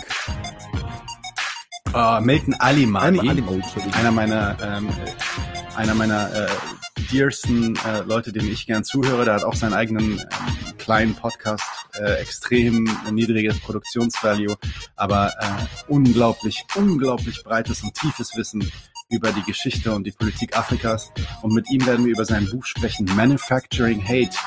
Wie wird in den westlichen Gesellschaften medial tatsächlich Hass auf afrikanische Gesellschaften hergestellt? Das Ganze wird leider auf Englisch stattfinden, für alle, die Englisch nicht können. Ähm, für alle anderen seid dabei. Gut, dann haben wir noch die letzte Woche im Dezember. Vorletzte, aber wir machen tatsächlich eine Woche früher äh, unsere Monatsfolge nächstes Mal. Also diesmal am 23. Dezember. Seid äh, bereit. Wir machen dann auch Monat, äh, eine Woche Pause. Eine Woche. Aber vorher haben wir, Am 23. genau, Dezember haben wir am 21. haben wir am 21. Am 21. haben wir Renate Teil 2. ah ja, China. Teil 2, genau. Wir reden über dieses Nee, am fantastische 23. Buch. am 23. zu unserer neuen Monatsfolge oder zu unserer äh, letzten Monatsfolge dieses Jahr, da erlauben wir uns ein kleines Schmankerl. Da holen wir die Genossin aus Österreich. Und zwar haben wir uns, nachdem sie ihren Podcast schon beendet hat, Nicole Schöndorfer nochmal geholt, weil sie uns oft gefeatured hat und einfach generell einfach super geil stabil unterwegs war. Nicole Schöndorfer, einer der wichtigsten und äh, stabilsten Podcasts out there ähm, aus Österreich, kommt uns besuchen und mit der werden wir hoffentlich auch über ihren Podcast reden, was ihre Erfahrungen waren mit dem Podcast, was sie uns mitgeben kann aus ihrer Erfahrung, warum sie aufgehört hat und wie es bei ihr weitergeht und vielleicht noch über viele andere Themen. Ähm, das wird spannend. Und dann gibt es eine Weihnachtspause vom 23. an bis so Anfang Januar. Ich glaube, ab dem 6. Januar bin ich wieder aktiv. Also dann gibt es so ein, zwei Wochen Pause, wo wir euch dann vielleicht so ein paar Zwischenmahlzeiten noch droppen. Mal gucken. Äh, äh, sorry, Nachspielzeiten droppen. Aber das, da gehen wir jetzt noch nicht drauf ein. Das machen wir nächste Folge. Wir bedanken uns fürs Zuschauen. Es war uns ein innerer, ich, Ah, wir haben jetzt 2000 Follower. Sorry, eine Sache noch. Wir haben jetzt über 2000 Follower, das heißt, das nächste Q&A kommt. Das werden wir auch noch aufstellen. Wir müssen noch gucken, ob wir das in diesem Jahr noch schaffen, wahrscheinlich eher im nächsten Jahr. Aber das wird kommen. Wenn ihr irgendwelche Fragen an uns habt, jetzt waren auch gerade ein paar Fragen in den Comments, sammelt die mal und schickt die uns gerne zu an 99 zu 1 at gmail.com. Das ist schon ganz schön Ich, meine, ich habe gesagt 1000 in einem Jahr, du hast gesagt 1200 und wir sind jetzt bei 2000. Ich habe 1500 gesagt. Meinst du war 1500? Nee, 1200. Hast du recht. 1200. Hast recht. Hast recht. Jo, dann, Leute, einen schönen Abend euch, bleibt stabil, arbeitet weiter an der Revolution und habt euch lieb. und fickt den Staat, wirklich Alles nach dem ganzen Gelaber von Nadim heute, auch wenn es nur Spaß war, aber ganz ehrlich, fickt den Staat. Punkt. Gute Nacht. Leute, wir brauchen eure Hilfe. Und zwar als allererstes, folgt uns bitte überall, wo ihr uns folgen könnt. Wir sind auf YouTube, auf Facebook, auf Twitter. Wir sind jetzt mittlerweile auch auf Twitch. Gebt uns Instagram. Dort, äh, Instagram sowieso, genau. Gebt uns dort einen Follow. Äh, like dieses Video bitte. Überhaupt jedes Video, das ihr euch anschaut, bitte liken. Warum nicht? Ist doch einfach nur ein Klick da. Damit helft ihr uns ungemein. Wenn ihr uns abonniert auf YouTube, klickt auch die Glocke, dann werdet ihr immer informiert, wenn wir live gehen, dann könnt ihr dazukommen. Äh, je mehr Leute live mit uns unterwegs sind, desto äh, besser sind dann auch die Views und desto besser ist das für den Algorithmus. Wir haben außerdem ein Patreon-Konto. Genau. Patreon.com slash 99 zu 1. Wenn ihr so richtig dabei sein wollt, äh, könnt ihr euch Membership-Level aussuchen. Wir haben drei verschiedene Stufen. Gibt dann solche Sachen wie zum Beispiel diese neuen Nachspielepisoden, wo wir jetzt die erste gemacht haben. Und äh, ihr habt auch Zugang zu unserer Discord-Community. Weiters haben wir einen paypal.me slash 99 zu 1 Link. Falls ihr denkt, naja, sind schon schnaffte Typen, aber mehr als einmal will ich nicht zahlen, dann könnt ihr uns da auch ein bisschen Geld schicken. Wir haben tatsächlich inzwischen relativ signifikante laufende Kosten, weil wir einen hohen Qualitätsanspruch haben. Insofern, wir sind wirklich auf eure Unterstützung angewiesen an der Stelle.